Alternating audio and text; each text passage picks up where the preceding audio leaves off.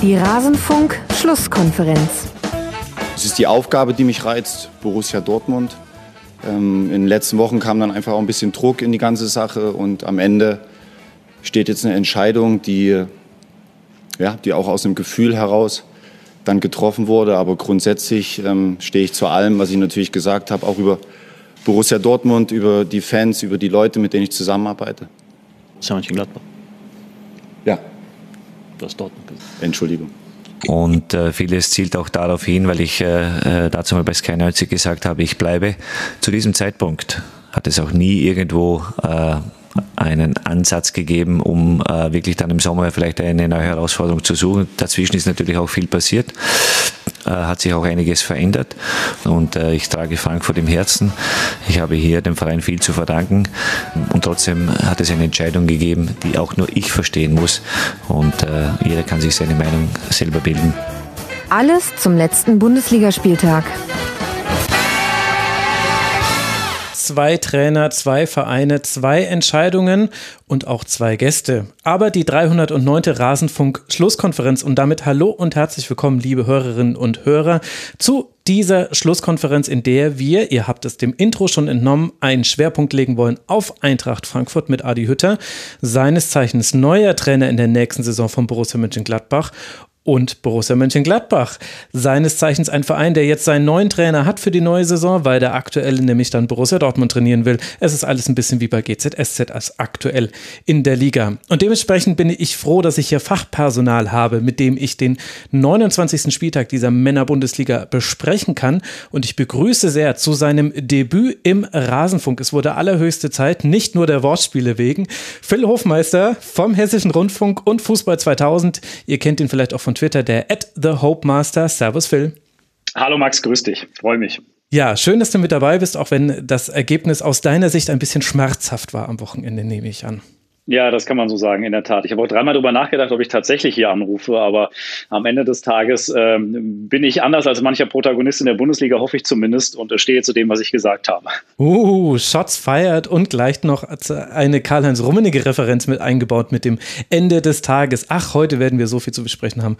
Es ist Wahnsinn. Vielleicht lassen wir die Spieler einfach weg. Aber erst begrüße ich noch den zweiten in der Runde, Christoph Ulrich vom WDR, der Ed Ulrich 001 auf Twitter, war auch schon mal im Rasenfunk und ich freue mich sehr, dass er wieder hier ist. Und wir müssen nicht über Hannover sprechen, Christoph. Hi. Hi, hallo, grüß dich. Aber ich bin im WDR für politische Sachen Redakteur, ne? Also Sport mache ich nur nebenher. Und dann habe ich noch einen Eishockey-Podcast. Also das ist mit dem Fachpersonal, ne? Fachpersonal für viele verschiedene Fächer. Ja, ne? ich, bin ja, ich bin ja ganz froh, Phil, dich zu hören, dass du Hochdeutsch sprichst, weil in meinem Pass, in meinem Personalausweis steht irgendwas vom Speckgürtel in Frankfurt.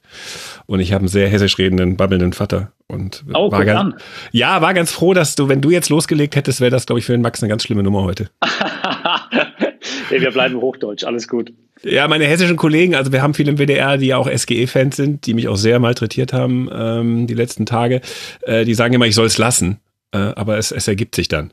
Sind das denn alles Modefans, die jetzt in den letzten paar Jahren Eintracht-Fans geworden sind oder von Geburt Nee, auf? nee, einer da ist äh, vom, von der SGE Basketball, äh, der hat äh, mit, äh, ich glaube, 35 die 25-jährige äh, Silbernadel von, von der Eintracht bekommen. Also die das sind, ist legitim, okay. das okay, ist, das okay, ist, das ist wirklich, äh, das ist ja, wirklich ja. Ein, so, so, so im Breitensportangebot, wenn man Basketball dazu zählen kann und äh, dann bei uns im WDR-Redakteur, Ur-Frankfurter, also der, mit dem war auch schwierig zu reden. Ja, denke ich mir, denke ich mir. Ich bin gespannt, wie gut ihr zwei miteinander auskommen werdet. Die Zeichen, sie sind auf jeden Fall schon mal positiv. Bevor wir loslegen, habe ich noch ein paar Ankündigungen, los, Ankündigungen loszuwerden. Liebe Hörerinnen und Hörer, es wird unter der Woche keine Schlusskonferenz zur englischen Woche geben. Äh, ihr wisst alle, Homeschooling plus Schlusskonferenz unter der Woche verträgt sich sehr schlecht. Ich habe es zwar im Januar durchgezogen einmal, aber lasst euch gesagt sein, ganz so reibungslos, wie sich das für euch angehört hat, war es nicht. Deswegen wird leider nicht äh, klappen unter der Woche. Wir hören uns dann wieder am nächsten äh, Wochenende, aber dann werden ja auch noch ein paar mehr Entscheidungen gefallen sein. Es wird auch keine neue Folge von Elf Leben geben, aber immerhin ist die, die jetzt rauskommen wird, schon im Faktencheck. Und dann gucken noch Anwälte drauf und dann werde ich es noch einsprechen. Es wird noch ein bisschen dauern, aber ich arbeite Tag und Nacht dran. Und wenn euch die internationalen Kurzpässe fehlen, was ja der ein oder andere und die ein oder andere zurückgemeldet hat, im Forum unter mitmachen.rasen.de gibt es jetzt für die einzelnen Ligen einzelne Threads, in denen könnt ihr auch miteinander diskutieren. Das haben ein paar schon ganz gut angenommen. Vielleicht kann das ein kleines Methadon sein dafür dass der Rasenfunk irgendwie in dem Bereich aktuell nicht auf der Höhe ist. Aber irgendwann werden wieder bessere Zeiten kommen. Das soll es aber schon gewesen sein, der Vorrede. Wir wollen sprechen über den 29. Spieltag und wir werden heute nur über acht Spiele sprechen, denn Hertha BSC ist geschlossen in die Quarantäne gewandert wegen positiver Corona-Fälle. Die wichtigste Nachricht ist, dass Rune Jahrstein, der zwischenzeitlich in der Berliner Charité eingewiesen war, wieder zurück ist aus der Klinik. Das ist das Allerwichtigste, dass es allen gut geht. Aber jetzt haben wir Konsequenzen. Zum einen, dass wir nur acht Spiele besprechen heute. Und zum anderen aber, Christoph, habe ich so ein bisschen das Gefühl, das könnte jetzt noch spannend werden für die Liga, denn die nächsten drei Hertha-Spiele auswärts in Mainz äh, zum Beispiel als das allernächste, die werden jetzt erstmal neu terminiert werden müssen. Wie glaubst du, wird das jetzt dann werden zum Saisonende? Ja, ist erstmal die Frage, wann Hertha aus der Quarantäne raus kann. Also wenn alles glatt läuft, wird es einfach nur ein knubbeliger, enger Spielplan und dann geht's ja zweierlei. Einmal so, dass, wie man jetzt bei Hertha sagt, dieses äh, jetzt erst recht äh, mentalitätsmäßig äh, es aufzubauen. Oder es geht halt völlig in die Hose, weil es äh, eine zu hohe Belastung ist. Das, das werden wir sehen. Aber es ist ja noch gar nicht klar, ob die wirklich am 30. April aus der Quarantäne kommen. Es mhm. muss ja erst noch getestet werden. Ähm, diese Variante, diese britische, ist ja länger ansteckend, das weiß man gewiss. Und äh, dann sind die Gesundheitsämter da inzwischen noch ein bisschen länger hinterher. Und wenn da nochmal einer auffällt, so du bist noch nicht so ganz freigetestet oder da fällt noch was auf, dann wird es gerne nochmal verlängert. Und deshalb, ich, aktuell würde ich sagen, es geht. Also es ist spannend zu sehen, wie die Liga das durchhält. Aber da darf jetzt auch wirklich bei Hertha nichts mehr passieren und da darf auch bei keinem anderen der Hertha-Gegner mehr was passieren. Weil ansonsten ist das mit dem 31. Mai, da muss ja alles abgeschlossen sein, inklusive Relegation, eine sehr schwierige Nummer. Äh, vor allen Dingen, wenn Hertha dann in der Relegation landet. Also insofern, ich, ich, ich würde würd da keine Prognose aktuell abgeben. Äh, drücken wir die Daumen für, für die Liga, dass äh, die Hertha am 30. auch wirklich aus der Quarantäne raus ist. Oder zumindest große Teil des Teams, dass man zumindest spielen kann. Was ja auch wettbewerbsmäßig dann wieder ein Problem wäre, wenn es nur Teile sind. Mhm. Ja, es wird so oder so sehr schwierig, äh, das abzuwägen, weil da sehr wichtige Spiele anstehen für Hertha BSC und aktuell können natürlich alle anderen sich Punktepolster herausspielen, also alle bis auf Schalke vielleicht, die werden das nicht mehr hinbekommen. Phil, wie würdest du denn die Gesamtlage gerade so ein bisschen einschätzen? Ich habe so ein bisschen das Gefühl, und da spielt auch durchaus ein paar Dinge bei Eintracht Frankfurt eine Rolle. Also da hat man jetzt mehrmals Fans bei Spielen gesehen. Das sind aber bei weitem nicht die einzigen. Also ich habe vorhin erst äh, gesehen, beim VfL Bochum äh, haben sich sogar Spieler ohne Maske am Auto von ihren Fans feiern lassen für das 4 zu 3 in letzter Minute gegen Hannover 96. Bei Union Berlin waren es mehr als nur die sechs Fans, die Sky verkündet hat, sondern es waren noch mehr, die in den Wäldern gestanden haben. Ich habe so das Gefühl, dass das was wirklich sehr gut geklappt hat, dass sich alle Fans an diesen sehr schmerzhaften Verzicht auf den Live-Fußball gehalten haben, dass das gerade so ein bisschen wegbröckelt. Ja, ich glaube, da kommen gerade momentan noch einfach sehr, sehr viele Dinge zusammen. Zum einen, es ist die Zeit der Entscheidungen, das heißt, es ist auch die Zeit der besonderen Emotionen in der Bundesliga. Und natürlich hat dann der Fan, der seit einem Jahr jetzt mehr oder weniger nur zu Hause vor der Glotze sitzt, dann das überbordende Bedürfnis, einfach rauszugehen, Support zu zeigen, zu zeigen, da zu sein für seine Jungs, für seinen Verein. Das ist natürlich menschlich und nachvollziehbar, aber du hast natürlich jetzt gerade eine wahnsinnige Angriffsfläche, die du da auch lieferst. Und wir haben das am letzten Wochenende hier in Frankfurt dann auch gedacht, als das war richtig komisch. Also auf einmal während des Spiels hast du gehört, dass da irgendwie ein paar hundert vom Stadion stehen und halt anfeuern. Und da hast du gedacht, im ersten Moment, boah, geil, du hast mal wieder ein bisschen Atmo im Stadion. Ja, das ist ja auch als Reporter total angenehm, wenn du wieder irgendwas hast, mit dem mhm. du so ein bisschen spielen kannst, was du auch erzählen kannst, mal über, über dieses Eintönige hinaus. Aber der nächste Gedanke ist natürlich immer der, dass du dich mit solchen Aktionen halt wahnsinnig angreifbar machst. Und ähm, das ist natürlich jetzt das Risiko umso höher auf diesen entscheidenden Metern der Saison, dann äh, wenn es jetzt gerade umso wichtiger ist, dass du diese Saison sportlich irgendwie über die Ziellinie bekommst, wenn dann solche Sachen passieren, hilft das natürlich nicht. Und ich glaube, viele, viele im ganzen Land halten gerade einfach den Atem an, dass das irgendwie jetzt durchläuft, dass es nicht noch mehr solcher Bilder gibt. Es ist zum einen, glaube ich, bei jedem nachvollziehbar. Guckt euch die Situation in Frankfurt an. Der erstmalige Einzug in die Champions League äh, kurz vor der Nase. Und dann wollen die Leute natürlich raus und wollen zeigen, wie geil sie das finden und wie, wie monumental das für sie wäre, wenn das tatsächlich passieren würde. Aber genau das ist natürlich kontraproduktiv dazu, dass die Saison einfach auch zu Ende gespielt werden muss. Es geht mir, ich habe diese, dieses, äh, dieses Rasengeruchswetter ist ja jetzt auch, ne, wo du so diese erste warme Brise in die Nase kriegst, ne, und dann hast du ja, also da habe ich dann immer sehr viel Lust auf Fußball, gerade wenn es auch in die entscheidende Phase geht im Stadion. Mhm. Und genau das hast du halt gerade. Ne? Also ich habe mich zum Beispiel auch gefreut jetzt bei, bei Leverkusen gegen Köln, wo dann klar war, dass Leverkusen das Spiel gewinnt, wo dann draußen Fans sangen, wo äh, der äh, Sky-Kommentar dann auch sagte, äh, nee, nee, das ist alles Corona-konform, die stehen auseinander, wobei wissen wir es, können wir es überprüfen. Andererseits, du hast, glaube ich, du hast recht, es ist verständlich, äh, solange es im Rahmen bleibt, ist es okay, aber es kann natürlich ich sprach Gesundheitsämter an, ne? die arbeiten jetzt auch ein Jahr am Limit, das Ding ist ja. auf, der, auf den Zielmetern, dann passiert sowas und dann sagt irgendwann ein Gesundheitsmitarbeiter, wo er normalerweise sagt, naja gut, da geht nur eine Spielerquarantäne, Schnauze voll nach der Aktion jetzt alle ab. Und das kann natürlich ja. passieren, dass die Akzeptanz bei den Behörden sinkt. Ne? Und dann hast du natürlich dieses Szenario äh, mit Punkteschnitt und so. Also in der deutschen Eishockeyliga zum Beispiel haben sie es jetzt gemacht, da mussten sie mit Punkteschnitt die Hauptrunde. Genau, genau. Ja, es ist halt ein sehr schmaler Grad einfach und ähm, da muss man schon aufpassen. Andererseits auch ich, ich weiß nicht, wie es euch geht, aber selbst ich ertappe mich jetzt ab und zu auch mal im echten Leben bei ein, zwei Situationen, wo ich mir dachte, okay, vor einem Jahr bin ich da anders mit umgegangen. Also von daher, es ist ja auch irgendwo nur menschlich. Wir sind alle jetzt ein bisschen, ein bisschen müde und sind vielleicht nicht mehr so hundertprozentig bei der Sache, was, was die eine oder andere Regel angeht. Das ist nachvollziehbar, aber ich glaube tatsächlich, dass ganz viele da jetzt am Ende auch einfach brutalst die Luft anhalten und dass wir einfach jetzt auch gucken müssen, dass diese Saison sportlich irgendwie ins Ziel kommt, weil ähm, dann haben wir es normalerweise, glaube ich, wirklich geschafft. Ja? Und das war wirklich mhm. keine einfache Saison. Also ehrlich gesagt muss ich sagen, mir ist es völlig egal, ob die Bundesliga jetzt ihre doofe Saison fertig spielen kann. Also klar wäre es natürlich schöner, wenn das jetzt äh, sportlich normal zu Ende geht und man nicht äh, ständig diesen, äh, ja, dieses Sternchen an der Liga dran hat. Äh, das war das Corona-Jahr, das wurde nicht zu Ende gespielt. Aber ehrlicherweise muss ich sagen, mir ist das eigentlich viel weniger wichtig als halt die eigentliche Situation, in der wir sind. Und in der ist halt die, sind die Inzidenzen viel höher als zu ganz vielen anderen äh, Zeitpunkten in Deutschland. Wir rasen gerade in eine dritte Welle rein und, und unter anderen Vorzeichen. Es geht jetzt gar nicht mehr so sehr um die alten, also um die Seniorenrisikogruppe, weil die sind jetzt schon häufig geimpft. Da sieht man auch schon die Inzidenzen ja deutlich niedriger. Aber jetzt geht es halt wirklich um die Intensivbetten, um die Pflegekräfte, die jetzt schon seit über einem Jahr sich den Arsch aufreißen.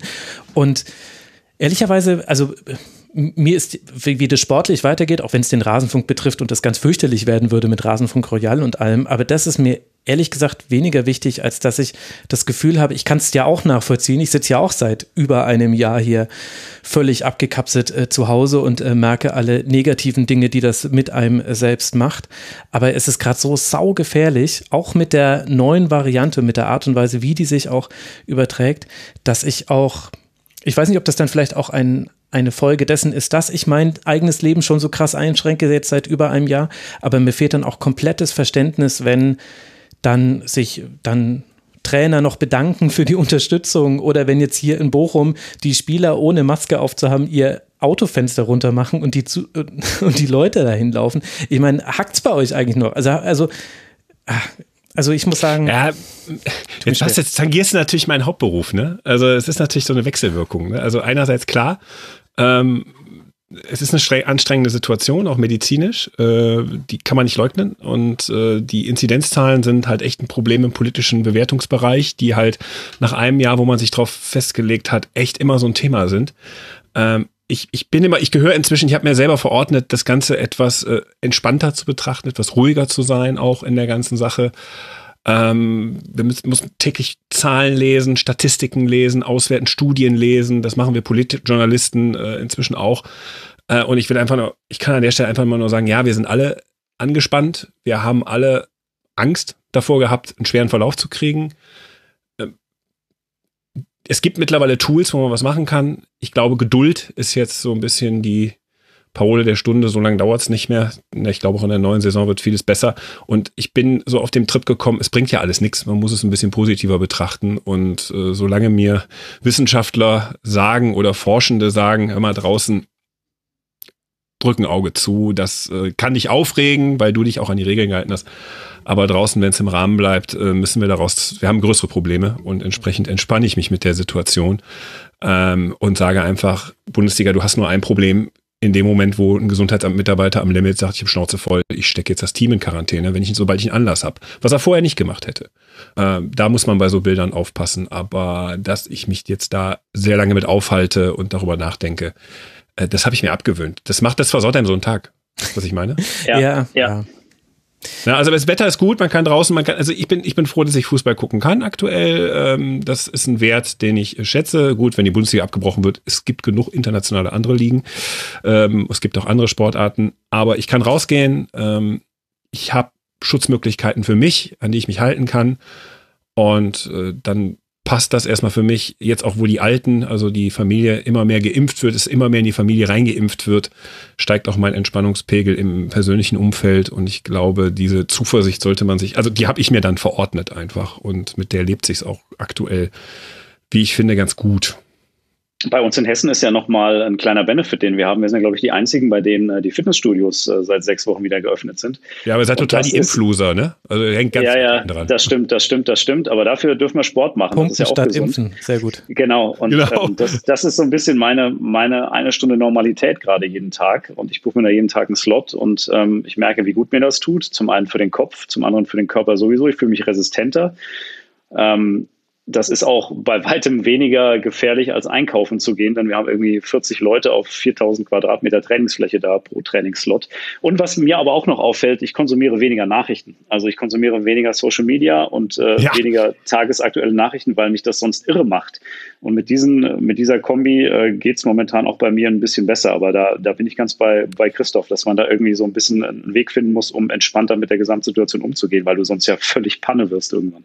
Empfehlung tatsächlich, weniger Nachrichten konsumieren, völlig richtig, sagen ja. Psychologen auch. Ja. Und das ist, da wird es auch der Krux aus, äh, bei uns in der politischen Berichterstattung, um, dann würde ich das auch noch für mich dann auch hier abschließen wollen, ähm, ist einfach so, wir sind damit halt im Dauer- Trommelfeuer und äh, der Druck ist halt echt hoch, was das angeht. Und dann haben wir da hier gerade in Nordrhein-Westfalen dann noch so ein kleines Rattenrennen zwischen dem, der dem Max da die Kita und die Schule geschlossen hat und dem, der bei uns die Schulen ähm, noch so halbwegs auflässt, was ich jetzt persönlich gar nicht so schlecht finde, aber die Art der Kommunikation eine Katastrophe finde. Kitas sind bei uns auch auf. Ähm, aber dieses, dieses Rattenrennen, was so in, in dieser so unangemessen ist, was uns dann tagtäglich noch on top beschäftigt, äh, was man nächste Woche auch wieder 100% verhageln wird. Insofern, äh, ja, kann ich nur empfehlen. Ich mache dann, wenn ich nach Hause komme, ich habe genug Nachrichten den Tag über als Overkill gehabt. Und ich freue mich dann tatsächlich, dass es Fußball gibt, muss ich dir ganz ehrlich oh, sagen. Ne? Und Aber mich hat, mich hat auch diese Gladbacher Serie, hat mich echt, dieses Mal hat sie mich richtig erwischt, diese Gladbacher Negativserie, weil ich gesagt habe, so, boah, scheiße, ausgerechnet jetzt. Ne? Nicht mal. Da hattet ihr Frankfurt das besser. Ja, ich war bei Art der Kommunikation, hatte ich sofort wieder Adi Hütter Bilder jetzt vor meinem inneren Auge. Jetzt hast du sofort den Bogen gespannt, aktuell im Fußball wieder. Ja, man weiß ja gerade gar nicht, was das unangenehmere Thema für. Also ich kann, ich kann schon mal spoilern. Beste politische Rede des Jahres 2021 bisher. Max Eberl, Max Eberl in der Pressekonferenz, wo, äh, die du vorhin eingespielt hast, Max, mhm. äh, wo Marco Rose dann noch Borussia Dortmund mit Borussia Mönchengladbach verwechselt. Beste politische Rede des Jahres. Das war Blood, Sweat and Tears. Winston Churchill wäre stolz gewesen über diese Pressekonferenz.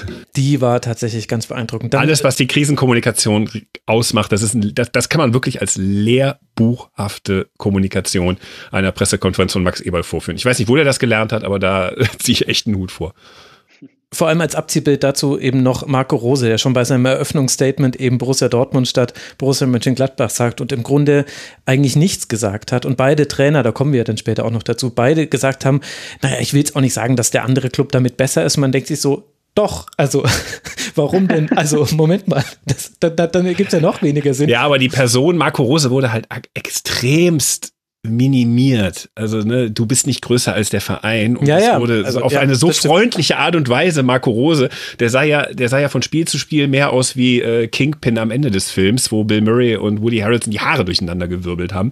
Also nach dem Schalke-Spiel habe ich gesagt, was mit dem passiert. Also den, den hat das wirklich mitgenommen, diese Nummer. Pff, ja gut, Gladbach bleibt ein geiler Club, auch wenn wir jetzt hier nur Zehnter werden, ist mir doch egal. Also diese, dieser Auftritt, ohne Marco Rose dabei unhöflich gegenüber zu sein in dieser Pressekonferenz, das war echt eine Leistung. Also das war gelerntes gelernt. Mal gucken, ob er sich dann so entwickelt wie Uli Hoeneß am Ende. Rhetorisch. Eieiei, jetzt machst du hier das nächste Thema auf. Jetzt habe ich hier gerade, na gut. Das nächste dicke Fass. Also, äh, Ich, ich, wir kamen ja über Hertha BSC rein in diese kurze Vorbesprechung des Spieltags. Wahrscheinlich wird am Montag, wir zeichnen Sonntagabend auf, werden schon die Spiele terminiert. Der Kicker schreibt, dass es frühestens am 4. Mai weitergehen kann für die Hertha. Gesetzt den Fall, da bleibt jetzt auch alles gesund und munter und das wollen wir hoffen. Und dann werden wir das ja sehen. Aber wir haben ja auch Spiele, über die wir sprechen können. Und da haben wir einen vielleicht etwas überraschenden ja, Gewinner des Spieltags, einer von wenigen an diesem 29. Spieltag. Und das ist Borussia Dortmund. Mit denen würde ich gerne in diese Spieltagsbesprechung starten. Die haben am Sonntagnachmittag gespielt um 15.30 Uhr und sich auch von der Bremer Führung durch Rashica nichts aus dem Konzept bringen lassen. Holland mit zwei Toren, Hummes und Rainer, beziehungsweise vielleicht auch Eigentor von Gebre Selassie, ich weiß jetzt gar nicht, wie es gewertet wurde, drehen die Partie zu einem 4 zu 1, Phil, und damit haben die Dortmunder profitiert von Ergebnissen, über die wir dann gleich noch sprechen werden, haben den Rückstand verkürzt auf die Champions League Plätze auf vier Punkte. Wie haben dir denn beide Mannschaften gefallen?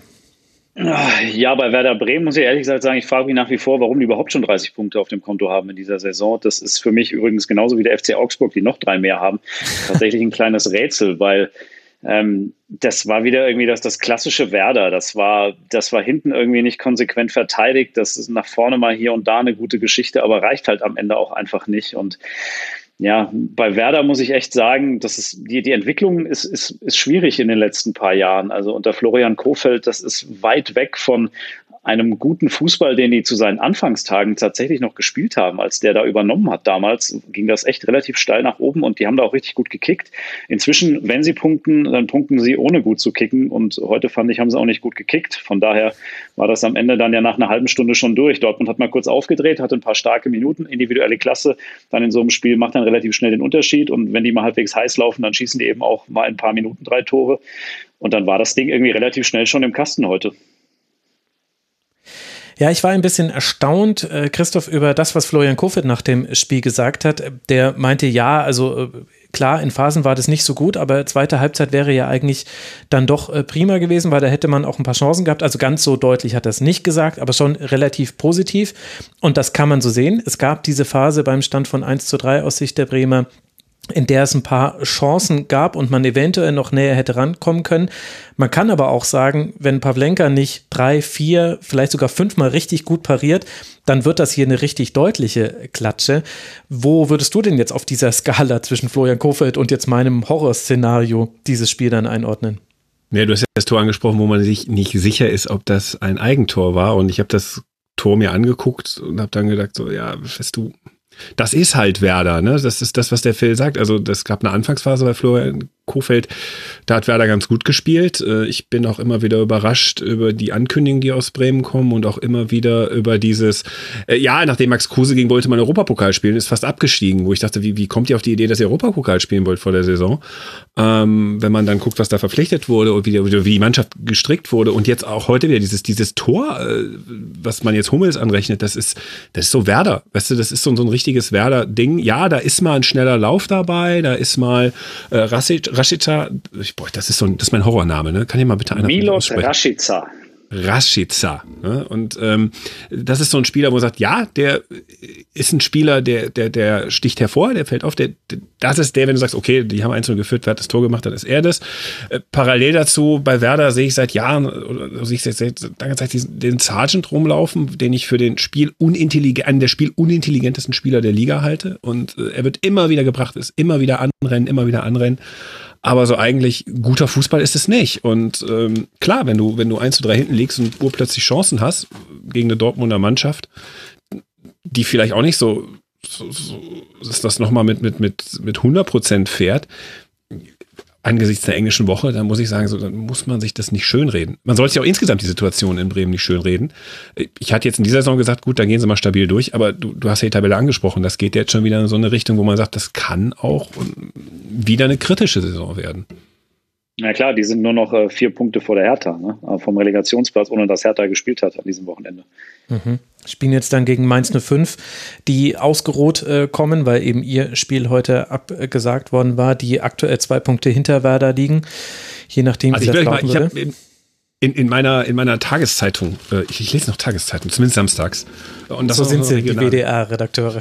Nee, das ist, das, ist, das ist ein Goodwill gewesen an Freunde, die bei der WZ arbeiten, äh, zu sagen, so, ich, äh, Umverteilung, da die auf der Kippe stand. Jetzt hat es ein Mantelteil aus Münster, also hat den Kollegen alles nichts gebracht. Jetzt habe ich dieses Samstagsabo seit anderthalb Jahren an der Backe. Aber da war so ein äh, Interview mit Steffen Görsdorf, ein Spielanalyst, ähm, drin. Und äh, der wurde dann gefragt, bei welchen Teams ahnen sie im Voraus anhand der Zahlen, dass es nicht lohnt, ein Spiel zu schauen. Und dann sagt er, wer nicht nur das das Tor als solches sehen will, sondern auch das Kunstwerk drumherum, sollte sich keine Begegnungen von Köln, okay, überrascht nicht, Augsburg, ja. überrascht nicht, Bielefeld, überrascht auch jetzt in der Lage, wie Bielefeld in der ersten Liga spielt, nicht. Und, und das ist halt echt so eine bisschen schon eine Bankrotterklärung für so einen Club wie Werder Bremen und ja. Bremen anschauen.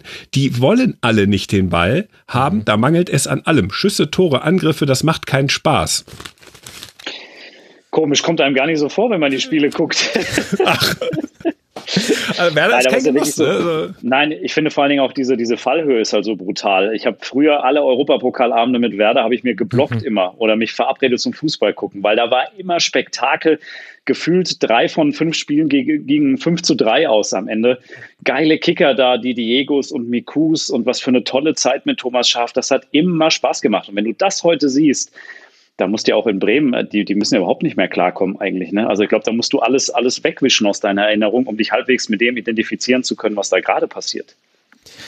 Ja, vor allem, weil eben dann diese komische, also so Zwischentöne mit dazu kommen, die man nicht deuten kann. Also es kann auch sein, dass Florian Kofeld da manchmal ein bisschen positiver spricht, als er es eigentlich meint, aber in so einem Spiel wie gegen den BVB, da gab es zwar gute Momente, das, ich will nicht so tun, als wäre alles schlecht gewesen, aber im Grunde war die Taktik von Werder, wir wollen mauern und wir wollen kontern. 31 Prozent Ballbesitz hatten sie, standen mit allen zehn Feldspielern in der eigenen Hälfte.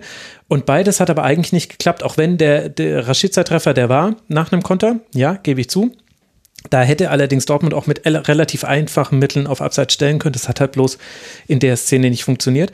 Aber die hatten noch einen zweiten Konter in der. Ich habe auch erst gedacht, das wäre Abseits. Ja, ja, es das war, ich habe bis ich den, bis der dann, bis der da hinten gesehen habe, oh, da, da, ist ja noch einer. Ne? Das, äh, genau, und Ballfern also, solltest du nicht das Abseits aufheben, das ist schlecht. Und, und, dann, und dann hatten sie noch einen Konter von Eggestein in der 24. Minute. Es waren zwei gegen eins alleine auf Akanji zu. Das war so schlecht ausgespielt. Und das, und das ist jetzt nicht so, dass Werder das so viel besser gemacht hätte bisher in der Saison. Deswegen ziehe ich jetzt diesen Einkonter als Beispiel heran. Also sprich, die haben schon auf einem Spielplan sind sie in dieses natürlich schwere Spiel gegangen, wo man sagen muss, boah, da muss aber auch wirklich alles zu euren Gunsten funktionieren, was in dieser Saison noch nicht funktioniert hat, damit ihr damit durch das Spiel kommt. Und ich finde, das war, auch wenn Dortmund nicht mal so toll gespielt hat, äh, hätte das viel, viel deutlicher noch werden können. Aber das sagt auch einiges über die Qualität von Rasic. Boah, ihr seid wieder dran. Rashica. Aus, Rashica aus. Ähm, das Ding ist auf den ersten Blick so klar abseits, dass du auch als Spieler, wenn du, wenn du diesen Lauf machst, wenn du diesen Ball bekommst, erstmal denkst, klar wissen die Spieler inzwischen, die Fahne geht erst nach dem, ab, nach der abgeschlossenen mhm. Situation hoch. Aber dass er sie so abschließt, wo er eigentlich denken müsste, ey, ich bin doch zwei Meter im Abseits, oder? Äh, das ist schon, das spricht schon für eine gewisse Qualität. Und diese, Gegen, diese Gegenstöße, die kann er. Also das, da habe ich schon, schon mehrere Tore gesehen, wo ich, wo ich sage, wenn der in so einer Situation den Ball so bekommt, dann macht der das Tor. Und das ist ja dann eine Qualität. Äh, nur eine Mannschaft komplett nur um diese Qualität zu stricken. Und das ist so mein Eindruck bei Werder. Das reicht mir dann halt nicht. Also da, da vielleicht mal gucken, so zwei, drei Varianten da noch zu haben, auch im offensiven Spiel, im Spiel nach vorne, vielleicht noch zwei, drei Spieler dazu holen. Das, das können noch Spieler sein, die man entwickelt. Das hat Werder in den letzten Jahren oder in der letzten Zeit echt verpasst. Und, und entsprechend sehen die Spieler halt auch aus. Und und auf der anderen Seite haben wir den BVB, der bewegte Wochen hinter sich hat. Wir hatten die Heimniederlage gegen die Eintracht, äh, dann das Ausscheiden gegen Manchester City mit jeweils den eigenen Geschichten um Hin- und Rückspiel und zwischendurch noch ein 3 zu 2 in letzter Minute durch Ansgar Knauf am letzten Bundesligaspieltag. Jetzt dieses 4 zu 1. Phil, wo steht denn deiner Meinung nach Dortmund, die ja als einer der Gewinner aus diesem Spieltag rausgehen? Ja, definitiv. Also die sind jetzt wieder voll dran da an dieser Königsklassennummer. Das ist aus Frankfurter und Wolfsburger Sicht natürlich extrem ärgerlich, weil das war genau dieses Wochenende, das jetzt so lief, wie es Wolfsburg und Frankfurt befürchtet hatten und wie es dann eben auch eingetreten ist. Ich glaube, beim BVB war das Entscheidende, dieses Spiel in Stuttgart noch zu gewinnen am letzten Wochenende. Das war ein ganz undankbares Auswärtsspiel. Da liegst du dann auch ähm, zur Pause zurück und so ein Spiel dann am Ende noch 3 zu 2 zu ziehen, auch mit dieser Dramatik, die es dann hinten raus hatte.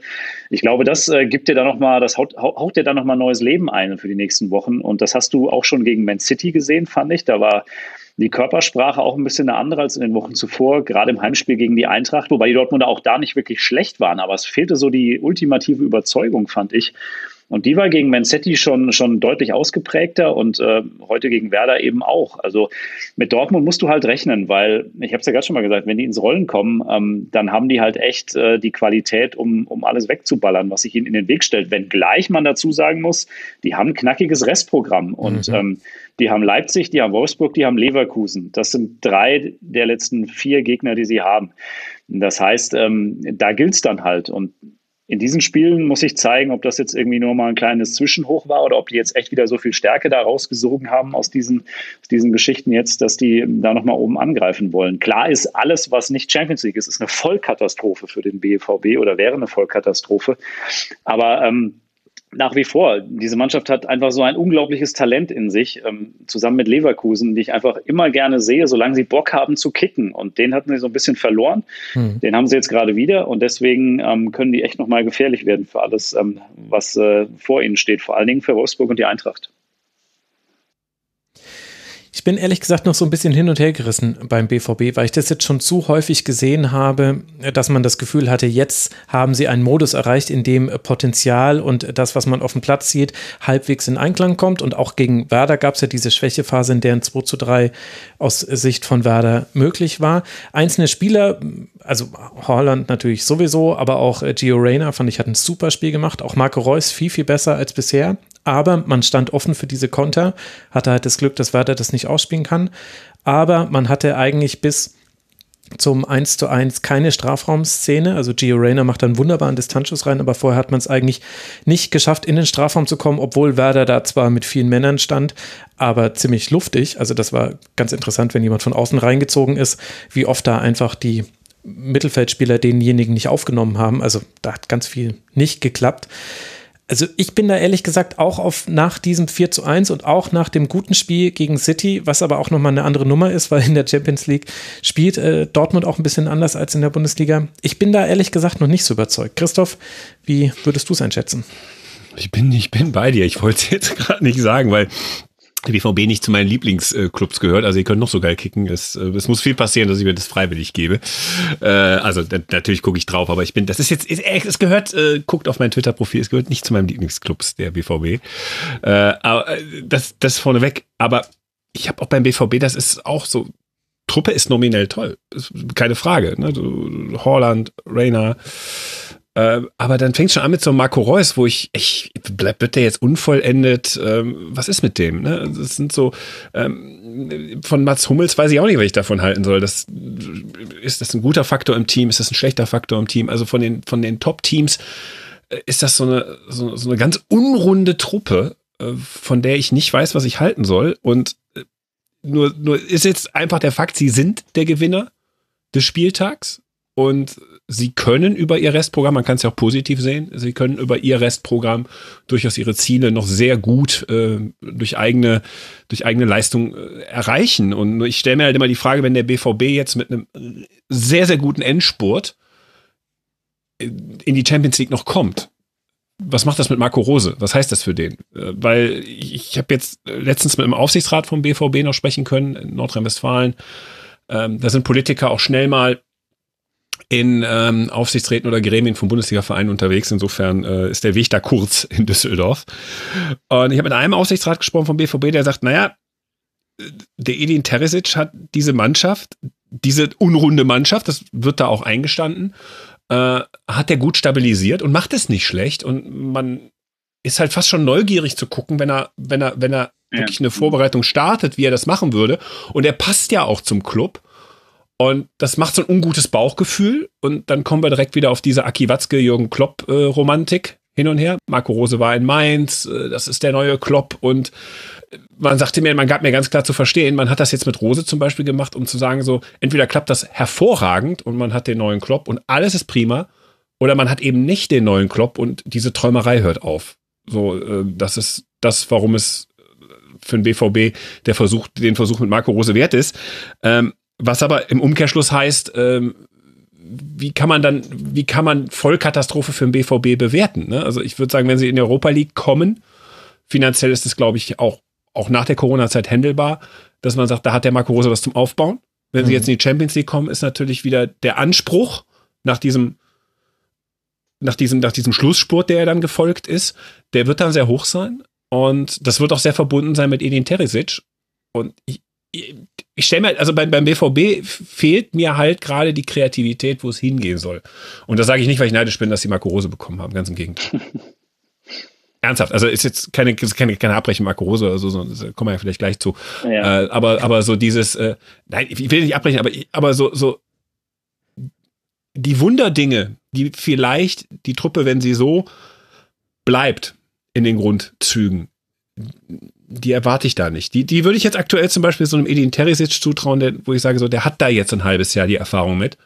Und vielleicht, wenn er ins nächste Jahr geht, wird das vielleicht ein, ein Schritt weiter und dann das Jahr drauf noch einen Schritt weiter und dann hat man wieder seinen Titel. Ne? Also das aber das Kann heißt, schwer einschätzen. Dir hat ein Aufsichtsrat vom BVB gesagt, dass hinter dieser Marco Rose Verpflichtung für Erdin Terzic, also sollen ja irgendwie zusammenarbeiten dann noch, aber dass das unter anderem genährt wird aus dem Wunsch, den nächsten Klopp zu finden. Also das ist immer noch um. Ja, der wird ja beim BVB, das ist, das, das ist immer noch ein Thema. Das ist immer noch ein Thema.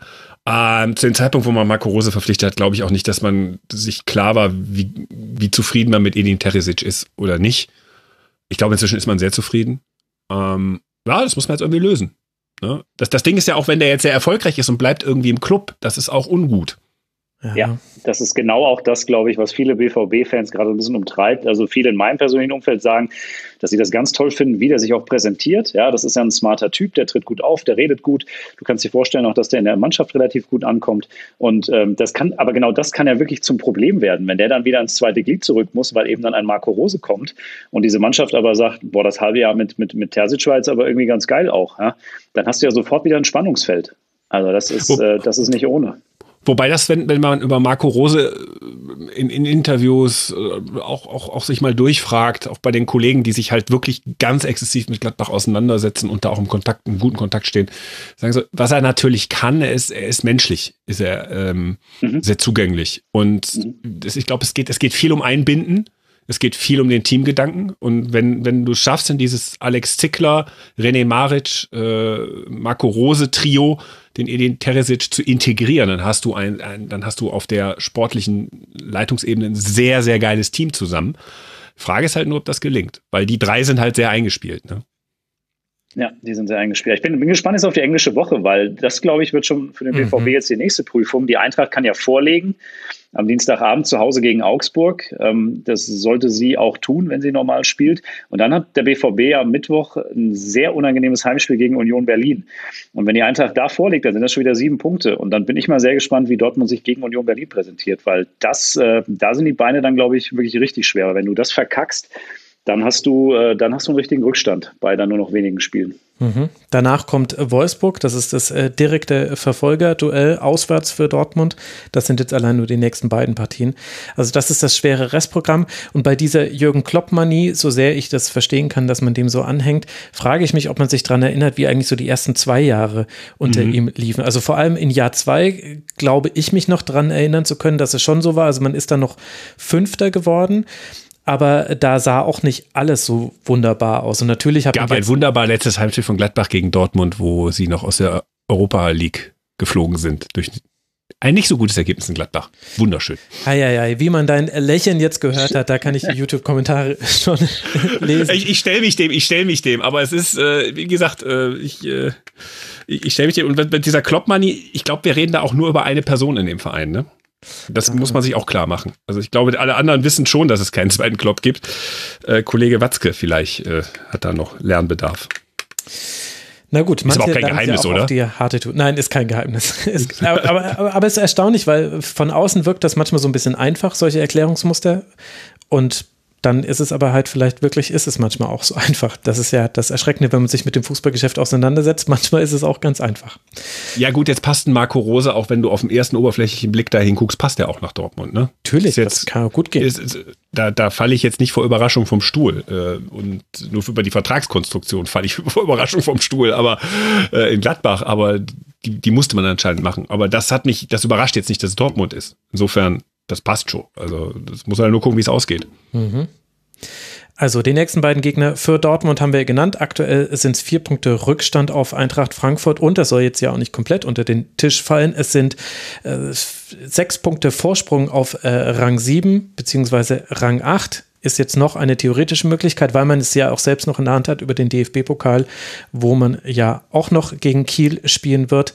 Aber das darf Dortmund auch nicht komplett aus dem Blick verlieren. Und für Werder geht es jetzt weiter, die eben ihrerseits die vier Punkte Vorsprung auf Hertha BSC haben, die ja gerade so ein bisschen on hold gesetzt sind. Für die geht es jetzt weiter im Heimspiel gegen Mainz 05, wie ich angesprochen habe. Und dann fährt Bremen seinerseits an die alte Försterei zu Union Berlin, bevor man dann im DFB-Pokal-Halbfinale es mit Raba Leipzig zu tun bekommt. Das sind die nächsten Spiele für Werder, die übrigens ihr letztes Spiel zu Hause gegen Borussia Mönchengladbach haben. Wer weiß, um was es da noch geht für diese beiden Mannschaften. Wir werden es dann Ich sehen. freue mich auf ein schönes 0 zu 0 mit einem Gegenstoß der Bremer, der irgendwie, irgendwie aus dem Stadion gekegelt wird. So. Ja, mal gucken. Es, es, es wird schön. Die, die, die, letzten Spieltage haben ja auch manchmal so ein erfrischendes 4 zu 4 mit dabei, was dann äh, keine Rolle spielt. Ja, also. nee. ja manchmal. Das war, doch, das war doch sogar in der, in der Jahrhundertschlusskonferenz äh, aus der Saison 98 mit Eintracht Frankfurt. Ja. Phil, du wirst es doch im Ohr haben. Da war es hm. doch auch so, dass in Bochum noch so viele Tore gefallen sind, die aber gar keine genau. Rolle mehr gespielt haben. Und immer wieder Bochum wurde in dieser wahnsinnigen. Genau. Äh, ja, Manni Breukmann hat sich entschuldigt mehrfach, dass er immer ja, ja, genau, genau, ja, ja, genau, genau, genau. Und dann, und dann wurde bei der Eintracht wurde Status Quo gespielt. Das hat er gleich gehört. Das hat mich damals sehr beeindruckt. Ah, ja. Na gut. Wir melden uns vom Abgrund. wir melden uns vom Abgrund. Das war sind, sind wir jetzt genau. bei Leverkusen Köln? Und in Frankfurt war herrje, welche Leistung. Ja, sehr, sehr gut. Stimmt. Wir sind, wir sind am Abgrund. Wir sind bei Leverkusen gegen Köln. Christoph, diesen Ball nehme ich natürlich gerne auf. Und das steht dann schon im Missverhältnis zu zumindest einer Mannschaft, die in diesem Spiel gar nicht so viele Bälle aufgenommen hat. Und ich glaube, dass ich damit eher über Leverkusen spreche, als über den ersten FC Köln. Und das ist die erstaunliche Erkenntnis aus diesem Spiel. Es ist das erste Spiel von Friedhelm Funkel als neuer Interimstrainer beim FC. 8 zu 13 ist das Schussverhältnis, aber 3 zu 0 geht die Partie aus durch zwei Treffer von Bailey und einem von Diaby und beide waren auch jeweils wechselseitig für ihre Treffer verantwortlich. Für Köln treffen Hector und Keins nur die Latte und so bleibt es dann bei keinem Punktgewinn für den FC. Damit weiter drei Punkte Rückstand auf Hertha und vier Punkte jetzt schon auf Bielefeld. Christoph, ich habe so ein bisschen im Gefühl, du möchtest über dieses Spiel dich ergießen. Nö, was, für Erkenntnis, was für Erkenntnisse hast du denn äh, mitgenommen aus dieser Partie? Sind wir, sind wir schon bei den Nachspielinterviews oder äh, nein, sind wir noch nicht. Nee, ich, ich, ich hätte gerne gesehen, wenn Jonas Hector den Ausgleich erzählt. Mhm.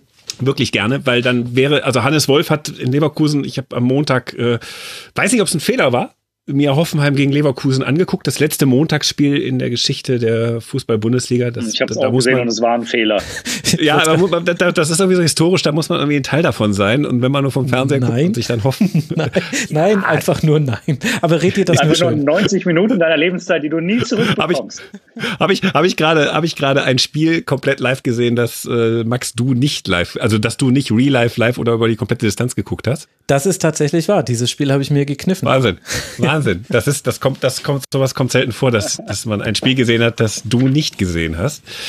Äh, ja, nur, nur nochmal, also, ähm, da hat der Hannes Wolters ja auch gesagt, es geht jetzt erstmal darum, weil bei Peter Bosch ist es ja immer so gewesen, der hat seine, der ist ja so beratungsresistent mit seiner Spielidee und irgendwann klingelt es halt hinten so oft, da kannst du vorne so häufig nicht mehr treffen mit den besten Mannschaften. Das ist irgendwie immer das, das, das, man steht da immer so davor und sagt, warum entwickelt sich das jetzt nur noch länger nach hinten, die Entwicklung, aber es ist immer dieselbe Entwicklung bei ihm. Und der Hannes Wolf sagt halt, wir müssen halt erstmal gucken, dass wir da wirklich stabil keine Gegentore kriegen. Und das war jetzt so diese Hector-Szene, war so die erste Szene, wo ich dann auch gedacht habe, so, okay, jetzt, jetzt, wenn der, wenn der reingeht, dann haben wir wirklich eine interessante Situation, weil Leverkusen Gladbach hat gewonnen. ähm, hängt Leverkusen damit im Nacken. Äh, Union hat gewonnen, hängt auch im Nacken. Wenn du das gegen FC verlierst, ungut. Und wenn der Hector den Ausgleich macht zum 1 zu 1, ist es dann irgendwie doch, Anführungsstriche, ein Derby. Und ähm, dann hätte ich dieses Spiel, glaube ich, dann hätte dieses Spiel sehr interessant werden können. So, ja, Kölner machen sie 2-0, 3-0, äh, werden sie selber wissen. Also, äh, wie es zu diesen Gegenzügen kommen kann, äh, das wird eine Aufarbeitung für Friedhelm Funkel äh, notwendig machen. In also ich fand das Spiel deutlich, deutlich enger, als es das Ergebnis am Ende ausgesagt hat. Ja, natürlich, klar. Köln ne, hat, das, hat das echt nicht schlecht gespielt und so, so blöd das klingt bei so einem Spiel Köln-Leverkusen äh, und das Ding geht 3 für Leverkusen aus und du sagst am Ende, naja gut, letzten Endes war es nur die Effizienz, aber es war fast so. Also genau wie du gerade gesagt hast, ich hätte da auch riesig Bock drauf gehabt, auch aus Frankfurter Sicht, wenn Köln da ähm, diesen, diesen Ausgleich schießt, weil Leverkusen ist ja, das sind ja auch Parallelen zu Dortmund. Die sind ja auch äh, brutal inkonstant, die zeigen teilweise binnen 90 Minuten brutal verschiedene Gesichter auch während mhm. eines einzigen Spiels. Und so gefestigt sind die halt auch nicht. Und das, äh, das war tatsächlich lange, dachte ich, dass ich in diesem Spiel den FC noch nicht so richtig abschreiben kann oder will, weil so schlecht waren die Kölner tatsächlich nicht. Vor allem muss man auch sagen, dieser Lattenschuss, der hatte ja noch eine Vorgeschichte. Es war nach einem gegebenen Strafstoß, der dann nach Video Assistant Referee Eingriff zum Freistoß ummodelliert wurde. Und ich habe da jetzt zwar komischerweise sehr wenig zu gelesen, weil gerade Köln-Fans sind ein bisschen leidgeplagt mit dem Video Assistant Referee. Ich war mir ehrlich gesagt nicht zu 100% sicher, ob es wirklich nicht über der Linie war, der Kontakt. Aber gut, es wurde nach außen verlegt und dann hätte das aber natürlich nochmal eine besondere Wirkmacht gehabt, wenn halt dann dieser Freistoß halt reingeht, auch noch mit mit einer sehr mutigen Ausführung. Einer tippt ihn an und Hector zieht ab und trifft dann nur die Latte. Also da wäre einiges drin gewesen. Und das bringt mich irgendwie auch zu dem Befund, Christoph, wenn du sagst, Hannes Wolf will da jetzt Stabilität reinbringen. Okay, man hat es geschafft, Hoffenheim bei gefühlt minus 0,3 Expected Goals zu halten. Allerdings haben wir jetzt an diesem Wochenende auch gesehen, dass das ist vielleicht auch gerade das Niveau von Hoffenheim offensiv zumindest. Mhm. Und so richtig stabil stand ja Leverkusen eigentlich äh, gar nicht. Also das war das, was, was ich so erstaunlich fand. In, in beide Richtungen kannst du es interpretieren. Köln hat eine gute Reaktion nach dem Rückstand oder den Rückständen dann gezeigt. Und Leverkusen hat es aber in keiner Phase des Spiels geschafft, das mal einfach so laufen zu lassen und diesen Gegner auch ein bisschen auflaufen zu lassen. Aber du hast jetzt dieses mentale, also das, so blöd das klingt, aber du hast jetzt dieses mentale Prä, du hast jetzt zweimal zu null gespielt was oberflächlich in die Direktive des Trainers passt. Ne, zu sagen so, wir wollen im Gegentorbereich wirklich äh, vorsichtig bleiben. Also da wollen wir, wir wollen nichts kassieren. Mhm. Das kann man sich schön reden, äh, auch wenn du völlig recht hast, dass der FC nicht nur einmal äh, gut vors Leverkusener Tor gekommen ist. Äh, und es da durchaus dann auch zu Gegentoren kommen kann. Aber man hat das jetzt, das ist oft auch Psychologie. Wir kommen ja gleich, glaube ich, auf so einen, so, so einen Punkt, äh, wenn, wenn der Trainer äh, geht, dass dich das, du kannst es noch so sehr sagen, dass du Profi bist und dass es dich nicht interessiert, aber es macht was mit dir. Es hat dieses, das ist 0,51 Prozent in der Leistung, tangiert dich das. Und auch so, wenn du jetzt zweimal diese, diese Null hast, ist psychologisch in so einer Situation äh, zum Saisonendspurt eher, würde ich sagen, neigst du zum Positivdenken. Also, dass du dann als Spieler auch sagst, okay, das haben wir jetzt zweimal geschafft und dann rätst du dir das halt schön. Mhm. Ja, gut, klar. Wenn du es auch ja. unter der also Woche gut analysierst, dann kann es halt sein, dass du jetzt sagst, auch das nächste Spiel spielst du zu null und dann rätst du dir auf einmal ein, dass du unfassbar gut nach hinten arbeitest, dass du unfassbar gut ins, ins äh, Pressing rein überspielst, dass du unfassbar gut äh, im Raum stehst und dann wirst du auch besser. Das ist ja manchmal so simpel. Äh, und ich glaube, insofern wird das Spiel Bayer Leverkusen da gut getan haben. Und dass du vor allen Dingen auch deine Gegenzüge, deine Gegenstöße wieder sauber, so wie man bei Leverkusen kennt, zu Ende spielst, die Tore auch machst. Ne? Mhm. Das, das, also mental ist das ein sehr wichtiges Spiel. Und äh, wir hatten Fans angesprochen, die draußen sind, ne? in der 80. Minute, wo es dann 3-0 steht, draußen die Fans singen. Ähm, was auch nochmal einen kleinen Push geben kann. Also insgesamt für, für, für Leverkusen war das, auch wenn die Daten alle gegen Bayer sprechen und es ein sehr, sehr enges Spiel war, für Leverkusen war es ein, äh, ein wichtiges Spiel, glaube ich. Keine Wegmarke sein Ja, ich bin übrigens riesengroßer Leon Bailey-Fan, schon von der ersten Minute an, seit ich den oh, ja. kicken sehen. Und ich war es äh, am Samstagabend wieder. Wenn der auch echt Lust hat auf so ein Spiel und wenn der anzieht, ich glaube, der weiß manchmal selbst nicht, was er dann im nächsten Moment macht. Aber genau das macht diesen Spieler irgendwie auch so faszinierend, weil er ein brutales Tempo hat und eben diese, diese Unberechenbarkeit. Das ist so ein geiler Kicker. Und der hatte ja mal wirklich eine Phase, wo der komplett hochgeschossen ist und überall auch gehandelt wurde.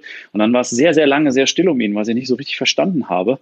Aber jetzt hast du mal wieder gesehen, was das für ein Unterschiedsspieler sein kann. Der, der ist ja ich, so gut. Ich habe sein erstes Spiel, was ich gesehen habe, war ein Zufallstreffer, war beim, beim Hopping durch belgische Stadien. Das war äh, Genk gegen äh, Ostende. Und der stach schon so heraus beim Warmmachen. Das heißt, wer ist das?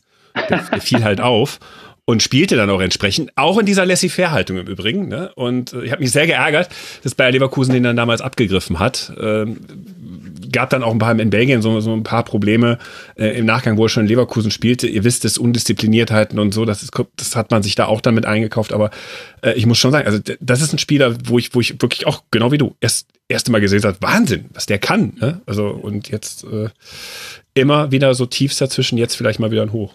Ach, ich bewundere ja so Spieler, die schon beim Warmmachen auf sich aufmerksam machen. Das habe ich nie geschafft und ich habe auch lange ist halt belgische Liga, da fällt halt einer auf. Es gab ganze Spiele, bei denen du dich nur warm gemacht hast und trotzdem hast du dich nie. genau oder so, ja.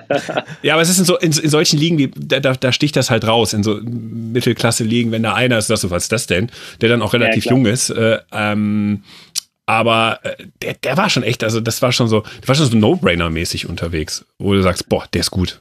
Wer verpflichtet den?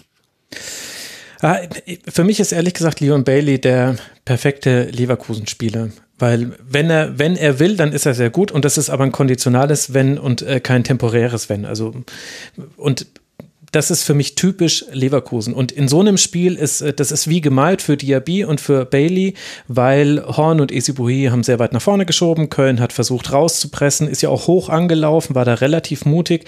Das heißt, wahnsinnig viel Raum, in den du reinlaufen kannst und das können sie reinlaufen. Und dann haben sie es in dem Fall auch sehr gut zu Ende gespielt. Das war jetzt, das war auch wirklich gut. Da will ich jetzt nicht sagen, dass das schlecht gewesen wäre. Aber es ist halt viel zu sehr auf Tagesform abhängig. Ich fand, dieses Spiel hat man nur über individuelle Klasse gewonnen und über über nichts anderes. Und das, obwohl bei Köln ein paar Spieler auch gezeigt haben, äh, also Hector hat eine ganz gute Partie gemacht, Bornau fand ich, hat äh, dann doch für eine Stabilität gesorgt und auch für eine bessere Qualität im Spielaufbau. Max Meyer hatte vereinzelt gute Aktionen, dass Anderson schon wieder verletzt ist, das ist halt absurd, aber das ist halt gerade anscheinend beim FC einfach so. so ja. Aber äh, das war halt auch das perfekte Spiel für die und auch wenn ich da jetzt der Partypooper bin und aber die haben gegen Schalke, gegen Hoffenheim und gegen den ersten FC Köln jetzt gewonnen, äh, beziehungsweise gegen Hoffenheim unentschieden gespielt. Das kann natürlich Kraft geben. Das, was du gesagt hast, Christoph, das bestätigt sich ja oft, dass dann Mannschaften in so einen Lauf reinkommen. Aber die nächsten Gegner sind jetzt Bayern und Eintracht Frankfurt. Das will ich erstmal noch sehen. Also, ja, aber das, das ist kein, kein Thema. Ne? Du, du hast es ja auch richtig gesagt, du erinnerst dich an mein Philosophiestudium. Du hast ja das als ein konditionales Wenn. Und da habe ich direkt gesagt, ja, stimmt, da fehlt oft die hinreichende Bedingung dann. Bei Aha. ah, so, Logik. Da bin ich raus. Sehr gut. Ja, wenn dann Beziehung, ne? Wenn sie gut spielen, dann gewinnen sie. Das ist nicht immer so in Leverkusen. Nee, absolut nicht. Das äh, korreliert nicht immer miteinander, um das so zu sagen. Und beim FC haben wir einen neuen Trainer. Wollen wir da noch äh, kurz drüber sprechen, über das Interview von Friedhelm Funkel nach dem Spiel? Oder wollen wir drüber hinweggehen? Ah, darf, man, darf, man, darf man überhaupt über den Elder Statesman äh, des äh, deutschen Fußballs was Kritisches sagen? Horst Rubisch? Du darfst das Herzlichen tun, Glückwunsch zum 70. Tun, Horst aber ich werde, ihn, ich, werde, ich werde ihn dann umgehend in Schutz nehmen, glaube ich. Wir können es auch, wir können es uns auch sparen. Ja, vielleicht ein Satz. Ich glaube, bei Friedhelm Funkel, die, die letzte Station in Düsseldorf hat ihm einfach nicht gut getan das ist das, er hat ja hier noch eine Kolumne gehabt in, ich meine, ich werde es oft thematisiert haben, dass er dann am Ende immer so, so, so auch Ratschläge, als er noch in Düsseldorf war, an andere Trainer, wo seine Situation mit Düsseldorf schon längst prekär war. Ich habe da immer so Gags gemacht, äh, Friedhelm Funkel guckt in seinen Vitrinenschrank, welche Titel er als Trainer alle gewonnen hat. Ist leer. Äh, und ich, das war einfach nervig irgendwann. Lag aber auch in die Medien. Der hatte so ein Wechselspiel mit den Medien hier vor Ort, die ihn dann auch immer in diese Rolle des ähm, Fußballphilosophen, der er einfach nicht ist. So, das ist ein, das ist ein, das ist ein Trainer aus einer man muss inzwischen sagen, anderen Zeit, äh, der durchaus seine Erfolge hat, wenn Mannschaften wirklich Probleme haben. ähm, und äh, der auch höflich ist. Ich habe ihn jetzt noch nie jetzt unhöflich wahrgenommen, aber ähm, der halt so, so ein paar komische Auftritte hatte in Düsseldorf, die so ein bisschen in der Kontinuität dessen stehen, was da passiert ist. Und es liegt aber auch, der hat dann noch eine Kolumne in der, im, im Lokalsport, also das muss man sich mal vorstellen, er hat im Lokalsport Düsseldorf, der größten Zeitung hier, hat er eine Kolumne, äh, der ist, bei, der ist bei Fortuna Düsseldorf ist er ersetzt worden mit sehr viel äh, Zeta und Mordio. Und das erste, was passiert ist, er hat eine Kolumne im Lokalsport in Düsseldorf, wo er sich zu Gott und die Welt und dem Fußball äußert. Äh, ihr werdet sie nicht kennen, die ist auch nicht so viel beachtet. Und geht jetzt zum FC und macht dann so ein Interview. Und dann denke ich mir so, boah, da ist so die Beziehung zwischen Medien und, und, Friedhelm Funkel schiefgegangen. Und ich glaube, das war jetzt so der finale Endpunkt dieser Beziehung.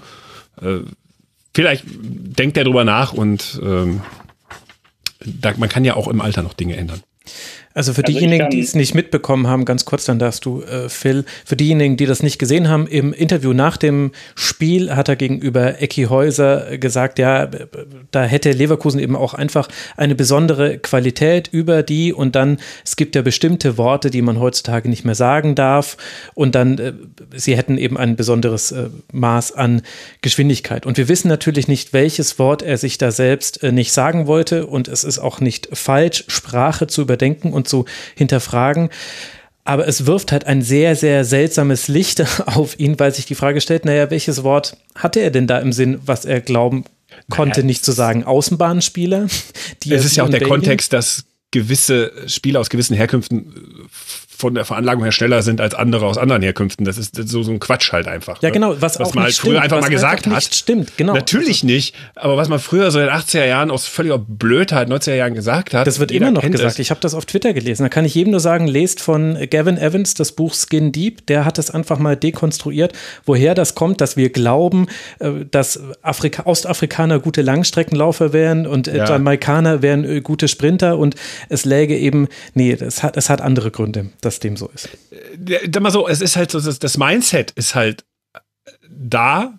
Äh, er, er hinterfragt es zwar, könnte man ihm zugute halten. Auf der anderen Seite, trotzdem ist sein Gedanke, boah, die sind schnell, müssen die sein. Und, und damit ist das Thema erledigt. Und dann denke ich mir so, boah, Junge. Ne? Und äh, wie gesagt, es ist, ist glaube ich, die, das Ende einer Entwicklung. Also äh, auch wie er Clemens Tönnies verteidigt hat, äh, wo er dann, äh, das, das ist auch ein Zitat, äh, Clemens Tönnies wird ja hier regelrecht geschlachtet, während ein anderer mit einer äh, mit einem Samurai-Schwert nee, oder einer Machete durch die Gegend äh, läuft und Leute tötet und da wird nur zwei Tage darüber berichtet, wird der arme Clemens Tönnies geschlachtet, äh, was auch äh, schief war, wo man sagt, ah, gewisse Kulturen laufen mit der Machete oder mit dem Samurai-Schwert durch Deutschland, töten Menschen.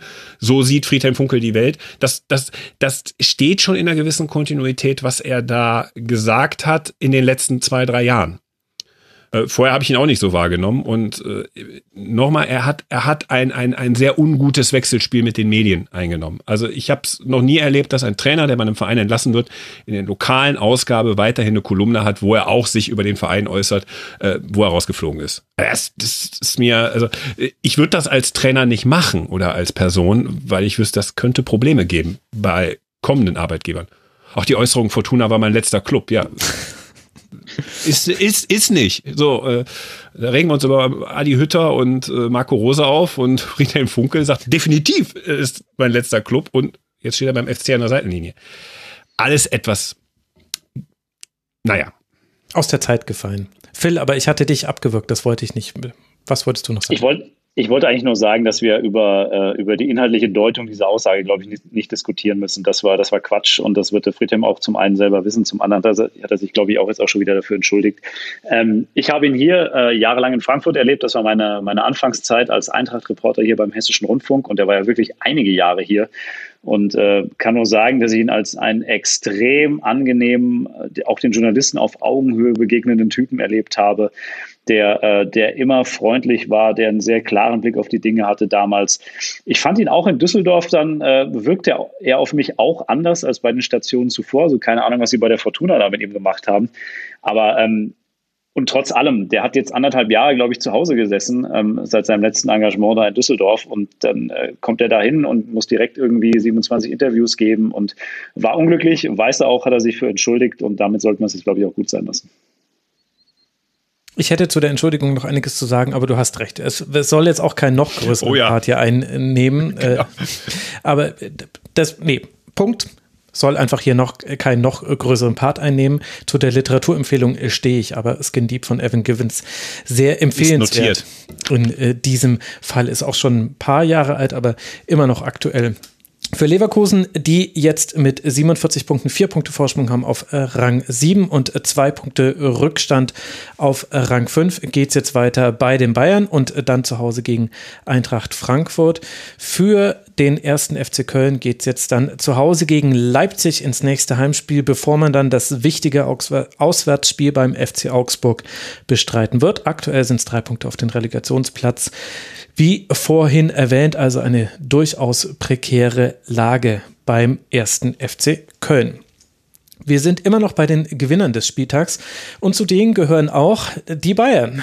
Wer hätte das gedacht, nachdem es in der letzten Woche eine Verkürzung des Vorsprungs gab auf Leipzig, ist jetzt der alte Abstand wiederhergestellt. Und das hat sowohl mit Leipzig zu tun, über die werden wir ganz am Ende dieses, äh, dieser Schlusskonferenz noch sprechen. Und das hat aber auch mit den Bayern zu tun, denn die haben gewonnen. Und das, obwohl es zumindest bis in die achte Minute der Nachspielzeit zumindest noch theoretisch die Chance auf ein 3 zu 3 gab für Wolfsburg.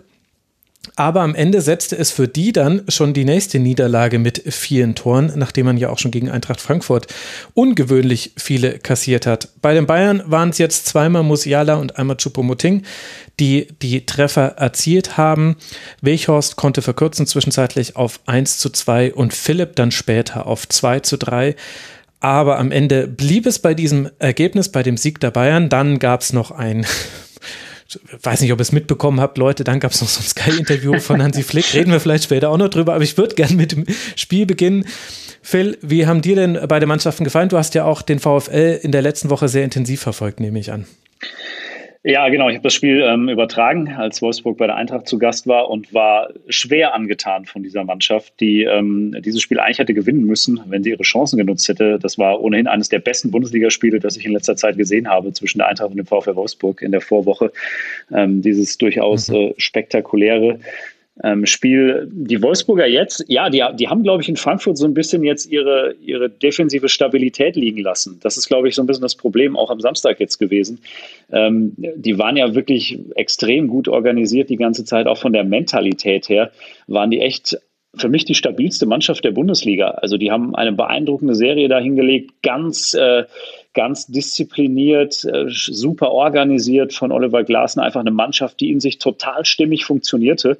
Und dieses Spiel in Frankfurt hat die, glaube ich, so ein bisschen, ähm, so ein bisschen ihren Grundfesten auch erschüttert, weil ähm, das hast du dem einen oder anderen angemerkt. Also die zwei Sachen von, von Castells, das sind ja im Prinzip zwei geschenkte Tore, die sie da kassiert haben. Hinten auch die Innenverteidigung mit äh, Lacroix, übrigens super interessanter Spieler, und mit Brooks, ähm, ist dann auch nicht mehr so stabil gewesen.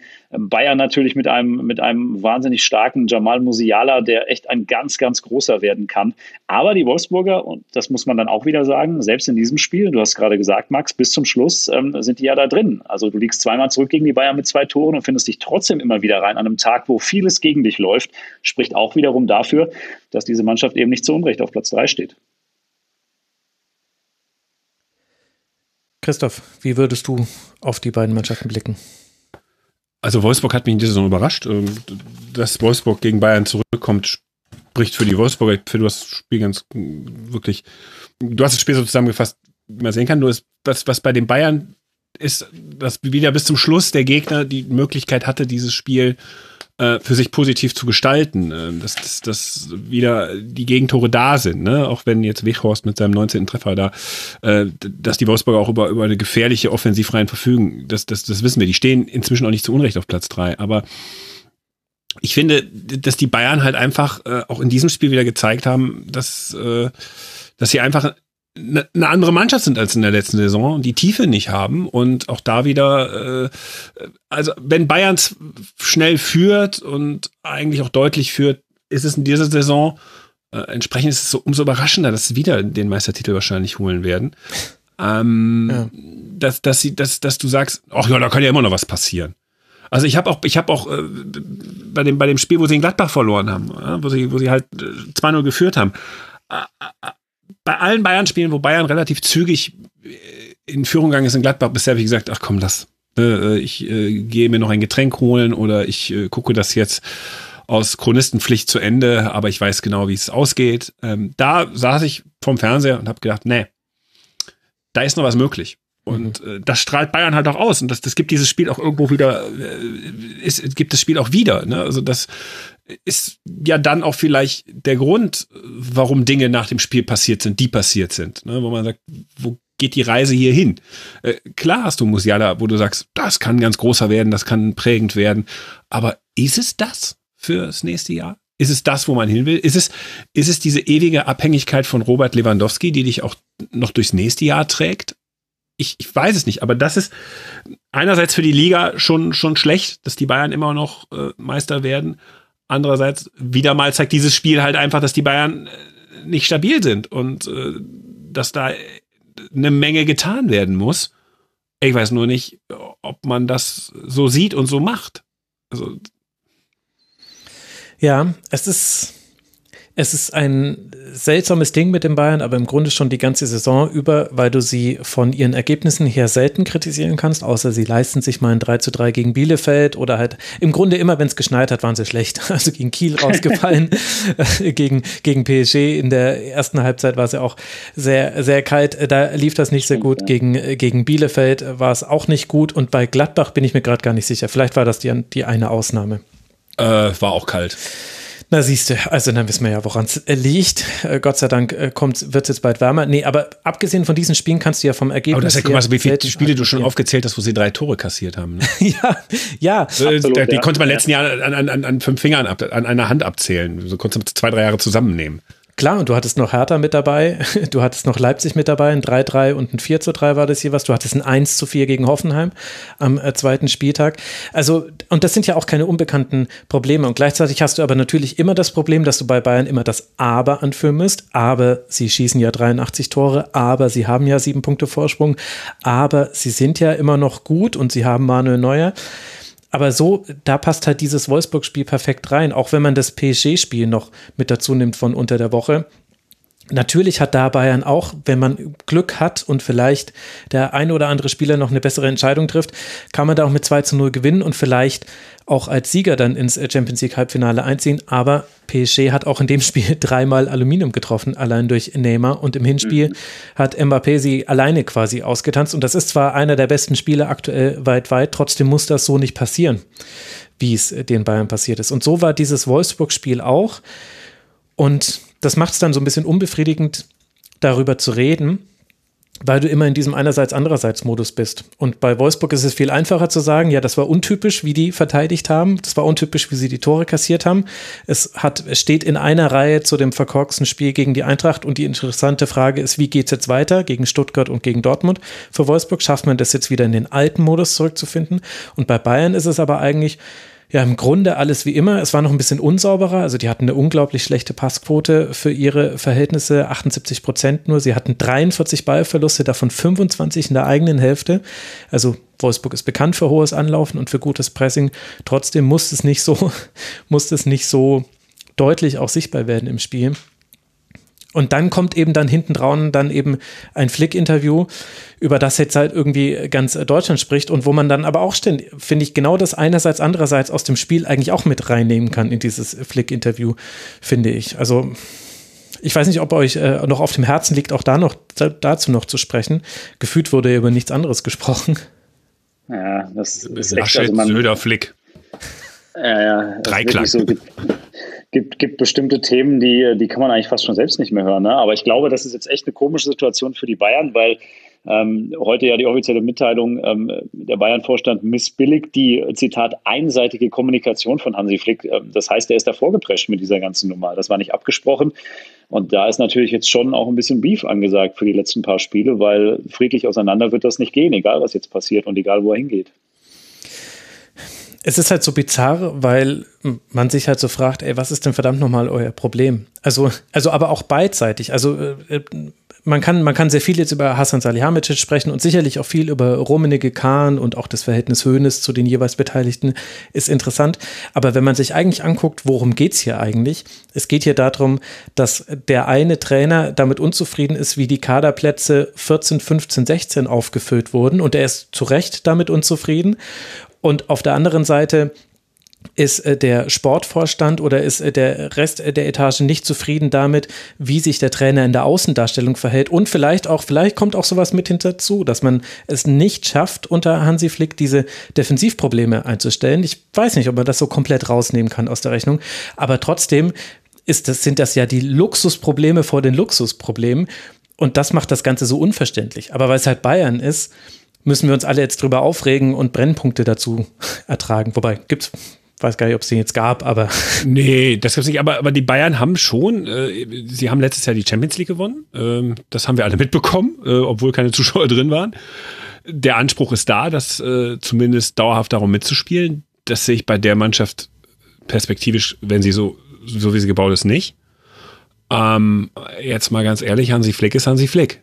So, äh, ist jetzt auch vom, vom, vom Namen her, so, so Bayern, so, entweder ein Trainer, der was Neues verspricht, der, der einen Aufbruch verspricht, oder halt eben ein Star-Trainer, der äh, ein Name ist und dann kommt halt Hansi Flick, der halt gerade da war und es eigentlich ganz gut gemacht hat. Äh, und der hat halt jetzt, ist halt jetzt ein Trainer, der die Champions League gewonnen hat.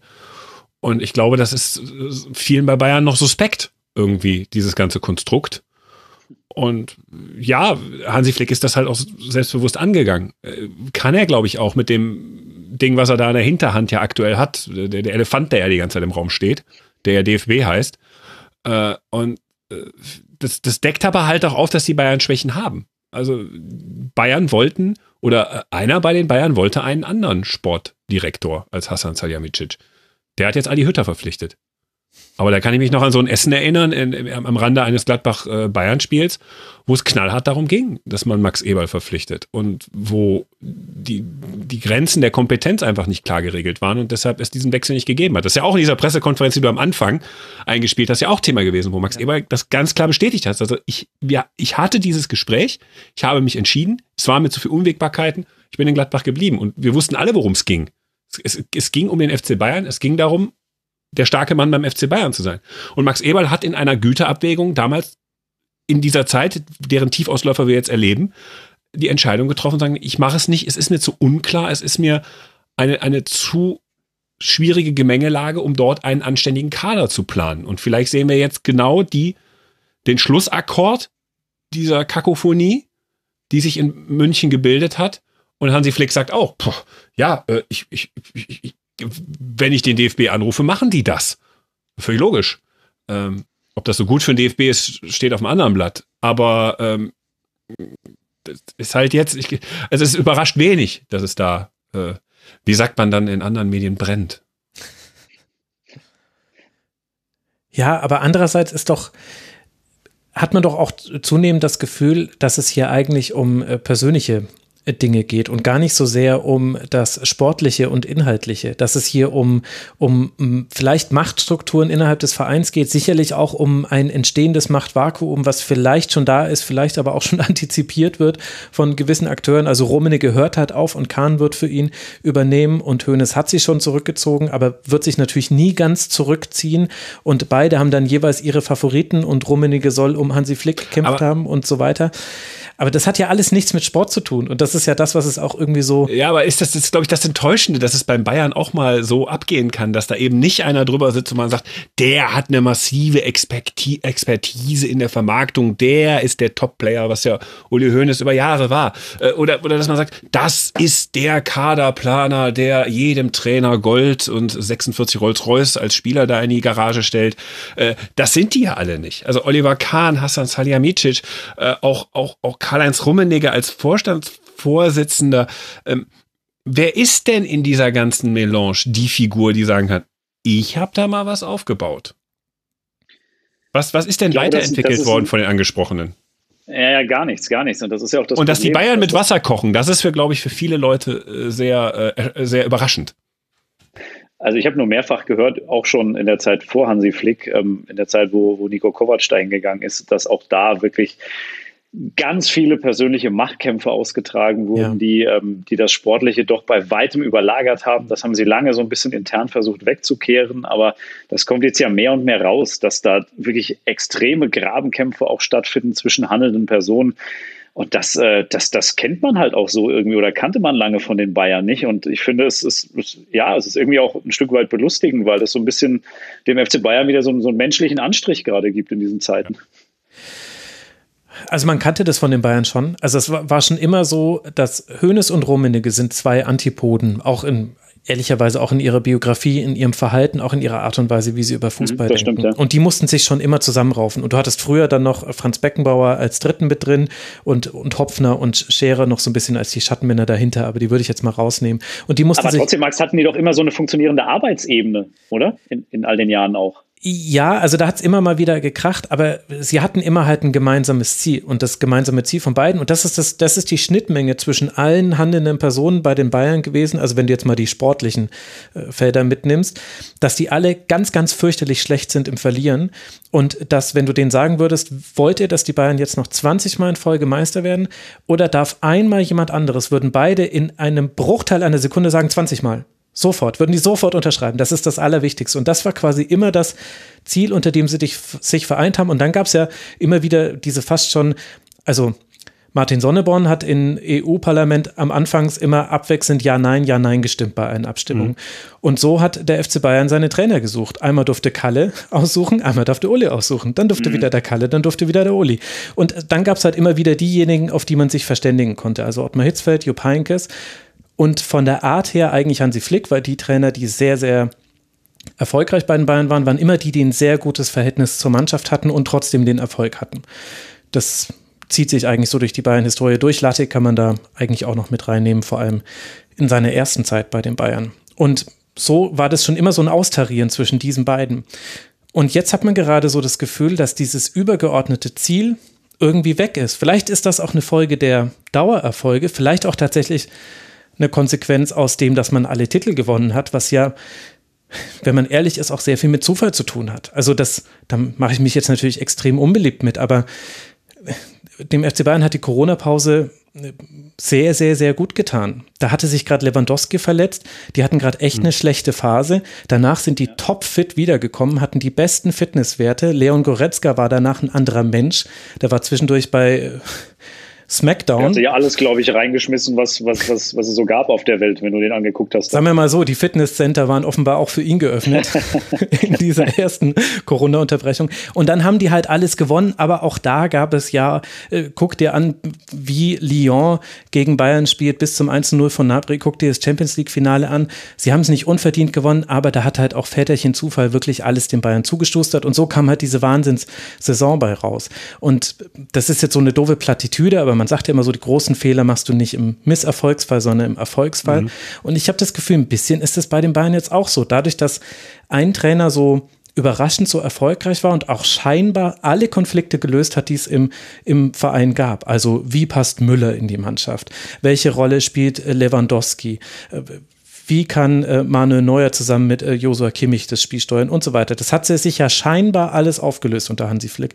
Und ich glaube aber, dass das in Teilen nur eine Illusion war und dass man das daran jetzt auch sieht, dass da einfach was überhaupt ins Wanken geraten ist, was aber immer noch zurückzuführen ist auf diese beiden Großkopferten und jetzt auch so komische Menschen wie Oliver Kahn, von dem du gar nichts hörst. Oder Hassan Salihamidzic, von dem du auch nichts hörst. Wenn du was gehört hast, hatte man immer das Gefühl, ah, ist besser, wenn du nichts sagst. Und trotzdem ist es jetzt aber, genau. weil er rhetorisch nicht so stark ist. Wenn er aber sagt, versteht man das ja auch eher selten. Das kommt ja noch dazu. Ja, und jetzt, und jetzt, aber wie, wie kann denn das sein, dass man sehenden Auges in eine solche Situation reinkommt und dass Hansi Flick dann das macht, was er gemacht hat? Also er wird sich, nach allem, was man jetzt Stand heute weiß, hat er sich über die Absprache hinweggesetzt. Man wollte nach dem Main-Spiel, also sprich in einer Woche, noch einmal miteinander reden.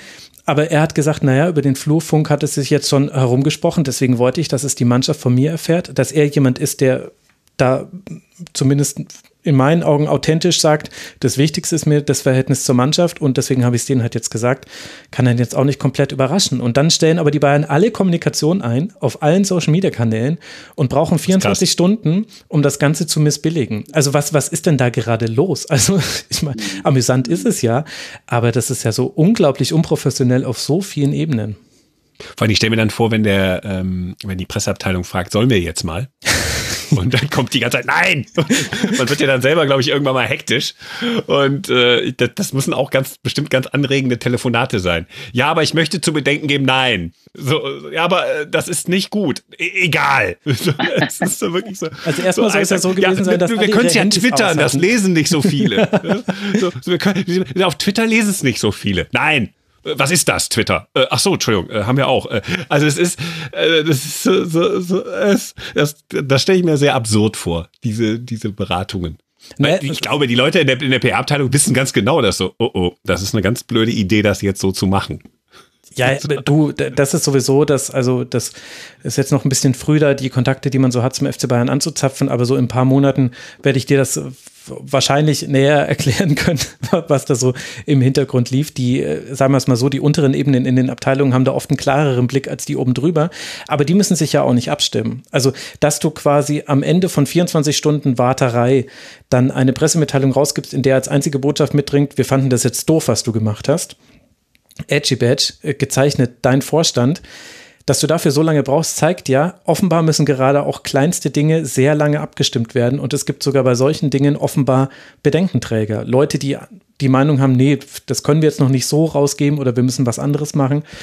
Und das ist nicht untypisch für den FC Bayern. Es gab schon immer viele Diskussionen, aber wie man das geschafft hat, aus so einer sportlichen Traumsituation in so eine Situation, jetzt in so eine verfahrene Situation reinzukommen, in der du im Grunde sagen musst, wenn sie jetzt nicht ihren Wunschtrainer bekommen, der anscheinend Julian Nagelsmann ist, wo ich auch erstmal gespannt abwarte, wie den die Mannschaft dann so findet. Ich hoffe, er hat nicht das mhm. Gefühl, er müsse zum Einstieg irgendwelche Dance Moves oder seine aktuelle Jackenkollektion fortführen. Ich bin mir da nicht so sicher, wie das da so läuft mit dem Standing, ehrlich gesagt wenn, wenn der absagen würde, dann hätten die schon ein riesiges Problem. Was machen sie denn dann? Aber aber glaubst du, Nagelsmann wird es machen? Ich meine, es ist doch jetzt die perfekte Situation für die ganzen hinten dran. Das Rattenrennen ist doch eröffnet. Also zwischen den Clubs, die, äh, die, die, die sich mal überlegen könnten, vielleicht mal vor den Bayern zu landen. Also Dortmund, Leipzig, peripheriemäßig noch äh, Leverkusen, Gladbach. ähm, dazu sagen, so, so, so, ja, jetzt bin ein klein bisschen Teasing für den Frankfurter. Aber ähm, das, das, das, da, da geht doch jetzt das Rattenrennen los. Da will doch Julian Nagelsmann nicht sagen, so kurz vorher gehe ich von Bord. Ach, du weiß ich nicht. Also Bayern kann ich immer noch machen mit noch nicht mal 40, ne? Also ja, und Nagelsmann würde ich tatsächlich auch das Selbstbewusstsein zutrauen, dass er das wirklich so sieht. Ich glaube, es gibt aber ganz ja. viele Trainer. Nico Kovac, finde ich, ist da ein perfektes Beispiel. Der hatte das Gefühl, ey, ich habe jetzt die Chance, zu Bayern zu gehen. Stand jetzt habe ich die Chance, zu Bayern zu gehen.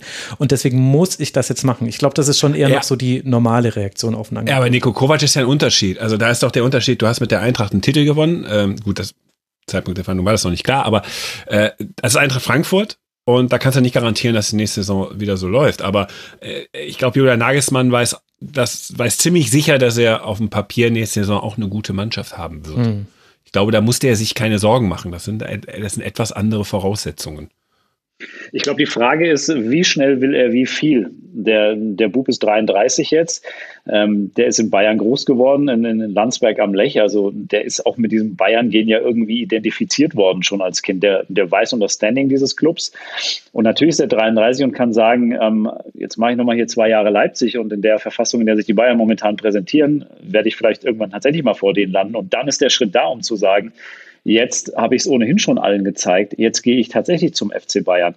Aber von, von, von, der, von der prinzipiellen Herangehensweise her bin ich zu 100 Prozent davon überzeugt, dass Julian Nagelsmann Trainer des FC Bayern werden will, dass er sich das zutraut und er für sich nur die Frage beantworten muss, will ich es jetzt oder gehe ich ins Risiko und spiele ein bisschen auf Zeit? Ach Gott, es ist ihr habt mit allem recht, was ihr gesagt habt. Gleichzeitig ödet mich gerade unsere eigene Diskussion an, weil es so völlig unsinnig ist und weil man nämlich auch das Gefühl hat, also das sollte jetzt nicht als Kritik an euch verstanden werden, sondern was ich damit meine, ist, dass man das Gefühl hat, und das machen einfach neun Meisterschaften in Folge mit einem, ich rechne jetzt einfach die jetzige schon mit ein, dass es sowieso egal ist, zumindest für den nationalen Wettbewerb. Dass die jetzt, dass die jetzt, die könnten mich jetzt da hinstellen und äh, das würde dann zwar, es wird mal ein schlechtes Wortspiel in der PK fallen, alles andere wäre ein Desaster.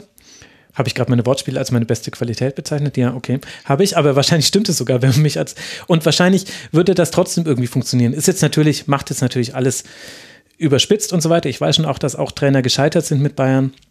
Aber das ist das Problem, da ist so viel Qualität äh, vereint, dass du über die Qualität ja sehr weit kommen kannst, was man ja an dieser Saison gerade sieht. Und gleichzeitig ist dann Hansi Flick auch in Anführungszeichen nur, weil er jetzt mehr Titel geholt hat, als er Spiele verloren hat. Das ist eine ganz tolle Leistung, ich will das nicht kleinreden.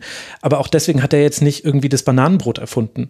Also es gibt auch eindeutige Probleme bei den Bayern und die hat er auch in dieser Saison nicht in den Griff bekommen. Und ob die jetzt nur in Anführungszeichen mit Upamecano behoben sind, das will ich jetzt auch erstmal sehen. Und was mich irgendwie stört, ist, dass diese Diskussion so fruchtlos ist, dass man so ständig in diesen Konjunktivszenarien ist und dass, und dass wir ständig über irgendwelche Verhältnisse, mag jetzt der Hassan den Hansi und was macht der Uli und der Kalle. Es interessiert mich doch alles gar nicht. Aber, ja, aber dann, dann, dann will ich dich vielleicht aus deiner. Oh, mach du, Phil. Ich, ich will den Max vielleicht aus deiner Ödnis so ein bisschen rausholen an einer Stelle. das wollte ich tatsächlich gerade auch, einfach nur mit dem Hinweis darauf, dass es ja ein total spannender Trainersommer einfach wird. Also ne, die Bayern brauchen einen, vielleicht braucht Leipzig bald einen, wenn Nagelsmann darüber geht. Mhm. Leverkusen braucht auf jeden Fall einen, die Eintracht braucht auf jeden Fall einen. Das wird wahnsinnig der spannend, der Sommer. Der DFB ohnehin die ganze Zeit. Also von daher, das wird total spannend. Und jeder Tag, an dem man eher über, über freie Trainerstellen als über Inzidenzwerte nachdenkt, ist doch eigentlich ein guter Tag in diesen Zeiten. Das stimmt. Also was ich, was, was, dieser, dieser Elefant im Raum, den ich vorhin erwähnt habe, Hansi Flick wird Nationaltrainer. Dieser, das nennt man im Radio, so, so, so habe ich es gelernt beim, beim, beim Radio machen, so diese, diese Ene. Ich weiß nicht viel, ob das bei euch im HR auch so ist, aber äh, erster naheliegender Einfall. Und der DFB hat ja eine sehr, sehr große Schwäche für sowas ähm, sich auf den ersten blödsten Gedanken einzulassen und das dann auch durchzuziehen. Äh, wenn man wenn man so strukturkonservativ ist wie wie der DFB, ist das auch in der Natur der Sache. Ich mache mir echt Sorgen, wenn, wenn, wenn Hansi Flick, oder das heißt Sorgen. Mir ist die Nationalmannschaft eigentlich unter Joachim Löw immer egaler geworden. Also das schon vor dem Weltmeistertitel. Äh, ich gehöre zu denen, die sagen, trotz Joachim Löw ist der DFB äh, Weltmeister geworden 2014. Ähm, das können wir jetzt hinlänglich und lange diskutieren, aber ich, ich hatte dieses ganze, die Mannschaft, Oliver Bierhoff, Löw, das hat mich immer weiter weggeführt von dieser Nationalmannschaft. Naja, bist du nicht alleine. Ja.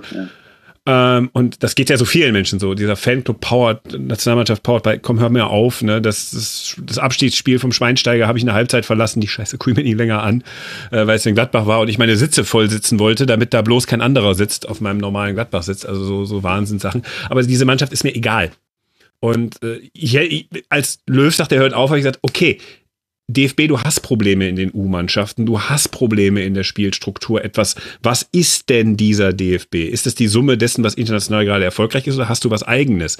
Äh, jetzt habt ihr doch die Chance, mal was zu kreieren mit, mit konzeptioneller Trainertum. Bitte nehmt nicht den Kunst. Ach, Christoph. Ja, ja, du lachst, genau, aber die, diese, diese romantische Vorstellung, so, vielleicht kriegt man so jemanden wie mich da wieder ran, dass man sagt, da haben wir mal einen spannenden Trainer. Also bitte nehmt jetzt nicht Stefan Kunz oder, äh, äh ja, und dann ist Hansi Flick auf dem Markt und ich weiß ganz genau, was passiert. Und dann sind wir genau da. Dann ist es mir auch egal. Und genau das Ding ist es. Wenn Hansi Flick jetzt zum DFB geht, dann wird das das ist öde, aber genau das ist doch das Spannende jetzt. Wie reagiert der DFB darauf? Weil wir werden, ich, ich werde nicht der Einzige sein und, und diese Runde wird nicht die Einzige sein, die sagt, naja, Hansi Flick ist aber jetzt ein bisschen einfallslos. Ach Quatsch. Es, äh, Oliver Bierhoff hat äh, schon sämtliche Shampoosflaschen geköpft, die er hat. Das ist für, das ja, rettet das, ihn aus einem Riesenproblem und es wird aber, aber die Probleme der Nationalmannschaft. Dem ja, Untergang geweiht. ja klar, weil, weil auch Hansi Flick keine vier Verteidiger auf Weltklasse-Niveau vorfinden wird in der Nationalmannschaft und da wird die Nationalmannschaft genauso lustig wie die Bayern. Also es wird halt dann ständig ein 4 zu 3 geben, aber halt auch gegen Nordmazedonien. Äh, Uli Hoeneß wird dann Westmazedonien dazu sagen.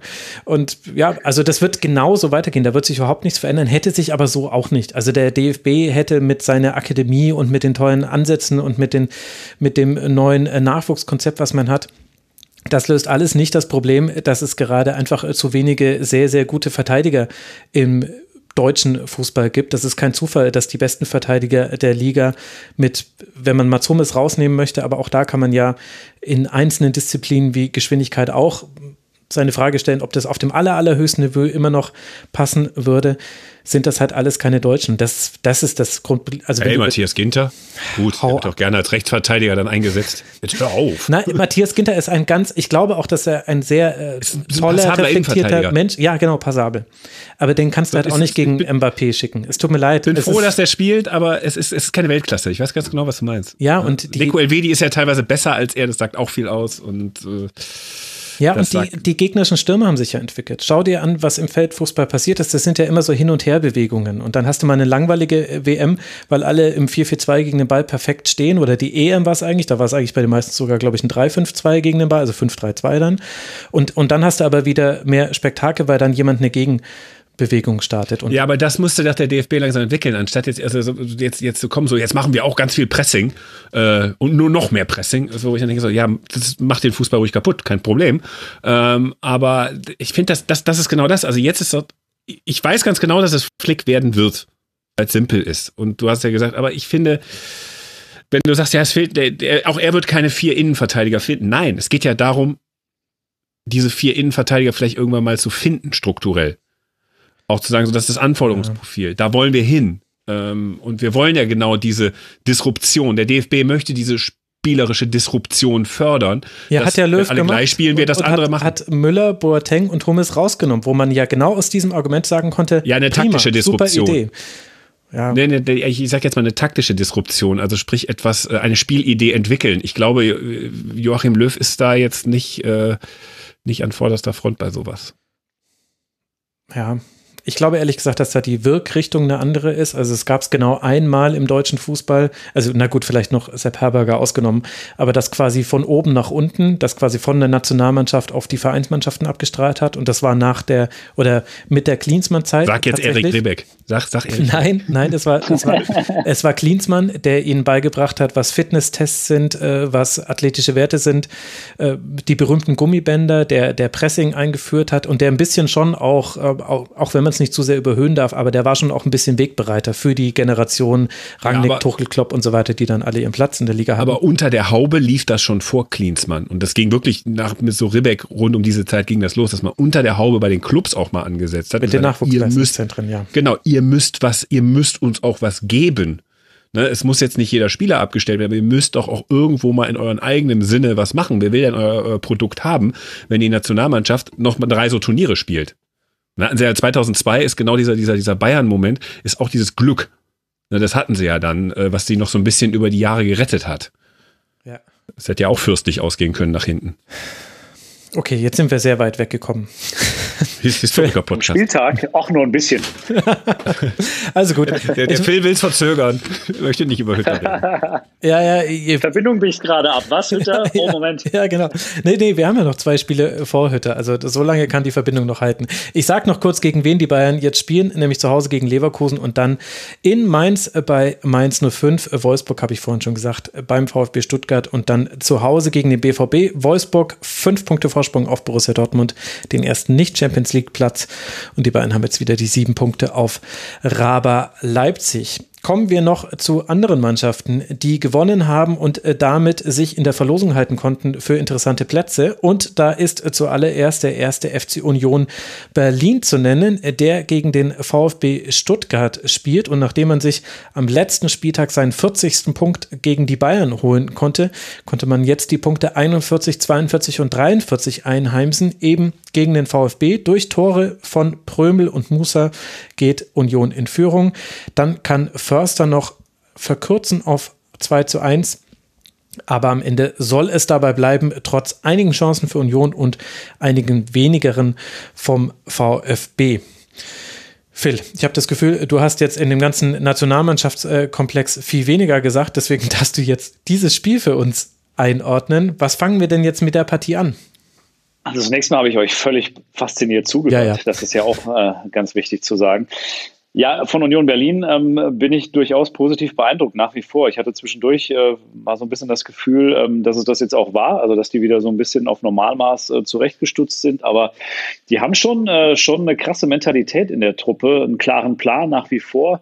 Ähm, die funktionieren auch sehr gut zusammen ähm, auf der Wiese unten und äh, waren einfach jetzt effizienter an dem Wochenende als der VfB Stuttgart, sind ohnehin zu Hause auch jetzt in der, in der Corona-Zeit, das ist ja bei einigen Clubs ähm, relativ erstaunlich, bei der Eintracht auch, die total heimstark sind, obwohl das immer so ein Verein war, wo du gesagt hast, wenn die mal ohne Fans eine Saison zu Hause mhm. spielen, dann äh, geht das komplett in die Binsen. Das Gegenteil ist der Fall. Bei Union ist es ähnlich, die sich ja auch lange über die Atmosphäre so ein bisschen auch definiert haben. Ähm, seit 14 Spielen jetzt zu Hause ungeschlagen.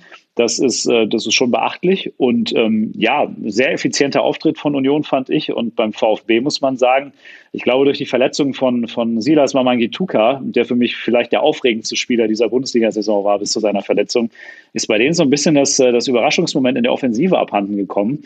Und ähm, das äh, schlägt sich jetzt auch relativ deutlich und schnell wieder in den Ergebnissen da nieder. Und Union Berlin, ich meine, punktgleich mit Borussia Mönchengladbach, ja, 43 Punkte, die sind mittendrin in der Verlose, da um äh, mindestens mal um Platz sieben. Und ich kann nur noch mal sagen, es ist, es ist erstaunlich, wie diese Weiterentwicklung von Union Berlin in dieser Saison auch stattgefunden hat und dass die sich auch von kleinen Rückschlägen überhaupt nicht aus der Bahn werfen lassen, sondern immer wieder zurückkommen. Was hast du da zu ergänzen, Christoph? Das, das Union ist, ist unangenehm. Ähm, ich fand, fand das, ich fand sehr, sehr schön, dass Gentner diese sehr schöne Vorlage gemacht hat mhm. zu dem Prömeltor. Das ist gerade gegen den VfB dann so, so eine nette Geschichte. Wirklich, wirklich, wirklich schön, schön, schöne Vorlage, keine Frage. Aber was beim Union halt noch nicht weiß, wie die Saison am Ende zu bewerten ist, ne? Weil äh, ich bin auch mit dem Restprogramm, äh, habe ich gestern noch überlegt, so, wo geht jetzt deren Reise hin? Ne? Also, äh, die, die spielen jetzt noch gegen ähm, äh, Bremen ist da noch mit bei, ähm, aber die spielen noch gegen, äh, gegen Dortmund, Wolfsburg, Leverkusen, äh, Leipzig immer zu so Zeitpunkten, wo man glauben kann, naja gut, kann für den Gegner auch dann durch sein und äh, ist, ist Sefeni, aber das hat dieses Wochenende von Ergebnissen gibt es vielleicht nicht her. Aber die haben natürlich schon ein dickes Brett jetzt noch im Restprogramm. Und wenn sie das alles verlieren, dann ähm, sind sie am Ende Neunter, haben eine sehr erfolgreiche Saison gespielt, aber ist dann vielleicht auch ein wenig enttäuschend. Oder also ich, ich kann das mit Union so am Ende noch nicht einschätzen. Ähm, nur das Spiel war natürlich klassisches Unionsspiel, wobei du ja auch sagst VfB. Ne? Deshalb, äh, bevor ich dasselbe more the same sage, VfB ist natürlich auch so ein bisschen Luft raus. Ich glaube, die sind da ganz zufrieden, äh, dass es mal nicht chaotisch auf dem Feld abgeht, wenn es drumherum ein bisschen chaotisch war. Also ehrlich gesagt bin ich bei Union Berlin. Ich weiß nicht, ob das, ob ich da irgendwie auf dem falschen Dampfer bin, aber ich mache mir da überhaupt gar keine Sorgen. Ich finde, Union ist wenn jetzt Wolfsburg gerade den Titel als stabilste Mannschaft abgeben muss durch die letzten beiden Spiele und man darüber sprechen müsste, okay, wer ist denn jetzt dann diejenige Mannschaft, die am seltensten aus den Fugen gerät. Dann hast du ein Spiel bei Union, das war fishy, das war seltsam. Das war ein 2 zu 5 in Frankfurt, wo beide Mannschaften nicht verstanden haben, was da eigentlich gerade passiert ist, weil es für beide mhm. Mannschaften mhm. untypisch war. Stimmt. Aber ansonsten, und natürlich haben sie zu viele Unentschieden, also 13 Unentschieden, aber sie verlieren eben auch nicht. Und das ist ja das Erste, was Union schaffen muss in allen kommenden Spielen. Es sind jeweils Gegner, die für sich noch was erreichen müssen. Also Dortmund jetzt als nächster Gegner sowieso. Werder, völlig klar, haben wir schon drüber gesprochen. Auch bei Wolfsburg wird es in äh, drei Spieltagen noch so sein, dass die wahrscheinlich rechnerisch noch nicht durch sind. Das kann ich mir zumindest, also es gibt zwar Szenarien, aber das halte ich nicht für unmöglich. Und dann hast du Leverkusen, Leipzig, das könnten vielleicht eventuell Konstellationen sein, wo dann für Leipzig vor allem Dinge dann schon entschieden sind, wobei ich nicht weiß, ob es das wirklich einfacher macht. Aber erstmal sind das alles Spiele, wo Union sagen kann, das, was wir gut können, nämlich, dass wir, so wie sie es auch gegen den VfB gemacht haben, dass wir dem Gegner erstmal offensiv eigentlich fast alles wegnehmen, was ihm Spaß macht und dann gucken wir halt mal, was für uns noch so drin ist. Das könnte gegen all diese Gegner sehr gut funktionieren. Und ich fand das defensiv bei allen Problemen, die Stuttgart natürlich auch hat, habt ihr ja auch schon thematisiert, hat viel mit Personal zu tun, so ein bisschen hat das Union halt auch einfach wieder sehr, sehr gut gegen den VfB gemacht. Es gab die eine Phase Anfang der zweiten Halbzeit, da hat der VfB auch ein richtig schönes Anschlusstor erzielt, aber ansonsten, wie gut die einfach gegen den Ball stehen und dass die so oft, also in dem Spiel, das war schon fast grotesk. Stuttgart hatte immer den Spielaufbau zu dritt, klar, Mavropanos, Anton und äh, Kaminski. Und dann waren da Kruse und Musa und Kruse ist jetzt auch nicht bekannt als derjenige, der so im allerhöchsten Tempo anläuft. Und trotzdem hat es manchmal schon gereicht, also dass Union in Unterzahl einfach nur da stand dass Stuttgart Fehler gemacht hat und Bälle verloren hat. Und dann ging es aber zack, zack. Also das kann halt Union einfach richtig gut mit Klatschpässen und mhm. äh, mit den Hereingaben von außen. Dass Trimme jetzt zwei Vorlagen macht, ist natürlich auch eine schöne Geschichte, weil es jetzt so lange gedauert hat, bis er jetzt wieder mal seine Vorlagen macht, dass Musa jetzt auch trifft. Aber ich finde, Union ist von, der, von dem, was du gerade brauchst, um Spiele zu gewinnen, eine der Mannschaften, die am am meisten hat in der Liga. Deswegen, ehrlich gesagt, ich habe, also klar, ist ein schweres Restprogramm und kann sein, aber ich sehe da ehrlich gesagt eher Probleme für die Gegner als für Union. Ich konnte es halt null einordnen, was ich, ob ich es jetzt gut oder schlecht finde. Mhm. Kann ja. ich immer noch nicht. Ja. ja, es ist halt auch der VfB als Gegner jetzt. Also die halt einfach mit Verletzungen zu tun haben, die eben mit einem Spannungsabfall nach dem letztlich Erreichen der Saisonziele zu tun haben, wo Sosa gefehlt hat, wo du ganz klar gemerkt hast, ach guck mal, wenn der VfB einfach Flanken schlägt, so wie alle anderen, nämlich quasi normale Flanken, ja, ja. nicht Sosa schlägt ja immer diese Bogenflanken, die quasi von oben kommen, die dann der Theorie nach nur für einen zu erreichen sind, und zwar den, der höher springt. Und das ist halt Kalaitic. Äh, wenn die Normalflanken, dann sind die eine ganz normale Mannschaft. Dann will man auch gar nicht, dass die Flanken, also ich zumindest nicht. Das war wieder so sehr, ja, hat halt einfach nicht so gut äh, funktioniert. Das hast du halt beim VfB gesehen, aber die haben ja trotzdem auch kein schlechtes Spiel deswegen gemacht. Ja, ich. das ist richtig. Klimovic hatte da ein paar gute Aktionen. Und Kobel ist ein wirklich guter Torhüter. Das tut dem VfB sehr gut. Erzähle ich aber mit beiden, glaube ich, nichts Neues, den VfB-Fans. Gut, dann gucken wir uns das einfach an, wie das wird. Für den VfB geht es jetzt weiter. Die haben 39 Punkte, damit 8 Punkte Rückstand auf Tabellenplatz 6, 4 Punkte auf dem möglichen siebten Tabellenplatz und 13 Punkte Vorsprung auf den Relegationsplatz. Für die geht es jetzt weiter gegen Wolfsburg und dann gegen Raba, bevor man dann in den letzten drei Spielen noch Augsburg, Gladbach und Arminia Bielefeld bekommen wird. Das sind die nächsten Gegner für den VfB aus Stuttgart. Und es gibt noch eine weitere Mannschaft, die mit einem Sieg an diesem 29. Spieltag dranbleiben konnte, an diesem begehrten siebten Platz, zumindest in seiner Reichweite, nämlich der SC Freiburg. Der steht jetzt bei 40 Punkten, hat drei Punkte Rückstand. Und gegen wen haben die Freiburger gespielt? Gegen Schalke 04. Und dann verwundert es einen auch nicht mehr so sehr, dass sie gewonnen haben. Schon nach 20 Minuten führt Freiburg mit 2 zu 0 nach Toren von Höhler und einem verwandelten Elfmeter von Scholloy. Und in der zweiten Halbzeit kann dann Christian Günther mit einem Doppelpack sogar noch erhöhen. Und so geht es dann 4 zu 0 aus, Christoph. Und die Frage ist so ein bisschen, was fangen wir mit solchen Partien an? Ich habe das Gefühl, bei beiden Mannschaften könnte man jetzt so ein Best-of aus äh, den letzten zehn Schlusskonferenzen machen und, und daraus dieses Segment zusammenschneiden, weil zwar Freiburg Dinge gut gemacht hat und Schalke Dinge schlecht, aber das halt jeweils so typische Dinge für diese Mannschaften hm. waren, die sie gut und schlecht gemacht haben. Ich kann mal meine Notizen vorlesen. Ja, den, mach mal. den Tor gemacht haben. Da kannst du ja schon sehen, wo, wo die Reise hingeht. Also 1-0 Stamboli äh, Katastrophe. 2-0, äh, wenn doofer Elfmeter, dann macht Schalke den. Äh, gegen sich zu kriegen, Suazerda beim 3-0, äh, ach du Jemine. Äh, und äh, 4-0 äh, vor dem Anspiel auf Günther, drei Schalker sind Begleitschutz für den ja. ballführenden Spieler. Mhm. Ähm, so, Klappe zu, äh, Spiel erklärt. Äh, Christian Streich hat ja nach dem Spiel gesagt, jetzt hört mal auf, dass das nur Schalke ist. Wir haben auch Dinge gut gemacht. Völlig richtig. Freiburg macht Dinge gut. Aber äh, jedes Schalke-Spiel, das ich jetzt in der jüngeren Vergangenheit und das sind ein paar Monate gesehen habe, äh, also das ist, das, die, die haben ja nicht, das sind ja, das sind ja na, Fußballer, die durchaus Fußball spielen können, aber das ist teilweise Slapstick ähm, und es bleibt es auch. Also auch wenn ich jetzt sage, so mit Dimitrios Kramotzes ist es ein Trainer, wo du sagst, so, da, ah, versucht man versucht eine Perspektive aufzubauen, äh, aber ich fehlt da echt, also ich, ich frage mich, die Frage ist wirklich so, holen sie überhaupt noch einen Punkt? Also das ist so, das ist mein Spielfazit. Einfach nur diese vier. Wo ist der Schalker Fehler bei den vier Toren? Und du findest ihn äh, sehr simpel. Mhm. Und das schmälert. Ja. Ich will, will SC Freiburg damit nicht schmälern, ne? Weil auch das, das 4-0 äh, schönes Teil. Aber äh, naja, also, äh, wie gesagt, als, als Gladbach-Beobachter selbst eine, eine, eine maximal angeschossenste Borussia aus Mönchengladbach mit ganz schweren Rahmenbedingungen kann sich nicht so doof anstellen, gegen diese Schalker äh, nicht hoch zu gewinnen. Und das ist halt einfach. Ich glaube, die Saison für Schalke muss enden und für Freiburg ist das vielleicht äh, übrigens, äh, da sind wir wieder im psychologischen Effekt. Aber bei Gladbach auch so, nach dem Schalke-Spiel ging es dann ein bisschen die Kurve hoch. Kann natürlich für Freiburg auch nochmal sein, so, hey, jetzt, ne, vielleicht können wir ja da Richtung international noch was machen. Auch so ein Spiel kann man sich schön reden. Weil man könnte ja auch theoretisch sagen, ja, das, das reicht halt aktuell, äh, muss man sich kein Bein ausreißen, um gegen Schalke gut und deutlich zu gewinnen. Hm. Und was ich ja, endlich mal sagen wollte, die Freiburg, eine Sache, die Freiburger Lüftungsanlage ist der Horror der Geisterspiele. Es ist ein Generator. Oder Generator, das Ding. Das einmal sagen.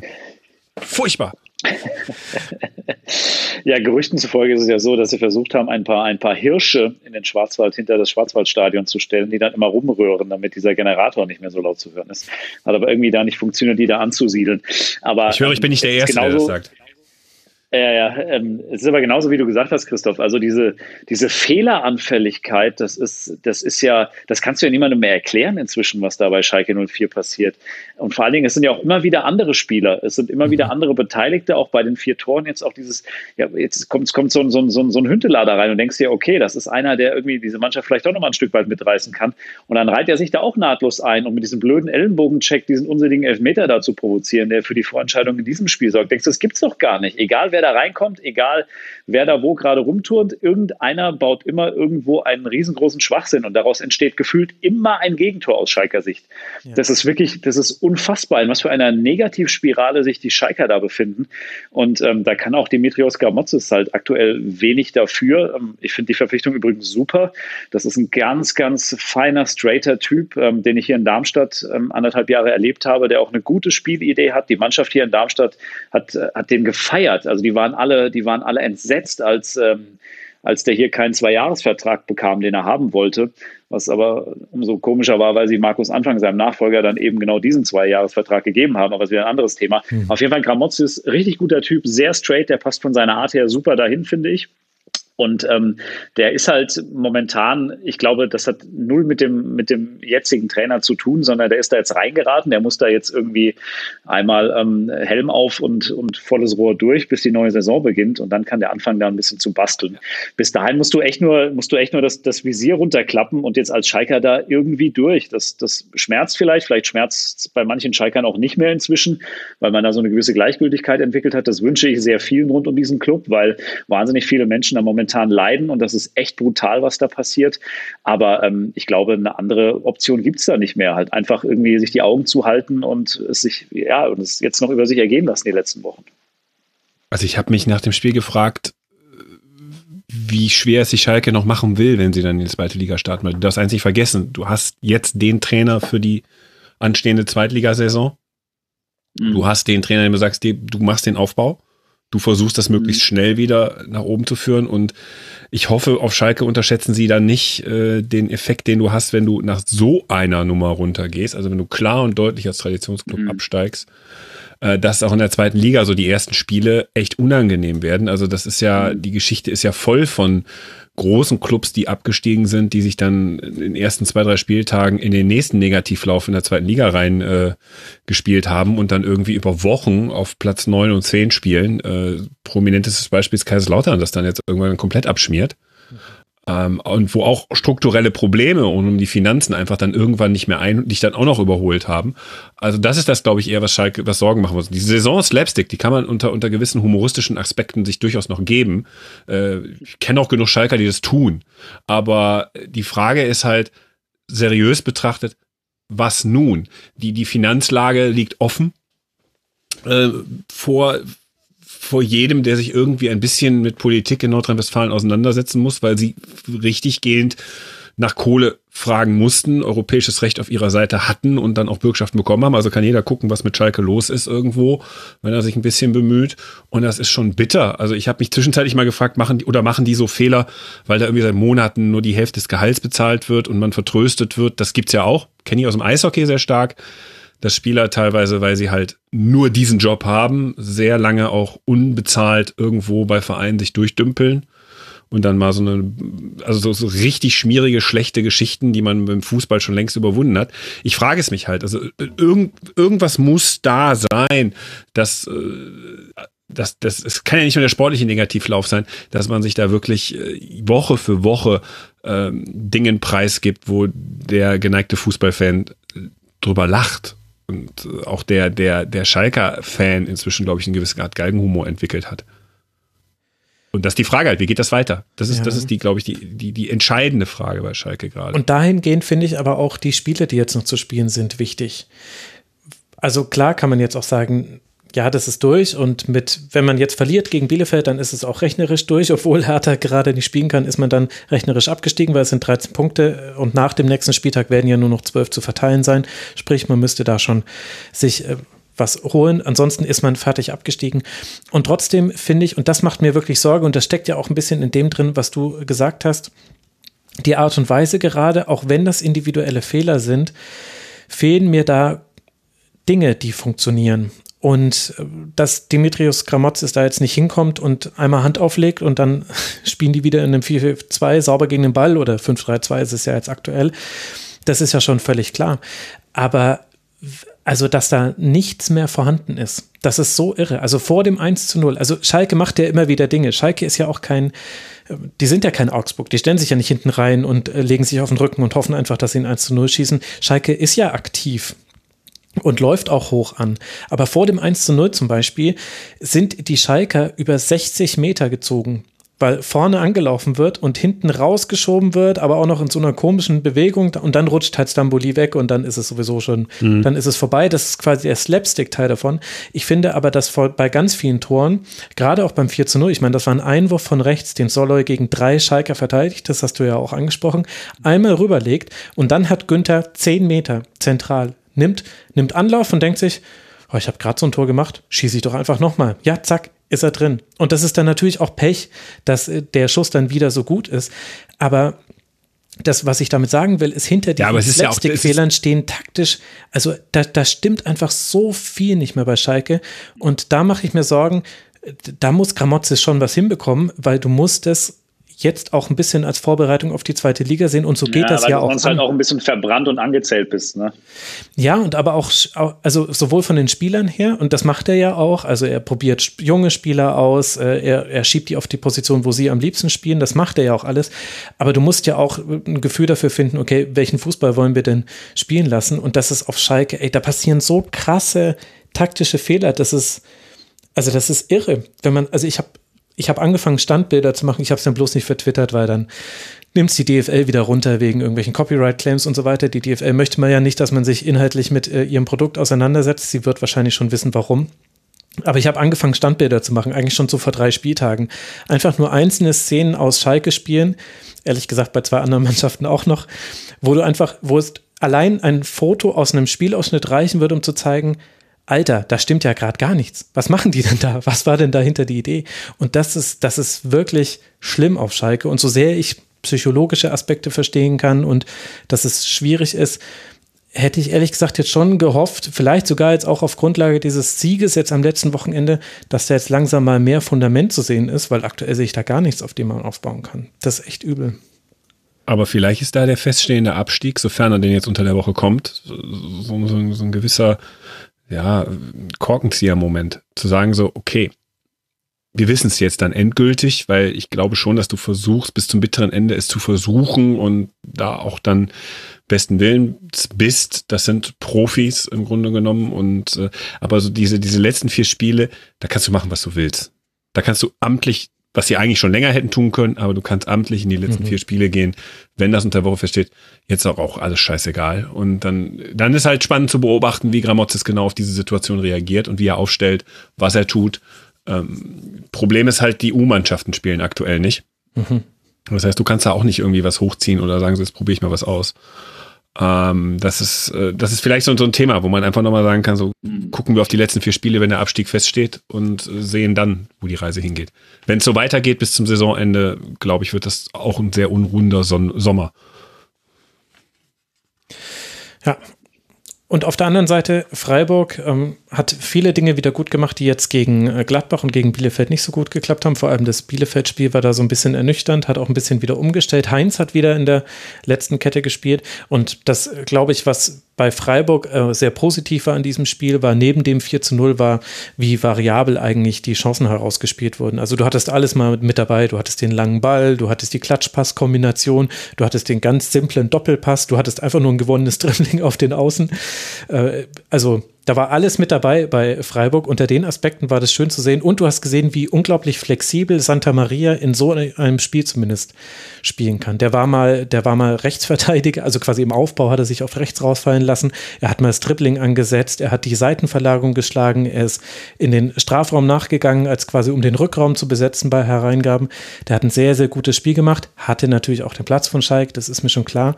Aber ich glaube, das war so, für Freiburg auch jetzt eben mit Blick auf die, die nächsten Spiele. Harter fällt jetzt aus, dann spielst du gegen Hoffenheim und gegen Köln. Könnte das wirklich, äh, so wie du es schon angedeutet hast, Christoph, ein kleiner Umschwung sein für die. Aber du, äh, du, du hast jetzt gesagt, was gegen Gladbach nicht funktioniert hat. Also gegen Gladbach haben viele dieser Dinge sehr, sehr gut funktioniert. steht zur Halbzeit 3-0, brauchen wir da gar nicht mehr drüber reden, dann steht das in der Kontinuität. Ne? Ja, also stimmt. das ist schon, also das Gladbach-Spiel war schon sehr, sehr gut von Freiburg gespielt. Und äh, das, das in der Halbzeit hat man auf eine Umstellung der Gladbacher einfach nicht die richtigen Mittel gefunden und hat zum falschen Zeitpunkt die Tore kassiert. Aber das war ein Spiel des SC Freiburg, wo ich in der ersten Halbzeit dachte so, wow, was ist denn hier los? Ähm, auch bei einer schlechten Gladbacher Mannschaft, aber das, also da, da steht der SC Freiburg schon in einer gewissen spielerischen äh, Konstanz. Ne? Wie das Ergebnis stimmte nicht. Das war dann ja, das Einzige. Stimmt, Ende. stimmt, hast du recht. Gut, wie es für Freiburg weitergeht, habe ich gerade schon gesagt. Für Schalke geht es jetzt dann an die auf die Bielefelder Alm, um äh, korrekt zu bleiben. Danach das Spiel gegen Hertha fällt aus. Die Konstellation habe ich euch ja gerade schon genannt. Und jetzt es führt kein Weg mehr dran vorbei. Jetzt sind wir angekommen beim Schwerpunkt dieser Folge und auch bei dem Spiel, was dazu gehört. Gladbach gegen Eintracht Frankfurt. Ich glaube aber, es würde Sinn ergeben, Phil, dass wir vielleicht mit der Frankfurter Vorgeschichte zu diesem Spiel einsteigen. Denn das, was wir vorhin gehört haben, fand ja unter der Woche statt.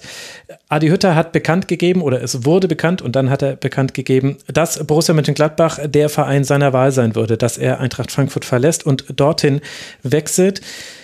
Ich bin ja ein bisschen weiter weg von der Eintracht. Wie überraschend war denn das jetzt an sich als Nachricht für dich und dann auch der Zeitpunkt? Überraschend als Nachricht überhaupt 0,0. Ähm, ich habe das schon seit einigen Wochen gehört, ähm, dass das zumindest mehr oder weniger schon safe sei, auch ohne Unterschrift jetzt, aber dass, äh, dass Hütter und Gladbach äh, da die Gespräche hatten und dass das auch relativ länger schon, schon klar war, dass Adi Hütter da ein grundlegendes Interesse dran hatte und äh, es eigentlich nur eine Frage der Zeit war, bis er es verkündet. Der Zeitpunkt der Verkündung, ja, es ist natürlich schwierig. Also wenn du dir die letzten beiden Spieltage anguckst und äh, siehst, wie die Eintracht in Dortmund gespielt hat und gegen Wolfsburg, ähm, das war ja auch schon die Zeit, wo das permanent hier das Thema war und wo Adi Hütter rumgeeiert hat, als wäre jeden Tag Ostern, ähm, einfach um in irgendeiner Form da, ja, den Druck wegzuhalten von der Mannschaft. Das ist ihm kommunikativ 0,0 gelungen. Trotzdem hat die Mannschaft das Null an sich rangelassen, hat zweimal in diesen ganz wichtigen Spielen, diesen schweren Spielen auch abgeliefert. Mhm. Von daher ähm, glaube ich, dass so ein bisschen die Vermutung war, dass auch dieser nächste, dieser finale Schritt, der ja eigentlich gar nicht mehr so ein großer war, dass sie so ein bisschen die Hoffnung hatten, dass auch das die Mannschaft jetzt gar nicht mal allzu sehr tangiert. Im Endeffekt war das aber ein klassisches Eigentor, denn so wie die Mannschaft am Samstag in Gladbach gespielt hat, habe ich sie in dieser Saison eigentlich noch gar nicht gesehen. Und das war so weit weg von all dem, ähm, von diesem Selbstverständnis der letzten Wochen, dass ich die feste Überzeugung habe, dass diese ganze Nummer halt doch jetzt angekommen ist bei der Mannschaft und dass die Verkündung oder der, der Vollzug dieser, dieser ganzen Wechselarie dann doch beim einen oder anderen echt Spuren hinterlassen hat, die du am Samstag auch gemerkt hast und die mitverantwortlich waren für diese Leistung und für diese Niederlage. Christoph, war denn das auf Gladbacher Seite auch schon so, dass das alle wussten? Also es gab einen Blog, Mitgedacht-Blog hieß er, der hat am 1.4. ein, äh, die schreiben immer sehr äh, entspannt und ruhig und wenig aufgeregt, äh, haben sie so einem Bildstyle geschrieben, dass sie wüssten, dass Hütter kommt und äh, damit haben sie, glaube ich, Max Eberl den besten Dienst erwiesen, weil er sagt, ja, dann ist es ein Aprilscherz, äh, weil die Bildzeitung traditionell in Gladbach kaum ein Bein auf den Boden kriegt und nach dieser Xavi Alonso-Nummer mhm war es dann schon so ein bisschen, äh, dass die Bild ja auch raushaute, war es ja schon so ein bisschen, dass man sagte, nee, ja, die Güter kann man sich nicht vorstellen. Es waberte auch nach der Marco Rose Nummer so ein bisschen durch durch die Gladbacher Szenerie, äh, nein, man wolle von keinem Bundesligisten einen Trainer aktiv abwerben. Da hat man dann bei Glasner aus, aus Wolfsburg immer mal hingeguckt, so, so ah, der hat's mit dem Schmatke, ist ja ein bisschen überworfen, ah, vielleicht schmeißt er da hin, dann wäre das ja eine Krücke, wo man sagt, da hat man keinem Konkurrenten geschadet. Äh, Adi Hütter hatte man nicht so auf dem Zettel. Es wird dann nur irgendwann so in den letzten zwei, drei Wochen immer konkreter, wo ich dann auch dachte, so hoch, ja, sie, sie, sie, sie, sie trauen sich. Ähm, das ist interessant, das passt in die Kontinuität bei Max Eberl, aber ich hätte nicht gedacht, dass Adi Hütter das mitmacht äh, im ersten Moment. Nur dann mit genauerem Nachdenken wurde es für mich auch immer logischer, dass das durchaus eine Idee sein kann. Ähm, den will ich aber nicht vorweggreifen. Aber es war jetzt so, in, in, in Gladbach war ich so, ich war gedanklich in anderen Sphären. Also ich war wirklich so und, und viele andere Fans und äh, vielleicht nicht die Kollegen, die relativ nah dran sind. Aber so, so, so bis Beginn April war man noch in der Sphäre Xavi Alonso, ja, ein interessantes Experiment, als die Meldung kam. Äh, was ist denn sonst noch so Spannendes auf dem Markt? Dass man einen spannenden Trainer bekommt, ähm, da war ich immer sehr sehr von überzeugt. Also diese ganzen Kofeld-Geschichten, die da immer waren, habe ich gesagt, mit welcher Begründung sollte mhm. äh, Florian Kofeld von Werder Bremen nach Mönchengladbach gehen? Das ist ein Risiko, das wird der Verein nicht gehen.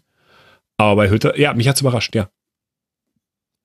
Was glaubt ihr denn, woher so eine Info dann in der Woche vor so einem Aufeinandertreffen kommt? Kann man das lokalisieren oder ist es auch eine Frage, wo ihr sagt, ja gut, letztendlich jetzt dann egal? Aber so als Außenstehender habe ich mich das gefragt, ehrlich gesagt. Also ich ja, habe ja, ich sag, also, ich, ich, darf Phil ganz kurz vorlegen, was, was ja, interessant ja, ist. Bei der, bei der Eintracht, der Eishockey-Podcast hast du ja immer einen guten Draht zur Eintracht. Wissen, das liegt daran, dass der Pressesprecher ist der DEW-Vizepräsident. Und den habe ich hin und wieder mal gefragt, ähm, wenn, wenn, man so über Eishockey redet, dass der Mark Hindelang, wenn man sagt, so, und wie läuft es bei der Eintracht und so, die halten echt gut dicht. Also ähm, das ist wirklich, das ist hervorragend und insofern ähm, ist es immer so, wie sowas durchsickert, schwierig. Aber von Eintracht-Seite war immer so mein Gefühl, dass die Eintracht kommunikativ auch nach außen das sehr, sehr gut macht. Und das, deshalb, Phil, ist meine, meine Frage oder, oder täuscht mich da mein Eindruck über die Eintracht? Weil also, Gladbach ja auch ähm, immer so ähm, bekannt ist dafür, dass man sehr lange schweigen kann. Ja, das ist zumindest in den letzten Jahren bei der Eintracht tatsächlich auch immer so gewesen. Jetzt ähm, in dem Fall also wie gesagt, ich, ich wusste es mehr oder weniger schon seit zwei, drei Wochen. Und äh, wenn das bei mir so der Fall war, dann wird das anderswo nicht anders gewesen sein. Und ich glaube, sie waren Gott froh, dass es überhaupt so lange so gut ging. Ähm, mir hat jemand äh, bei der Eintracht vor kurzem mal gesagt, jeder Tag und jede Woche, ähm, wo kein Vollzug gemeldet wird, was jetzt genau passiert, ist für die Eintracht ein guter und ein gewonnener Tag. Das haben sie ja relativ lange ausgezögert. Ich glaube, irgendwann war es dann auch einfach rum. Also ähm, das Ding wäre so oder so rausgekommen und dann sind sie eben selbst in die, in die Offensive gegangen und haben das vielleicht auch ein bisschen mit, äh, mit dann da entsprechend platziert. Letzten Endes, ähm, ja, ich, ach, ich weiß gar nicht, wo ich da anfangen soll bei dieser ganzen Thematik. Also mich überrascht 0,0, dass Adi Hütter diesen Schritt geht. Ähm, ich muss dazu sagen, vielleicht einleitend, dass ich in den knapp drei Jahren, wo er jetzt hier war, alles andere als ein gutes Verhältnis zu ihm hatte. Ähm, das ist jetzt noch freundlich und milde formuliert. Ähm, ich habe ihn äh, in diesen drei Jahren überhaupt nicht richtig kennengelernt, diesen Adi Hütter. Ähm, und ganz wenige Menschen haben das überhaupt nur. Also auch viele, die ähm, jetzt nicht diese journalistische Distanz zu ihm haben, sondern die eben auch bei der Eintracht sind, haben gesagt, ich kann dir nicht sagen, was das für ein Typ ist. Und genauso ging es mir vom ersten Moment an. Ich konnte den 0,0 greifen. Ähm, er hat mich fachlich über weite Strecken überzeugt, aber es war immer klar, der hat einen ganz klaren Karriereplan. Das äh, pflastert ja auch seine Karriere. Wenn du dir seine Vita anguckst, der ist in Salzburg gegangen, äh, als er Meister geworden ist, äh, in Bern dasselbe Spiel mit der Champions League-Teilnahme vor, vor Augen. Ähm, also das, äh, das, da gibt es schon relativ schnell ein, ein sehr stimmiges Muster, wenn du da drauf guckst. Und dass er weiterziehen würde, war mir relativ klar. Ähm, Borussia Mönchengladbach ist für ihn insofern ein Aufstieg, weil, und das ist durchaus nachvollziehbar, er der Meinung ist, dass äh, Gladbach eben der Eintracht fünf Jahre voraus ist, was ähm, die Gesamtbeschaffenheit angeht. Ähm, er schätzt es sehr, dass in Gladbach relativ kurze Wege sind ähm, mit Max Eberl, ähm, den er ohnehin sehr, sehr schätzt, was ich auch absolut nachvollziehen kann. Also aus Adi Hütters Sicht äh, macht das durchaus Sinn, weil ich auch glaube, dass äh, die Gladbacher Mannschaft, wenn sie normal äh, performt, äh, deutlich besser ist als die Eintracht-Mannschaft in normaler Form. Ähm, Gladbach hat jetzt häufig underperformt, die Eintracht hat ein bisschen overperformt. Deswegen äh, passt das punktemäßig gerade nicht zu dem, was ich gerade gesagt habe. Aber prinzipiell ist das schon so. Der sieht in Gladbach die größere Perspektive Perspektive, um mittelfristig regelmäßig oben mitzuspielen. Für ihn ist das der nächste Schritt in der Karriere.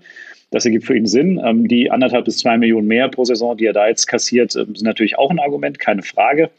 Ähm, letzten Endes ist es nicht, oder das große Problem, das hier viele in Frankfurt haben, ist nicht die Tatsache, dass er geht, sondern wie er gegangen ist. Und wie er das kommuniziert hat, wie er das moderiert hat über diese ganzen Wochen, das äh, finden viele zu Recht schwierig und das Ganze wurde jetzt getoppt. Ähm, ich weiß nicht, ob ihr das gestern gesehen habt mit dem Interview, das, das Hütter dem ZDF noch gegeben hat nach diesem Spiel, nee. wo er ähm, relativ gut gelaunt äh, im Interview da steht und zum einen sagt, dass er das Stadion da sehr schön findet und äh, dass er sich darauf freut und dass ja dann nur die Vereinsfarben sich ändern ab Sommer, aber das Stadion bleibt ja eigentlich genauso schön wie in Frankfurt. Und dann spricht er noch von dem 0 zu 4 Sieg äh, Niederlage. Ei, ei, und, ähm, ei, ei, Das ja, ist ja, halt ist ja Rose für, auch passiert. Für einen Ja, genau. Äh, das ist, das ist natürlich doof und das kann jedem von uns passieren, ist aber für Adi Hütter in dieser Situation direkt nach diesem Spiel, mhm. finde ich etwas, was nicht passieren darf. Ja? Und das feuert jetzt hier die äh, Fangemeinde natürlich nochmal zusätzlich an. Unterm Strich äh, ist es ganz schwierig, das jetzt irgendwie ja, so zusammenzupacken, dass du jetzt schon irgendwie da den Deckel drauf machen kannst. Ähm, die Mannschaft ist sichtlich, äh, sichtlich gezeichnet gewesen am Samstag jetzt bei diesem Spiel in Gladbach von dieser Entscheidung. Ähm, vielleicht ist es gut, dass es jetzt schon am Dienstag weitergeht gegen Augsburg, weil dann hast du nicht so lange Zeit drüber nachzudenken. Das Problem ist, was machen sie in Frankfurt, wenn das jetzt schief geht? Weil dann, äh, dann äh, kriegen die halt mal richtig die Flatter. Unterm Strich aber ist, äh, ist diese Adi Hütter-Geschichte eine, die mich nicht überrascht. Ich bezweifle aber, und das ist jetzt erstmal das Letzte, was ich dazu sage, und ich rede jetzt schon sehr, sehr lange, ich bezweifle aber, ehrlich gesagt, dass diese Kombi mit Max Eberl ähm, gut funktionieren kann. Da habe ich große, große Zweifel, weil, und das ist für mich das, das Argument, das ich nicht verstehe und wo, wo ich auch mir nicht ganz sicher bin, ob, ob Max Eberl Adi Hütter zu 100 Prozent da schon so gut kennt. Max Eberl ist genau das für mich, was Adi Hütter in drei Jahren Frankfurt nicht war, nämlich ein authentischer Typ.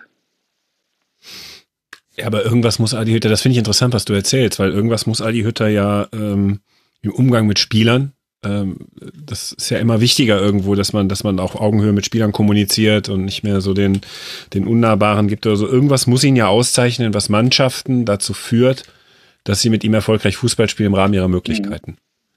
Ähm, also ein sonderlich kommunikativer Typ. Äh, Christoph, in, intern ähm, war er auch in Frankfurt nie.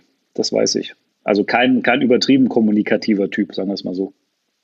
Aber wenn Setting drumherum, also es, das kommt ja eine Setting-Frage. Also wenn, wenn, wenn Max Eberl holt den ja durchaus auch mit ein bisschen gewissen Hintergedanken. Ich spreche jetzt mal einen Namen an, Dennis Zakaria, ne, der vom Abgang steht. Mhm. Entweder wird man Fußball Der aber mit Geld Twitter übrigens bekommen. zusammen Meister geworden ist in Bern, ne? Also die, die kennen Das wollte ich ja gerade sagen, ne? Also so, wenn, wenn, ja. wenn Max Eberl will diesen Spieler ja eigentlich halten und dann für teuer Geld irgendwann anders verkaufen. Oder er sagt ganz klar, ich verkaufe diesen Spieler diesen Sommer, weil er wird nicht ablösefrei geben. Ähnliches gilt für Matthias Ginter. Und dem, den, diesen, diesen beiden Spielern hat man was präsentiert. Und wenn ein Dennis Zakaria, mit dem er in Bern Meister geworden ist, ihm sagt, äh, ich bin eh weg, dann braucht er sich nicht drum scheren aber irgendwo muss es da ja eine Kommunikation auch gegeben haben. Vielleicht ist es auch, passt es auch. Und entsprechend, wenn ich in meiner Vorstellung, kann das nicht belegen, ist, ist es ja schon so, dass, dass man sagt, wenn man eine Chance hat, diesen Dennis Zakaria halten zu wollen, die jetzt gegen Frankfurt und auch gegen Freiburg mal wieder gut war, aber bei Marco Rose oft auch aus seiner Perspektive falsch eingesetzt wird. Äh, zu weit defensiv, zu wenig ins Spiel eingreifend äh, nach vorne. Ähm, dann ist es vielleicht der Versuch, solche Spieler zu halten. Und dann muss ja Adi Hütter irgendwas doch in der Kabine mitbringen, was vielleicht das Ganze drumherum uns Journalisten, die die unwichtigsten Figuren sind eigentlich dann in so einem System, wie man so eine Mannschaft tariert. Das muss man auch ganz kritisch sagen und ehrlich sagen. Ähm, irgendwas muss, muss da ja sein. Deshalb bin ich bin jetzt sehr überrascht, dass du dann sagst, so, der ist total unnahbar. Weil das wäre in der Tat etwas, äh, was in Gladbach schwierig wäre. Selbst, selbst wenn man Lucien Favre lange Jahre hatte, den Max Eber ja irgendwann dann auch mal gesagt hat, den habe ich auch einfach nur irgendwie ertragen. Aber der strahlte halt was in die Kabine rein und die Spieler mochten ihn. Also, also sie, sie respektierten ihn im positiven Sinne. Ähm, also irgendwas muss es ja geben weil sonst kannst du nicht so konstant äh, mit deinen Mannschaften im Rahmen, wie gesagt, wie ich sagte, in ihrer Möglichkeiten erfolgreich sein. Mhm. Ja, wobei es natürlich auch in Frankfurt ein, zwei Phasen gab, wo es, wo es hart am Kippen war. Ne? Also das, äh, das dürfen wir auch nicht verschweigen. Und zwar gerade. Ja, aber das gibt ja die Mannschaft her, ne? ja, ja, klar, logisch. Aber gerade in der, in der also, also, Spielzeit mit der, mit der Dreifachbelastung und so, das war schon, da, da gab es schon auch Phasen, wo es, wo es auch mal eine Zeit lang nicht so gut lief und wo man auch den Eindruck hatte, dass äh, da auch diese, diese, diese Spielidee auch nicht mehr so vorhanden war und dass er auch so ein bisschen ein, ein Suchender ähm, nach, nach dieser Geschichte war, die ihn ja wieder rauszieht. Wir hatten das selber auch am Saisonbeginn, beziehungsweise im Herbst, als die Eintracht gefühlt 18 Mal in Folge mhm. unentschieden ja. gespielt hat mhm. und auch aus der Mannschaft zu hören war, ähm, dass Hütter ähm, eine Spielidee gerade hat, die auch in der Mannschaft nicht so gut ankommt. Und letzten Endes war es aus der Mannschaft heraus dann diese Initiative, dass die gesagt haben, hey, wir wollen wieder zurück zu dieser Frankfurt-Identität, zu diesem Wilden, zu diesem Unberechenbaren und äh, bisschen höher stehen und früher draufgehen. Und das war denen auch alles eine Zeit lang dann auch ein bisschen zu passiv. Also es gab schon auch Phasen hier in Frankfurt jetzt, ähm, wo Hütter auch ein bisschen kämpfen musste. Aber aus der Mannschaft heraus heißt ja auch, dass der Trainer es zugelassen hat. Das stimmt. Es ist ja eine Qualität. Ich, ich versuche das nur zu ergründen, weil ähm, oder ich, ich sag mal so, warum steht die Eintracht auf Platz 4? Das muss man sich ja auch mal klar machen. Es ist, es ist, es ist underperform der BVB, es ist underperform bei Leverkusen, es ist underperform Borussia Mönchengladbach. Würden die das nicht tun, hätten wir eine völlig normale Bundesliga-Tabelle, wo sich der VfL Wolfsburg immer so ein bisschen einsortiert am Ende. Ja, ist er mal siebter, ist er mal nicht dabei äh, oder ist er mal dann äh, im Champions League-Bereich. Ansonsten sind das die üblichen Verdächtigen. Äh, und die SGE ist immer hinten, so ein bisschen hinten dran.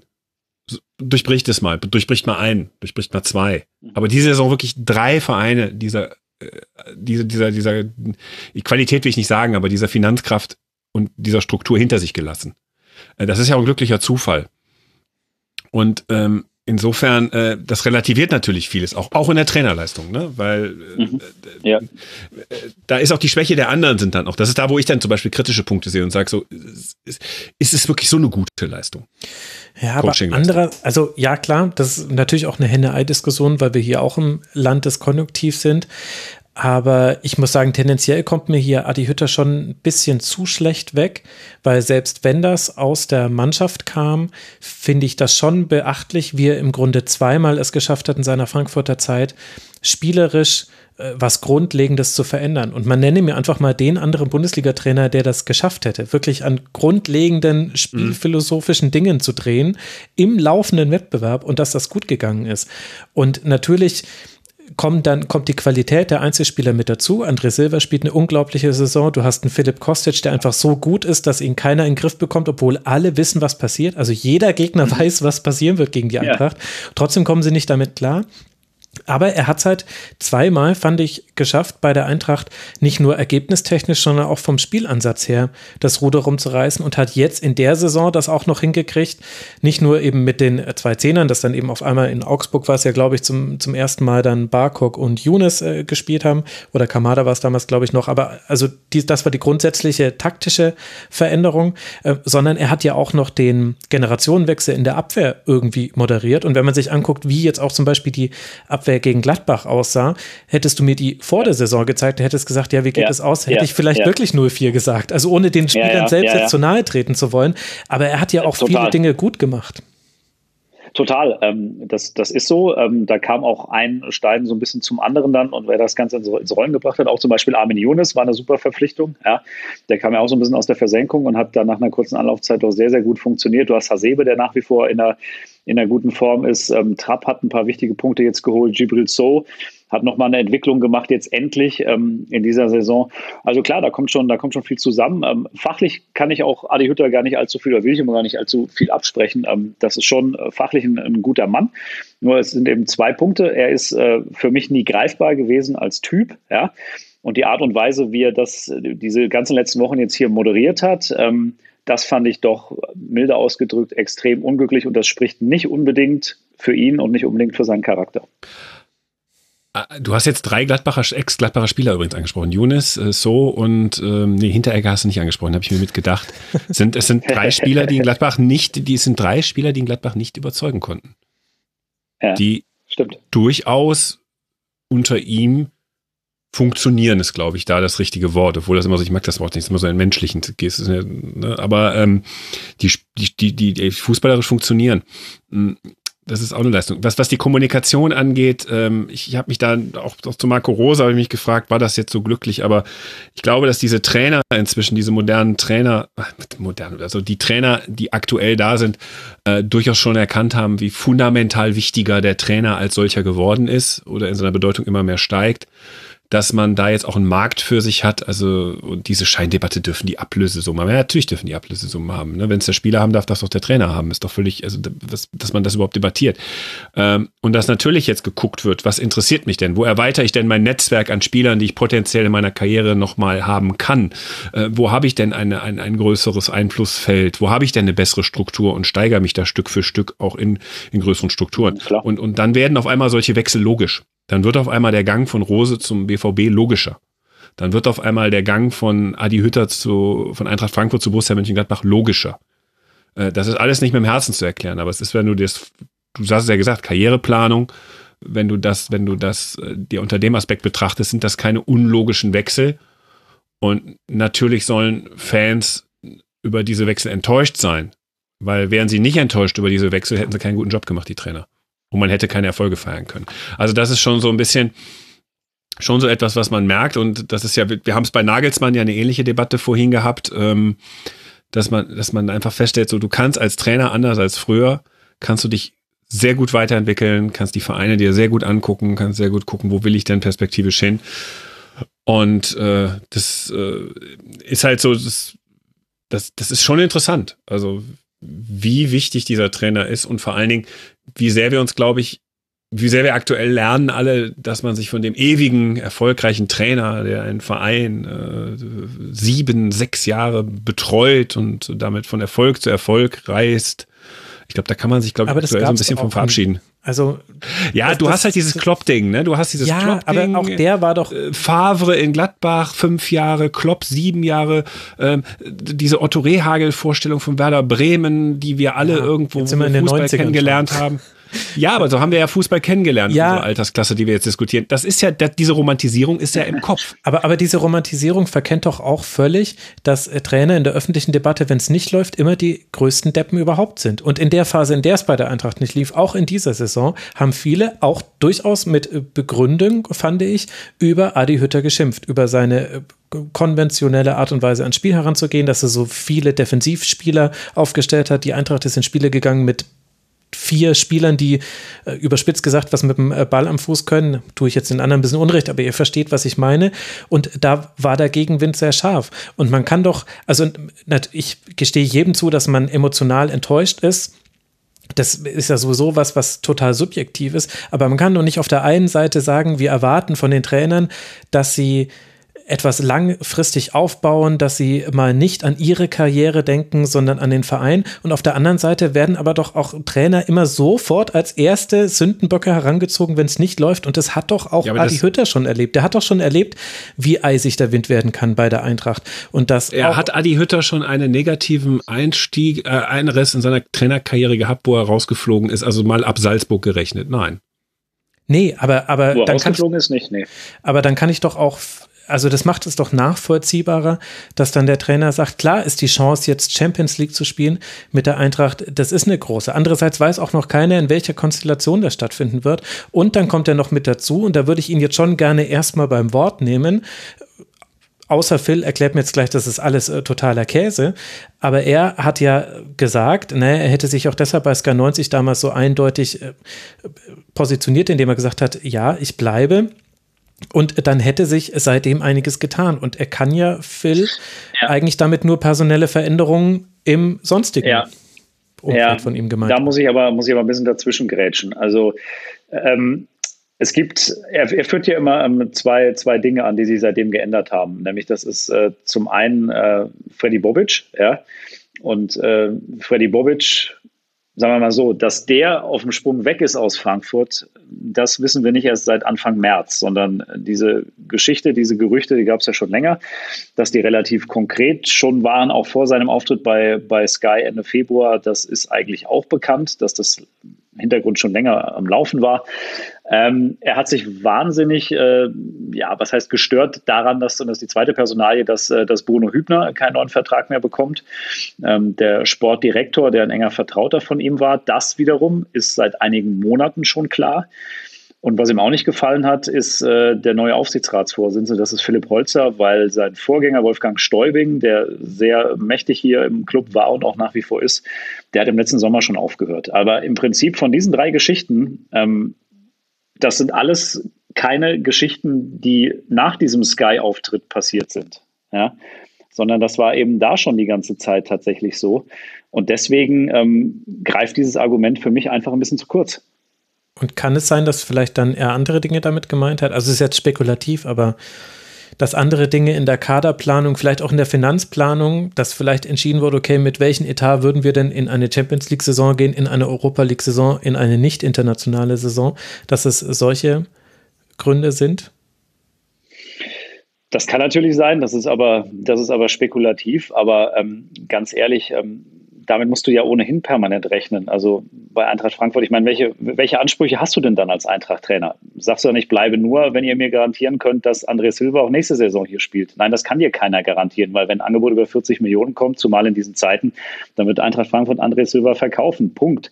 Ähm, genauso ist das bei, bei Philipp Kostic. Wenn der den letzten guten Vertrag irgendwie riecht und tatsächlich nochmal für 30 Millionen irgendwo hingehen kann, ähm, dann wird auch das passieren. Aber das, das, das, das ist eben so. Ja? Und viele fragen sich halt dann, wo ist, äh, also welchen expliziten Punkt hat er jetzt ausgemacht, der ihn so grundlegend in seiner Meinung geändert hat, dass er Ende Februar noch zwei Wörter sagt und das sind ja wirklich, ich bleibe. Das ist ja, das, das ist ja keine Momentaufnahme, sondern ich bleibe ist ein sehr, sehr klares Statement. Das ist anders als damals bei Nico Kovac, der gesagt hat, Stand jetzt. Der hat diesen mhm. Zusatz dazugebracht, ja das war ehrlich, weil in dem Moment hat er gesagt, nein, aber keine Ahnung, was morgen ist. Aber ein Ich bleibe mit einem Punkt dahinter, das finde ich, hat schon, hat schon eine gewisse Aussagekraft. Also ich hatte neben danach auch irgendwie gestrichen von meiner Liste als Gladbach-Trainer. Ja, ja, ja, eben. Ja. Wobei ich dem, ja, es ist halt, das ist so eine Debatte, die, die ödet mich dann halt immer so an, ähm, weil ich durch dieses, du hast die beiden Wörter Stand jetzt äh, benutzt, äh, seit diese Phrase äh, inflationär benutzt wird, glaube ich dann da immer an die Kraft des Faktischen wenn die Saison vorbereitet, Vorbereitung startet, derjenige, der dann da ist, der ist es dann halt. So betrachte ich das inzwischen. Ja, gut, klar. Aber so, das, das muss man erstmal schaffen, diese emotionale Distanz aufzubauen. Und wer weiß, vielleicht hat dich da ja auch der Rosa-Abgang so mitgenommen. Ich meine, das ist ja natürlich die Pointe dieses ganzen Dinges und auch deshalb wollte ich dieses Segment in dieser Art und Weise zusammenstellen, weil Gladbach jetzt davon profitiert, dass ein anderer Trainer das mit seinem Verein abzieht, jetzt ein bisschen negativ konnotiert, aber durch so handelt, wie es der eigene Trainer ja auch mit Dortmund gemacht hat. Das ist ja diese seltsame Ironie, die wir jetzt hier auch noch mit drin haben. Wie würdest du es denn im Vergleich zu dem, wie Rose das kommuniziert hat, sehen? Und welchen Grund gibt es denn von Gladbach zu Dortmund zu wechseln und welchen von Eintracht zu Gladbach? Eintracht zu Gladbach haben wir jetzt ja schon ein bisschen ange angerissen. Ich sag mal, die emotionale Ebene ist jetzt eher, ich glaube, dass äh, kein Frankfurt-Fan nach dem Wechsel von Adi Hütter zu Gladbach äh, jetzt Dartpfeile irgendwie auf das Vereinslogo von Borussia Mönchengladbach wirft. Ähm, dieses Binnenverhältnis zwischen den beiden Vereinen gibt's nicht. Ne? Also ich kenne viele Gladbacher, die Sympathien für die SGE haben. Ich habe es ja selber auch. Äh, umgekehrt kenne ich nicht viele Frankfurter, die jetzt wirklich äh, eine, eine große Apathie gegen äh, Borussia Mönchengladbach haben. Also insofern ist das ein Wechsel ähm, aus dem Bereich, äh, wenn Gladbach einen Spieler weggenommen bekommt von Dortmund oder Bayern, wobei Bayern Bayern in der letzten Zeit nicht so, dann bedient man sich halt bei denen dahinter. Hm, das kann man auch kritisch sehen, und aber Gladbach hat da, glaube ich, auch nie einen Hehl draus gemacht, dass sie das auch tun. Entsprechend auch immer verteidigt haben, wenn man Spieler zu Dortmund ging, zu sagen, so jetzt hört auf, auf diesen Spieler drauf zu hauen. Ähm, Im Endeffekt machen wir nichts anderes, nur auf einem anderen Level. Ähm, bei, bei dieser Rose-Geschichte, es hängt einfach nach, du, der ist zum BVB gegangen, das ist in Mönchengladbach nach dem 1. FC Köln so der zweite Hassclub. Das ist kein Sympathieverein. Ähm, er geht zum BVB in einer Phase, wo man als Verein Borussia Mönchengladbach, glaube ich, sagt, äh, wir schielen so ein bisschen, nächste Ziel ist, auf Augenhöhe mit dem BVB zu kommen und das, da spielt Marco Rose eine äh, entscheidende Rolle. Und dann geht er auch noch nach Dortmund. Ähm, und was, was, was bei mir persönlich war, wo ich sagte, das kann man eigentlich nicht weitermachen mit ihm, ist noch nicht mal so sehr die Tatsache, dass äh, er diesen Wechsel vollzieht. Max Eberl hat das ja dann schlüssig in dieser Pressekonferenz begründet, zu sagen, so, wir haben ihnen den Vertrag gegeben mit dieser Ausstiegsklausel. Wenn einer den Fehler gemacht hat, ist das, bin, bin ich das, der Sportdirektor Max Eberl, hat es immer wieder begründet. Außerdem wird Borussia Mönchengladbach aus der Situation eine Lösung finden. Wir sind mit diesem Trainer in die Champions League gekommen. Wir haben diesen Verein wieder finanziell auf andere Ebenen gestellt und so weiter und so fort. Was macht ihr euch für eine Sorge? Jetzt lasst ihr den Typen da zu Ende machen und gut ist. Sehr schlüssig argumentiert. Ähm, was mir bei Marco Rose einfach gestört hat, warum er das weitergemacht hat, es ist ja nicht so, dass Marco Rose diese Mannschaft individuell dann ab einem gewissen Punkt gut weiterentwickelt hat. Sondern es fing ja schon an mit dem Hinspiel gegen Hertha, wo man festgestellt hat, oh, hier ist irgendwo, irgendwas ist hier nicht mehr stimmig. Also es fing schon weit nach den, diesen, diesen ähm, Donetsk-Auftritten in der Champions League. Kurz danach fing das ja an, dass es gar nicht besser wurde.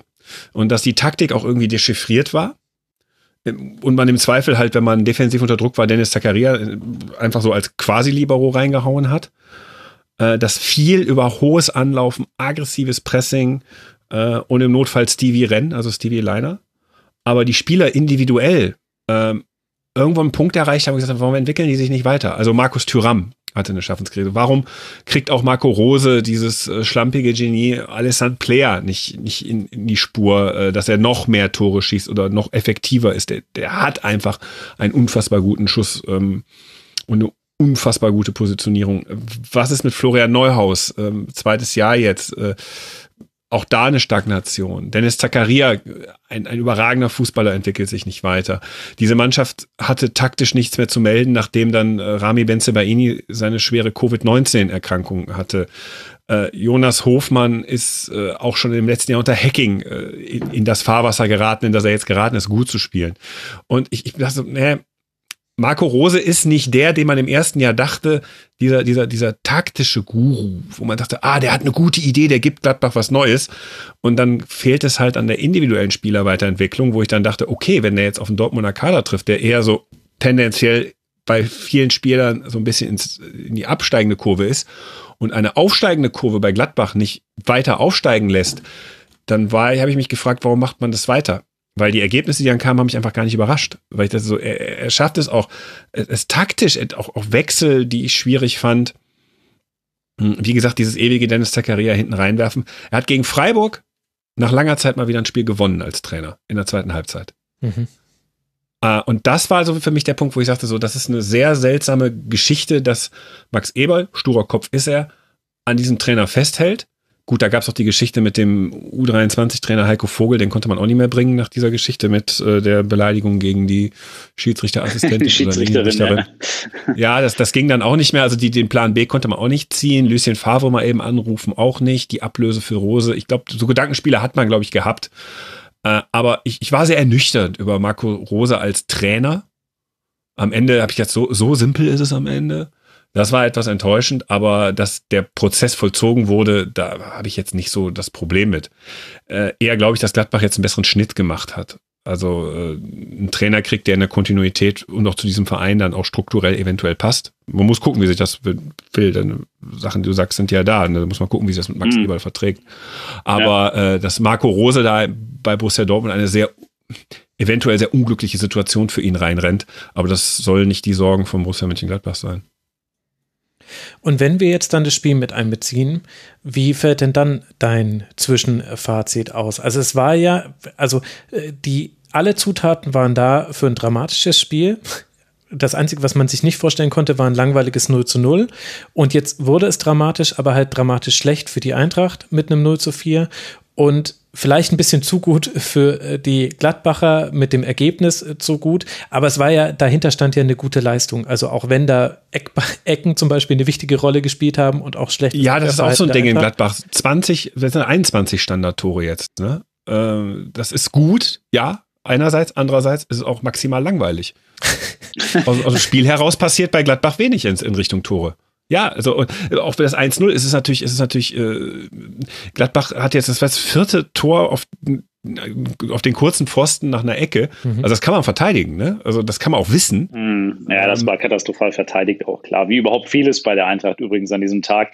Da hast du jetzt auch mal richtig gesehen, diese, diese neue Abwehr war ja vorhin schon mal kurz Thema auch.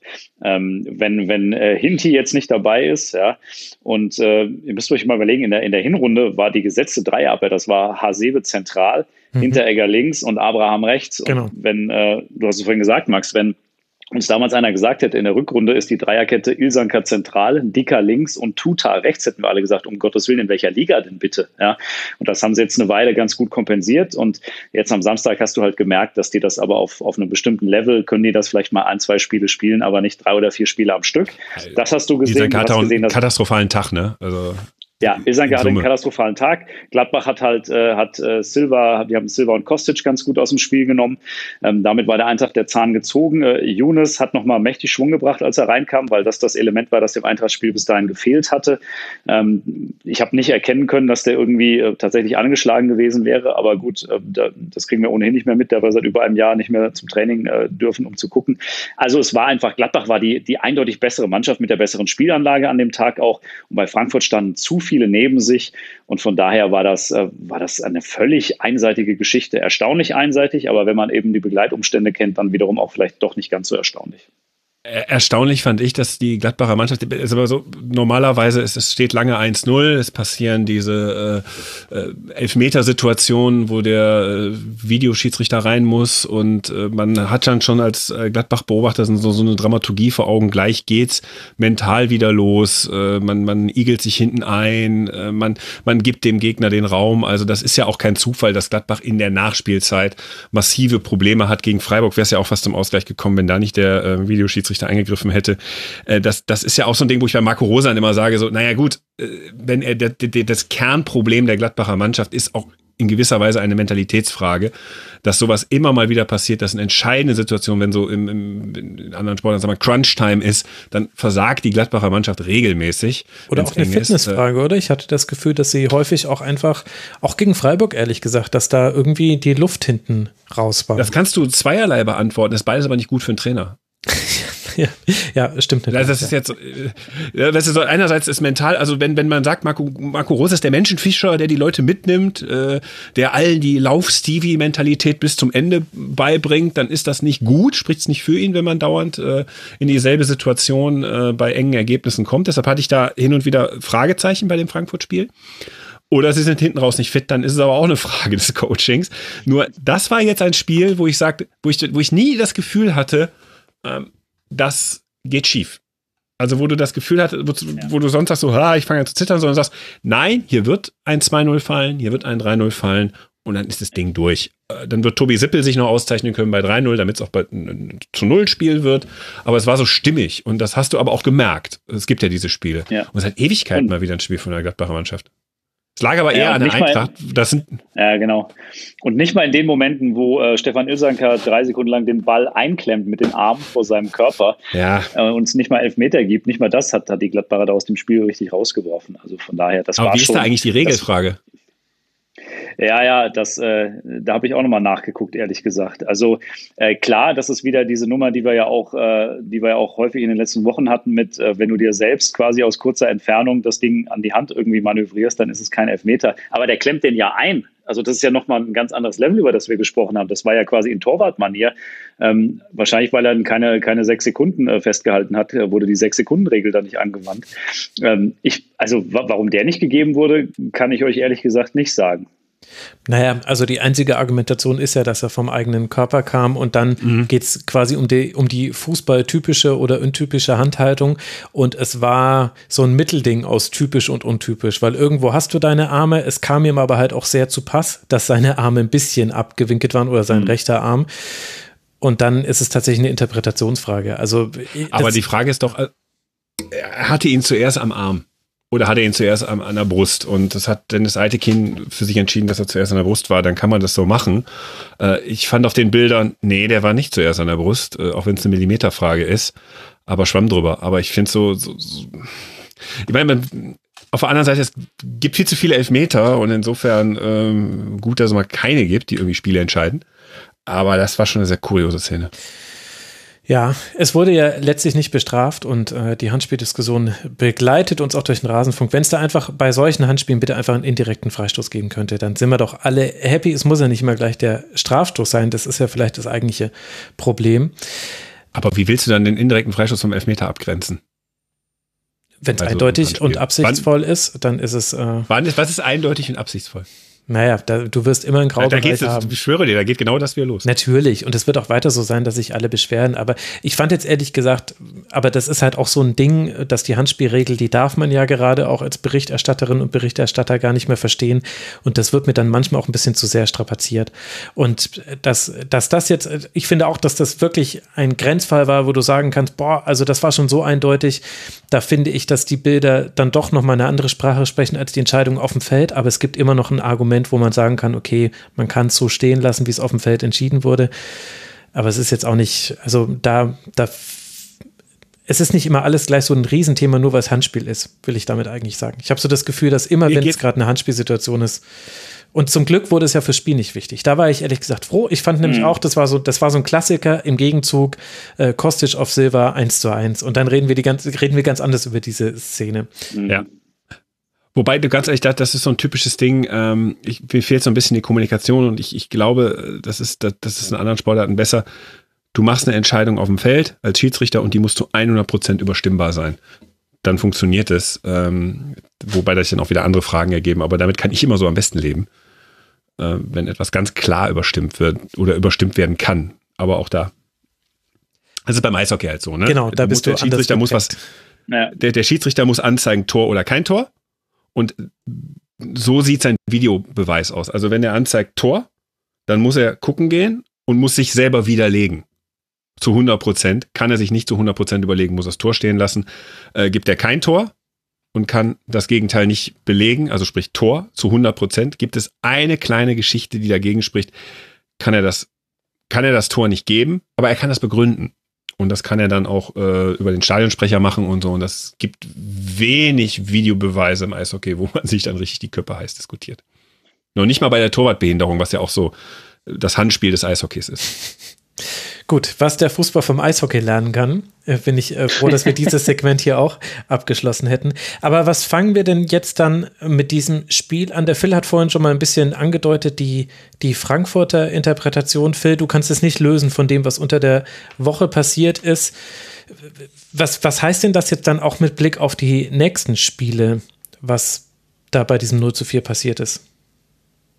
Ja, ich glaube, ganz wichtig ist jetzt diese englische Woche gegen Augsburg, ja, ähm, weil du jetzt genau an diesem Punkt bist. Dieses Ding gegen Augsburg wird entscheiden, ob das ein einmaliger Ausrutscher war und ob du danach sofort wieder in die Spur kommst. Wenn das aber nicht passiert, ähm, dann ist, dann hat die Eintracht, glaube ich, ein Problem, weil dann diese ganze Hütter-Thematik so ziemlich alles überlagern wird, was ab da an passiert. Und ähm, diese 90 Minuten werden Aufschluss darüber geben, glaube ich, ob die Mannschaft sich unabhängig von dieser Trainerthematik jetzt nochmal so weit zusammenreißen kann, dass diese wirklich historische Chance auch bis zum Ende gewahrt werden kann. Das Restprogramm spricht prinzipiell dafür, dass wenn die Eintracht ihre Leistung abruft in diesen verbleibenden Spielen, dann wird sie am Ende Vierter sein, mindestens Vierter, da bin ich ziemlich überzeugt von. Aber das geht eben auch tatsächlich nur mit diesem gewissen Mindset. Und da bin ich sehr gespannt drauf. Und ich glaube sogar, dass es ein Vorteil ist, dass jetzt englische Woche ist, dass du nicht eine Woche lang Zeit hast, über diesen Auftritt nachzudenken, über diese Gesamtkonstellation nachzudenken. Ähm, ich finde den, ich finde Augsburg als Gegner ähm, auch äh, machbar in der derzeitigen Verfassung definitiv. Die haben noch mit Kedira und Caligiuri jetzt zwei Spieler, glaube ich, die mit fünften Gelben irgendwie auch, auch ausfallen. Also da, da spricht schon viel dafür. Ähm, Hütter muss die Mannschaft ein bisschen umstellen jetzt am Dienstag. Ich würde auf jeden Fall wieder Makoto Hasebe reinnehmen, der für mich der, der spielintelligenteste ist und der die letzten Wochen jetzt immer nur draußen saß, weil sich eben diese Elf so festgespielt hatte. Du brauchst Armin Younes wieder mit seiner Kreativität, mit seinen Überraschungsmomenten gegen so einen Gegner wie Augsburg, der tief stehen wird. Du brauchst einen André Silva, der wieder irgendwie mitspielt, denn am Samstag hat er überhaupt nicht mitgespielt in Mönchengladbach. Das war echt das schlechteste Spiel, das ich, glaube ich, jemals gesehen habe von dem im Eintracht-Trikot. Also da müssen die Jungs jetzt tatsächlich liefern. Und die, ich sehe die englische Woche echt als Chance und weniger als Belastung, ähm, um diesen, diesen Stimmungsumschwung jetzt maximal schnell wieder hinzubekommen, das Ding korrigieren zu können von Gladbach und auch wirklich zu zeigen, dass das ein Ausrutscher war. Aber das, das Spiel ist jetzt für die nähere Zukunft von Eintracht Frankfurt unfassbar wichtig, diese 90 Minuten gegen Augsburg. Aber kann man sich davon freimachen? Also bei aller Profimäßigkeit, ich hatte es ja vorhin schon mal angedeutet, aber dieses, das hat man auch in Gladbach, dieses eine Prozent, was du, dann spielst du halt so 99,5 Prozent äh, deiner, deiner üblichen Leistung. Aber das ist ja auf dem, auf, im, im Profibereich ja schon entscheidend. Ja, ich glaube nicht, dass das hört man immer wieder von ganz vielen Sportlern, wenn du, ja, natürlich, natürlich. Äh, klar, jeder, der mal auch nur ansatzweise Sport gemacht hat, ich meine, selbst in der Kreisliga ist, äh, ist, ist Fußball Kopfsache, ganz ehrlich. Wenn du da irgendein Thema hast, das dich beschäftigt, ja, und wenn es nur irgendwie die Trennung von der Freundin ist, dann äh, spielst du sonntags nicht so gut, wie du am letzten Sonntag gespielt hast. Ja, aber das, das ist ja, ja viel volatiler. Normal. Also ja, das finde ich ja, das finde ich ja am, am, Profifußball oder am Profisport bewundere ich ja schon an Sportlern, dass sie wirklich eine gewisse Standardleistung immer abrufen können, weil das mhm. trainiert ist und mhm. ähm, das, das genau. erlebst du in, in, in großen Sportligen, das erlebst du in den großen Fußballligen, das ist immer wieder der Sportler als solcher ähm, es schafft, ein, ein gewisses Standard an Leistung abzurufen, wo du dich auch als Trainer oder als äh, Mitspieler darauf verlassen kannst. Also du weißt, der Spieler spielt tendenziell in 90 Prozent der Fällen das, was man im Training erlernt hat oder verabredet hat, spielt er den auch und ich kann diesen Laufweg gehen. Und das ist konzeptionell. Das heißt, wir reden hier wirklich über äh, Verluste von ganz wenigen Prozentpunkten in, in, in, in der Gesamtsumme der Mannschaft, die da verloren ja. gehen. Und da sehe ich halt bei der Eintracht jetzt das Problem. Das hat, genau das hat Gladbach auch als Problem gehabt. Das konntest du sehen. Das war, kein Spieler war wirklich schlechter. So richtig schlechter. Aber in der Summe war es halt so, da mhm. fehlte der letzte Meter. Den Meter ja, sind sie in der Hochphase ja, gegangen. Ja, Und, ja, ja, ja das ist, da kann auch ein Spiel gegen Augsburg äh, ein komplettes Problem werden, weil dann halt so ein, weil dann halt doch mal einer gerade auslaufen kann und Entschuldigung, habe ich das jetzt gerade gesagt, Entschuldigung an alle Augsburger, äh, gerade ausgeht und musst dich nicht entschuldigen, die spielen ganz fürchterlich und sie wissen es auch. Ich weiß, sie spielen fürchterlichen Fußball, ich kann das nicht gucken. Das wird gleich auch noch ein Problem werden. Aber äh, ähm, aber äh, das das äh, das, man kann dann auch in Augsburg verlieren. Ich habe ja, ich habe ja über das Gladbach-Augsburg-Spiel oder das Gladbach-Augsburg-Spiel gesagt, das wird Kunst werden, dieses Spiel zu verlieren, aber das wird, dieses Kunstwerk wird vollendet werden. und, das, und dann, dann hing da eine Mona Lisa mit einem 3-1. Oder 3-0, ich weiß gar nicht mehr, ich hab's verdrängt. Aber es ist genauso wie du sagst, Christoph, wenn du, wenn du genau in der Situation, in der die Eintracht ist, in der Saison, die du so spielst, wie du spielst, wenn dann halt drei bis fünf Prozent weniger von jedem kommen, dann äh, bist du halt plötzlich nicht mehr so gut. Das ist, das ist logisch. Und äh, wenn das jetzt die letzten Spiele auch so sein wird, dann wirst du vermutlich nicht als Vierter ins Ziel marschieren. Und deswegen sage ich, das wird, das wird ganz entscheidend jetzt, dieses Spiel einfach. Und wenn diese Mannschaft das spielt, was sie spielen kann, unabhängig von dem ganzen Rest, dann werden die auch Augsburg schlagen und dann ist die Chance relativ groß, dass du am Ende schlechtestenfalls Vierter bist. Aber wie groß dieser, dieser Effekt ähm, mental auf diese Mannschaft ist, kann ich jetzt noch nicht sagen. Ähm, alle Frankfurter hoffen wirklich, dass sie nach dem Motto lieber einmal richtig scheiße spielen und einen komplett schlechten Tag haben, 0 zu 4 in Gladbach, okay, dann ist das so, ja, ähm, als jetzt irgendwie viermal 0 zu 0 spielen und viermal scheiße spielen. Darauf setzen alle, darauf hoffen alle. Letzten Endes muss es die Mannschaft richten jetzt. Also ich finde, das Gerüst ist eigentlich schon da und ich finde, dass man das auch im Gladbach-Spiel gesehen hat. Das war ja das, was äh, diese Partie so ein bisschen schwer gemacht hat äh, zu bewerten, dass 80 Prozent des Frankfurter Spiels da waren und das ist ja letztlich auch so ein bisschen dann deine Argumentation, dass ja quasi bei jedem so ein bisschen was gefehlt hat und dann kann man das auch damit begründen, aber die Eintracht hatte den Ball, die Eintracht hat den ganz gut so ins, bis ins Übergangsdrittel gebracht, Kostic auch relativ häufig in, Szenen, in Szenen gebracht, aber die Anschlussaktionen haben halt nicht gestimmt. Kostic konnte sich nicht ganz so gut äh, durchsetzen wie schon in anderen Spielen bisher. Er hatte auch viel weniger Anspielstationen. So, also normalerweise rückt ja irgendjemand aus dem Halbraum oder in den Halbraum mit rein, den er dann auch anspielen kann. Das kann Kamada sein, das hätte Rode sein können in dem Spiel. Später, als es Younes war, wurde es ja auch schon deutlich besser. Und dann, dann kannst du was machen, dann kriegst du was hin. Aber die Eintracht ist eigentlich ja schon dahin ganz gut hingekommen. Und ich hatte ehrlich gesagt in diesem Spiel also man kann diese psychologische Komponente nicht ausblenden und sollte es vielleicht auch nicht, weil es auch so ein dominantes Thema war. Ein bisschen hatte, hatte ich aber auch das Gefühl, dass sich die Eintracht einfach ein bisschen vercoacht hat. Weil du hattest, deine Hauptaufgabe gegen Gladbach ist, dass du ihnen das, dass die im Zentrum keinen Spaß haben dürfen. Neuhaus und Zakaria mhm. müssen die ganze Zeit defensiv gebunden sein. Wenn die ins Dribbling gehen, dann müssen die schnell angenommen werden. Schnelles taktisches Foul, dann, das nervt die und, und ihn, ihn hat ja Stindl als Übergangsspieler, der so wichtig ist, ja gefehlt. Das ist das, was du wegnehmen willst. Deswegen bin ich fest davon ausgegangen, okay, auf jeden Fall zwei Zehner oder zwei Achter, je nachdem, wie man es nennen will, oder Jovic ein bisschen hängend. Auf jeden Fall musst du die beschäftigt bekommen. Aber nein, das war überhaupt nicht so. Es konnte, Neuhaus konnte so unglaublich offensiv gegen den Ball auch spielen. Das war fast schon fahrlässig, fand ich. Aber du hast ein, du hast ein, äh, ein, ein, ein, und jetzt wird, jetzt will ich eine, das stelle ich als Streitfrage einfach in den Raum. Ich glaube, die werden wir nicht beantworten, aber du hast gerade genau etwas sehr Spannendes gesagt. Lars Stindl als Zwischenspieler fehlte.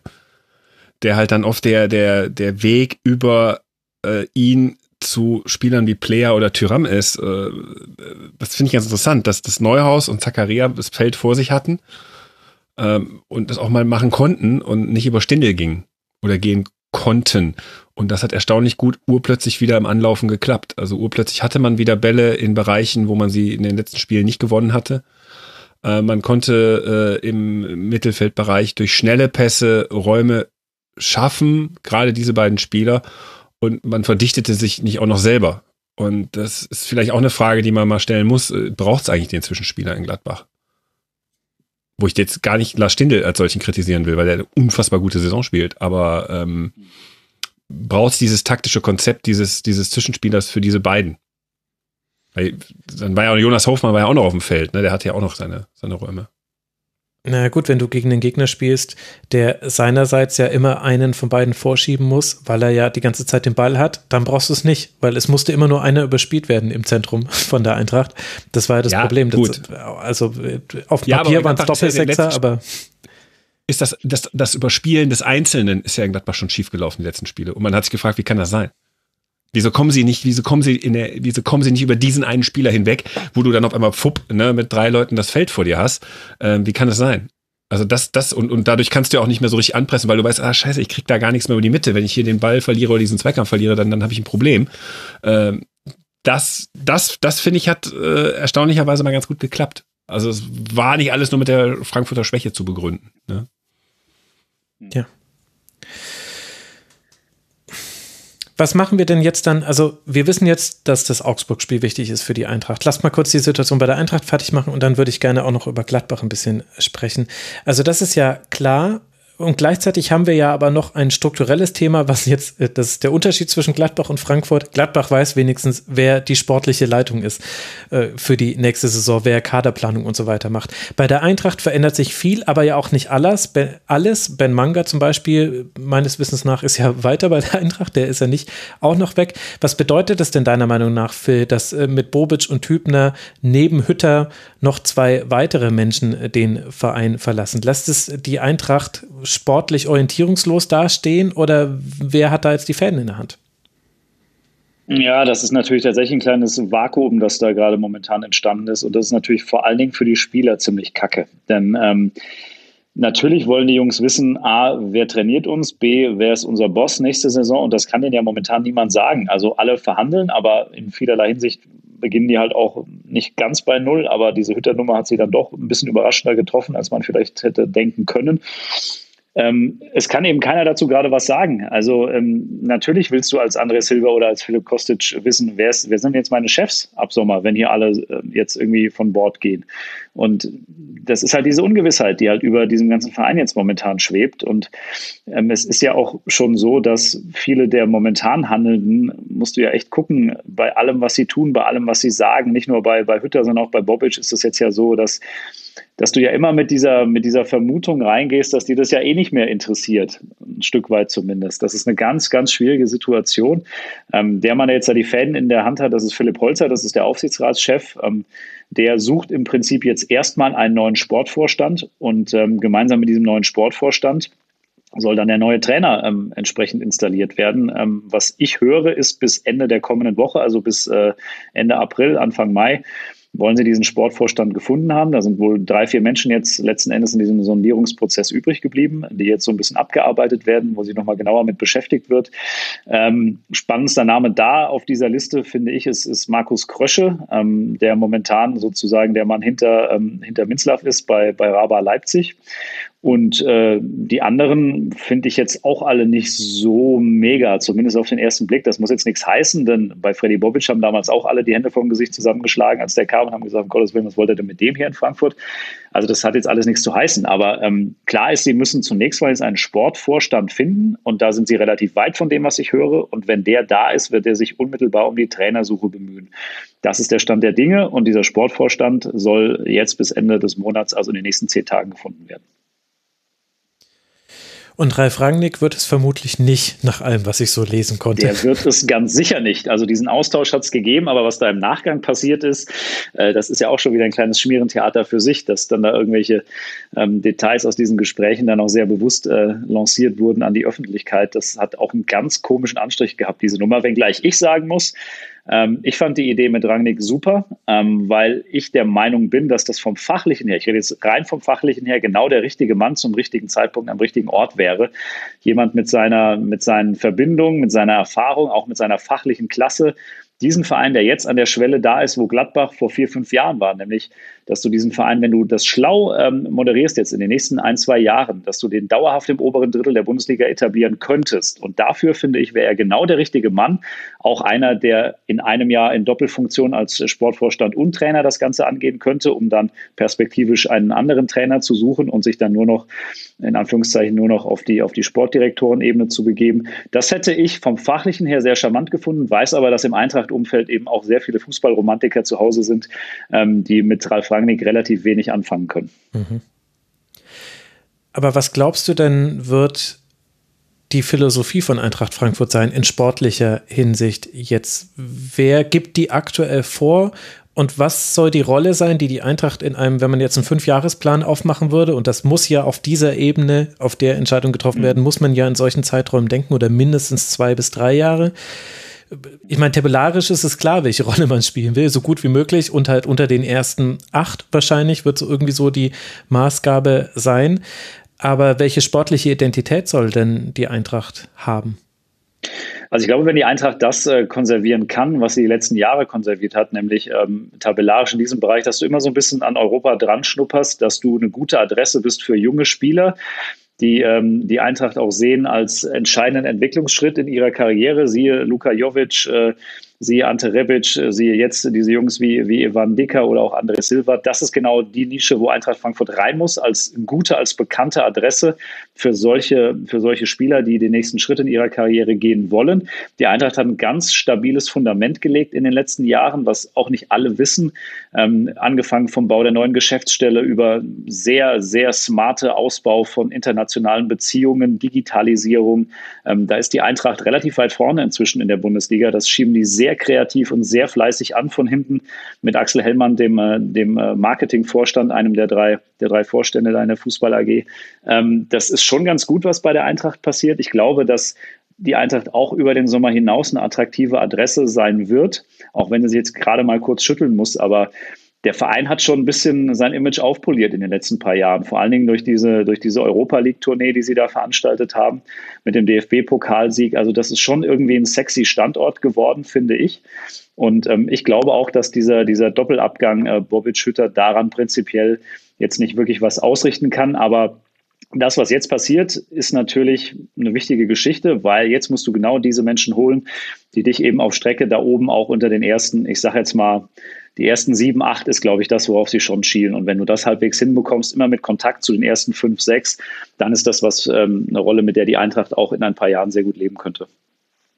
Der FC Sevilla der Bundesliga könnte die Eintracht werden, wenn du mich fragst. Champions League ist relativ dicht. Ja. Wenn alle normal ja, spielen, ja, die viel Kohle haben, dann sind die Champions League Plätze weg. Aber 5, 6, 7, da kannst du reinrutschen und dann diesen Wettbewerb richtig ernst nehmen, dass die Eintracht das kann, haben wir schon mal gesehen. Das könnte doch was sein. Aber dann brauchst du halt deinen Monchi. Das ist das Problem. genau. Und die lustige Pointe könnte sein, das ist mir jetzt erst während wir gesprochen haben aufgefallen, äh, wer weiß, jetzt äh, ähm, jetzt ist es wahrscheinlich so, Nagelsmann geht dann zu den Bayern, Krösche zur Eintracht Frankfurt und dann hat Leipzig wiederum einen Trainer und einen Sportverstand zu suchen. Dann ist es wie in der Formel 1, das wenn einer das Cockpit ein wechselt. Ein wilder Sommer, ich sag's euch. Ja, ja. Ja, so sieht es aktuell zumindest aus. Wie ist denn die Situation jetzt in äh, Gladbach, Christoph, deiner Meinung nach? Also da konnte man das, äh, den Rose-Abgang jetzt schon länger verdauen. Jetzt gerade hat man ja auch wieder sportlich eine Perspektive. Also mit diesem Sieg überholt ja Gladbach auch äh, dank der mehr geschossenen Tore Union Berlin Stand jetzt ist man, wenn der siebte Platz zu was berechtigt in der Europe Conference League. Wie sieht denn da jetzt die mittelfristige Perspektive deiner Meinung nach aus? Ich glaube, in Gladbach nimmt man mit, was man mitkriegen kann. Ich, man nimmt doch die Conference League mit. Es ist ja immer gesagt worden, wir freuen uns drauf. Da ist man anders drauf als Max Kruse von Union Berlin. Ähm, gut, es war auch so ein nettes Spielchen da an der Stelle. Aber ähm, nee, ich glaube, glaub, man nimmt mit, was man kriegen kann. Äh, die Einstelligkeit als Mantra wird, glaube ich, dieses Jahr dann doch wieder erreicht. Das heißt, man ist jetzt irgendwie seit zehn Jahren ist man äh, einstellig in der Bundesliga, seit diesem irren Comeback. Es ist auch eine Leistung, ist äh, nur Bayern und Dortmund gelungen in der Zeit. Mm, also man nimmt, das Ding ist, die finanzielle Frage stellt sich halt, was über den Sommer passiert. Ne? Was hat man? Und ich glaube, das wird auch das sein, was Adi Hütter so gereizt hat. Also Gladbach wird nicht Champions League spielen. Das heißt, die Millionen entfallen. Wenn man äh, eine andere Liga spielt, äh, Euroleague oder eben wahrscheinlich eher die Conference League, dann ist es ein bisschen zu Brot. Aber was man halt hat, ist, entweder hat man nächstes Jahr eine gute Mannschaft, weil äh, Florian Neuhaus eben nicht von einer Abs Ausstiegsklausel Gebrauch macht, die dem Vernehmen nach sehr hoch sein soll ähm, Dennis Zakaria geht für sehr viel Geld und Matthias Ginter hinterher geht auch für dann annehmbare Summen, wo man dann halt sehr viel Geld zum Spielen hat. Man hat in der Corona-Pandemie ja nicht die erwarteten 40 Millionen äh, Verlust gemacht, sondern nur 16, 17 Millionen mhm. bei einer sehr hohen Eigenkapitalquote. Also die Eintracht müsste noch zum Beispiel sehr, sehr viel Champions League spielen, um, um diese, ne, um, um diese Möglichkeiten zu haben dann. Äh, das ist wohl eher die spannende Absolut. Frage, Perspektive. Was wird Gladbach über den Sommer kaufen? Was sind Spieler, die Adi Hütter haben will, die Max Eberl haben will. Es läuft ja nicht so, dass der Trainer Spieler kriegt, die er will. Ähm, Wunschspieler sind immer so ein bisschen das Problem in Gladbach. Das sieht man jetzt auch bei Hannes Wolf, äh, den Marco Rose ja unbedingt haben wollte. Mhm. Aber das, das wird total spannend. Also wie, wie jetzt schon so die Planung ist, rechnet Eberl eher mit den Abgängen dieser von mir genannten drei Spieler oder rechnet er mit, dass zwei bleiben, einer geht, dann würde ich eher auf Zakaria tippen. Ähm, was baut man da für eine Struktur auf? Äh, das, das sind jetzt eher die Fragen. Also diese ganzen Wahnsinnsfragen, wie sieht meine sportliche Leitung aus? Und ich muss jetzt zwingend irgendwie, wie das zum Beispiel in Dortmund ist, in die Champions League oder ich muss jetzt zwingend was erreichen. Ich glaube, diese Saison hat man irgendwie hinter sich gelassen, äh, mental, äh, und nimmt jetzt mit, was man kriegt. Und das ist halt, das kann jetzt am Ende der Saison nochmal so, so, so ein kleiner, ähm, so ein kleines Prä sein, das man hat. Aber äh, in Gladbach wird es jetzt wieder sehr, sehr ruhig und sehr, sehr langweilig vonstatten gehen. Äh, für einige, glaube ich. Das ist, ich, ich mag das, wenn ich das, wenn ich als Fan sprechen darf. Mhm. Ähm, wenn ich äh, natürlich als, als Journalist, Beobachter, äh, ich glaube, für die Kollegen ist es dann und Kolleginnen ist es dann eher ähm, so, ja, wir sind wieder langweilig ein Stück weit äh, im, im Kernergeschäft. Aber das sind das, das sind halt erstaunliche Entwicklungen, ne? wenn man wenn man jetzt sieht, wie das wie das in Gladbach inzwischen, wie man so wirklich so entspannt auf so eine Corona-Situation finanziell blicken kann, wo andere Vereine halt wirklich Angst haben, äh, dass sie dass sie abschmieren, dass die Sponsoren nicht mehr mitmachen, wie man auch durch die Spieler, die man hat, Potenziale hat, auch in der Finanzgestaltung. Entweder hast du eine sehr gute Mannschaft oder du hast halt sehr viel Geld. Ähm, das ist schon eine Lage, in die man sich äh, reinmanövriert hat, die äh, viele Dinge entspannter machen. Viele, mhm. viele Dinge. Ist übrigens sehr interessant, dass das sehr eng mit äh, Eintracht Frankfurt zusammenhängt. Ne? Hätte Eintracht Frankfurt äh, 2010, 2011 diese Wahnsinnsrückrunde unter Christoph Daum nicht so wahnsinnig gespielt, wäre Gladbach abgestiegen. Und ich glaube nicht, dass der Weg dann so gegangen wäre. Da muss ich auch häufiger dran denken, tatsächlich, ja. Es ging ja schon unter Michael Skibbe damals los, diese Rückrunde der Schande, wie Eintracht-Präsident Peter Fischer damals. Er ist nach einem Sieg entlassen worden. Genauso ist es nach dem einzigen Sieg der Rückrunde, glaube ich. Und ähm, Gladbach hat ja damals Lucian Favre geholt, um schon den Neuaufbau in Liga 2 sozusagen zu planen.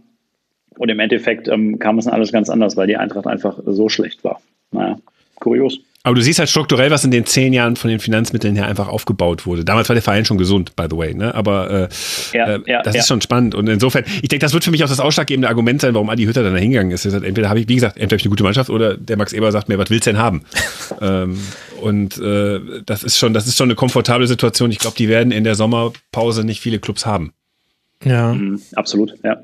Wobei ich immer noch nicht so sicher bin, wie also wie normal der Markt sein wird im Sommer, also wie einfach es oder schwer es gerade überhaupt ist zu planen, selbst wenn du jetzt Spieler abgibst, zu welchen Preisen, also wenn du da eine Ausstiegsklausel hast, musst du ja fast schon dankbar sein, weil dann hast du ein Kalkulationsmaterial, mhm. wenn du dann Ja, ist ja bei Florian Neuhaus der Punkt, ne? wenn der jetzt geht, ist es Jackpot, wenn nicht, ist auch Jackpot ähm, in diesen Zeiten. Ähm, ich weiß halt, bei Zakaria bin ich halt unschlüssig, wie viel man, glaube ich, in der Premier League bereit ist, für ihn zu bezahlen. Das ist ja inzwischen auch eine sehr hohe Spannbreite, was da für Summen genannt werden. Und ich, ich lache mich kaputt, wenn er am Ende dann nicht doch noch verlängert. Da hatte ich bei Nico Elvedi, als der verlängert hat, habe ich gedacht, Wahnsinn. Eigentlich tendenziell ein Spieler, der jetzt sagt, ich mache jetzt weiter, ich gucke mal woanders. Möchte mich da auch weiterentwickeln auf einem anderen Level. Der hat es nicht gemacht. Das hat mich überrascht. Was macht eigentlich Michael Cuisance? Naja, das ist jetzt eine andere Frage an der Stelle. Äh, der spielt in Marseille, ist, glaube ich, sehr zufrieden. ja. Auch, auch, auch, so, auch so, so ein Sensationstransfer von Max Ebert. Sinan Kurt auch, sehr viel Geld mitverdient. Mhm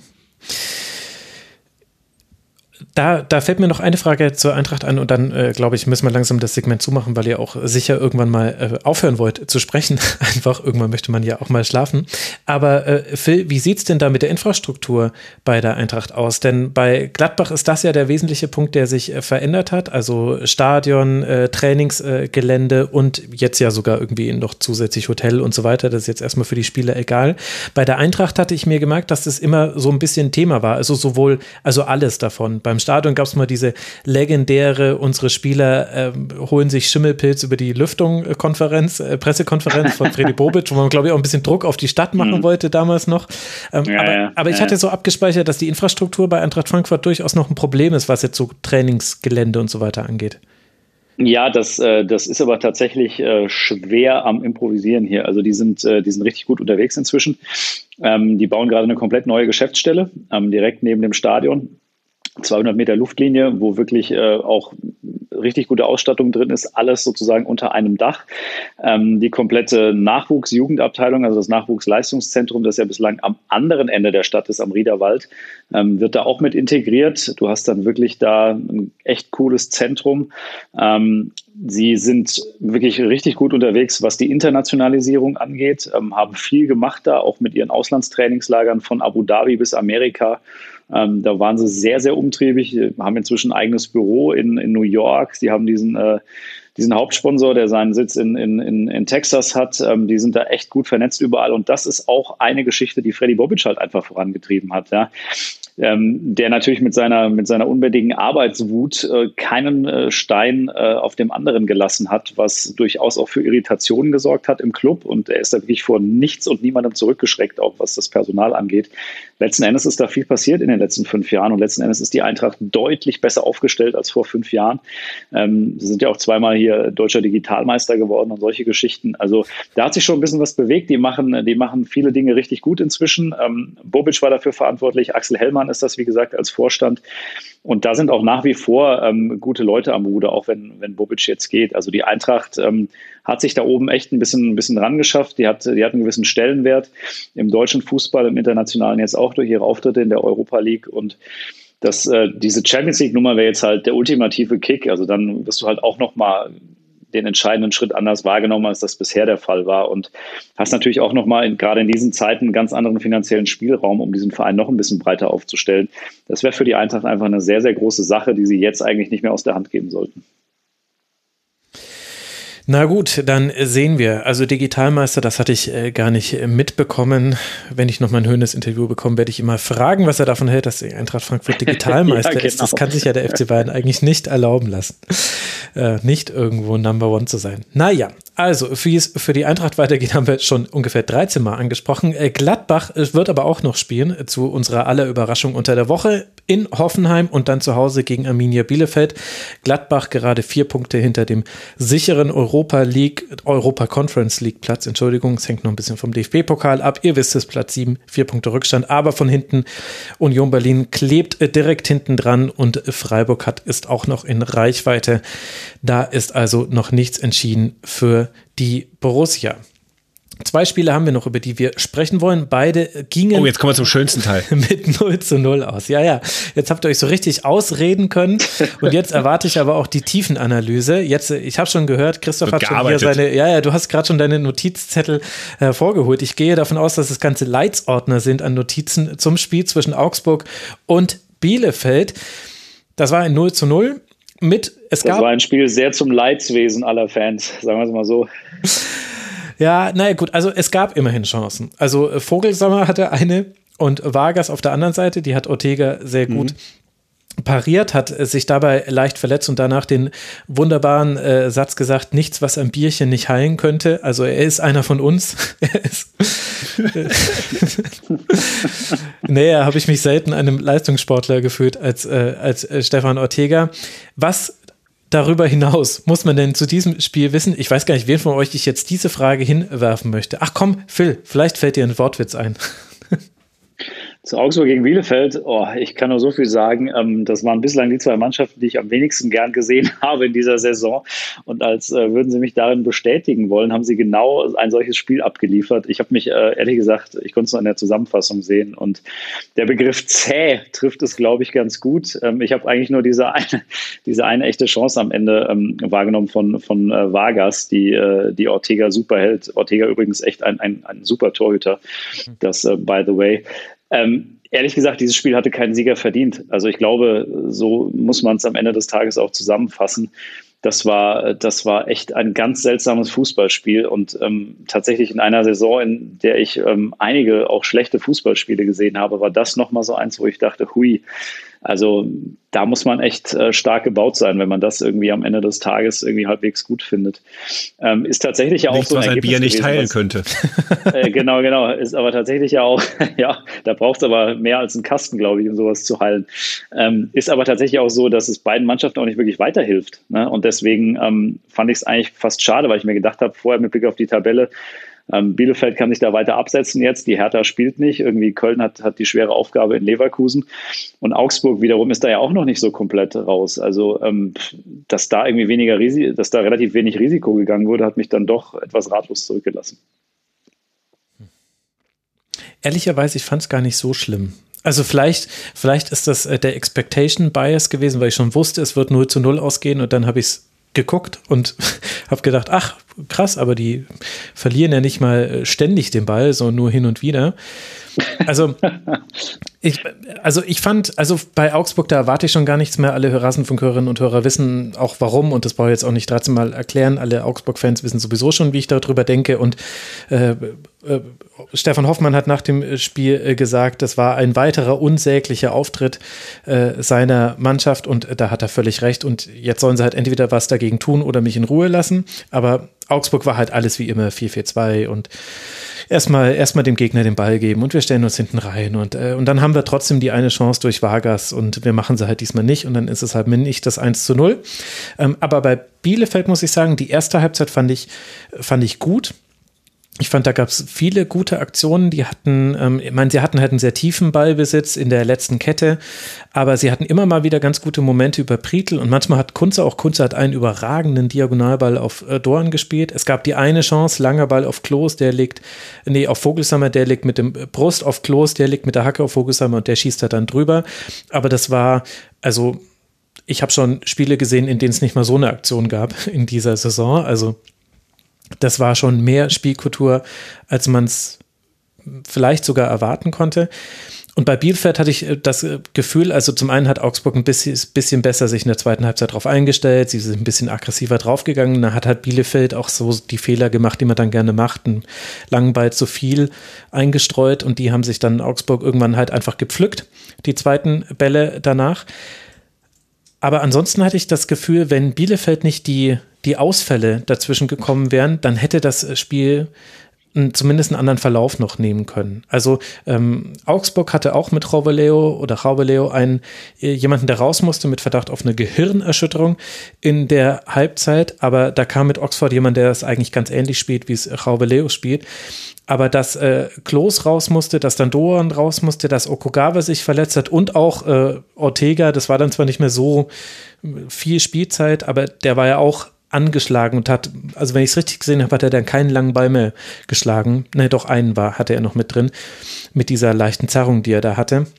Ich glaube, das hat Bielefeld ein bisschen aus diesem Spiel rausgenommen. Ansonsten hätte da sogar für Bielefeld was gehen können. Und deren 4-3-3 fand ich in der ersten Halbzeit ganz nett, in der zweiten war es halt dann nicht ganz so gut.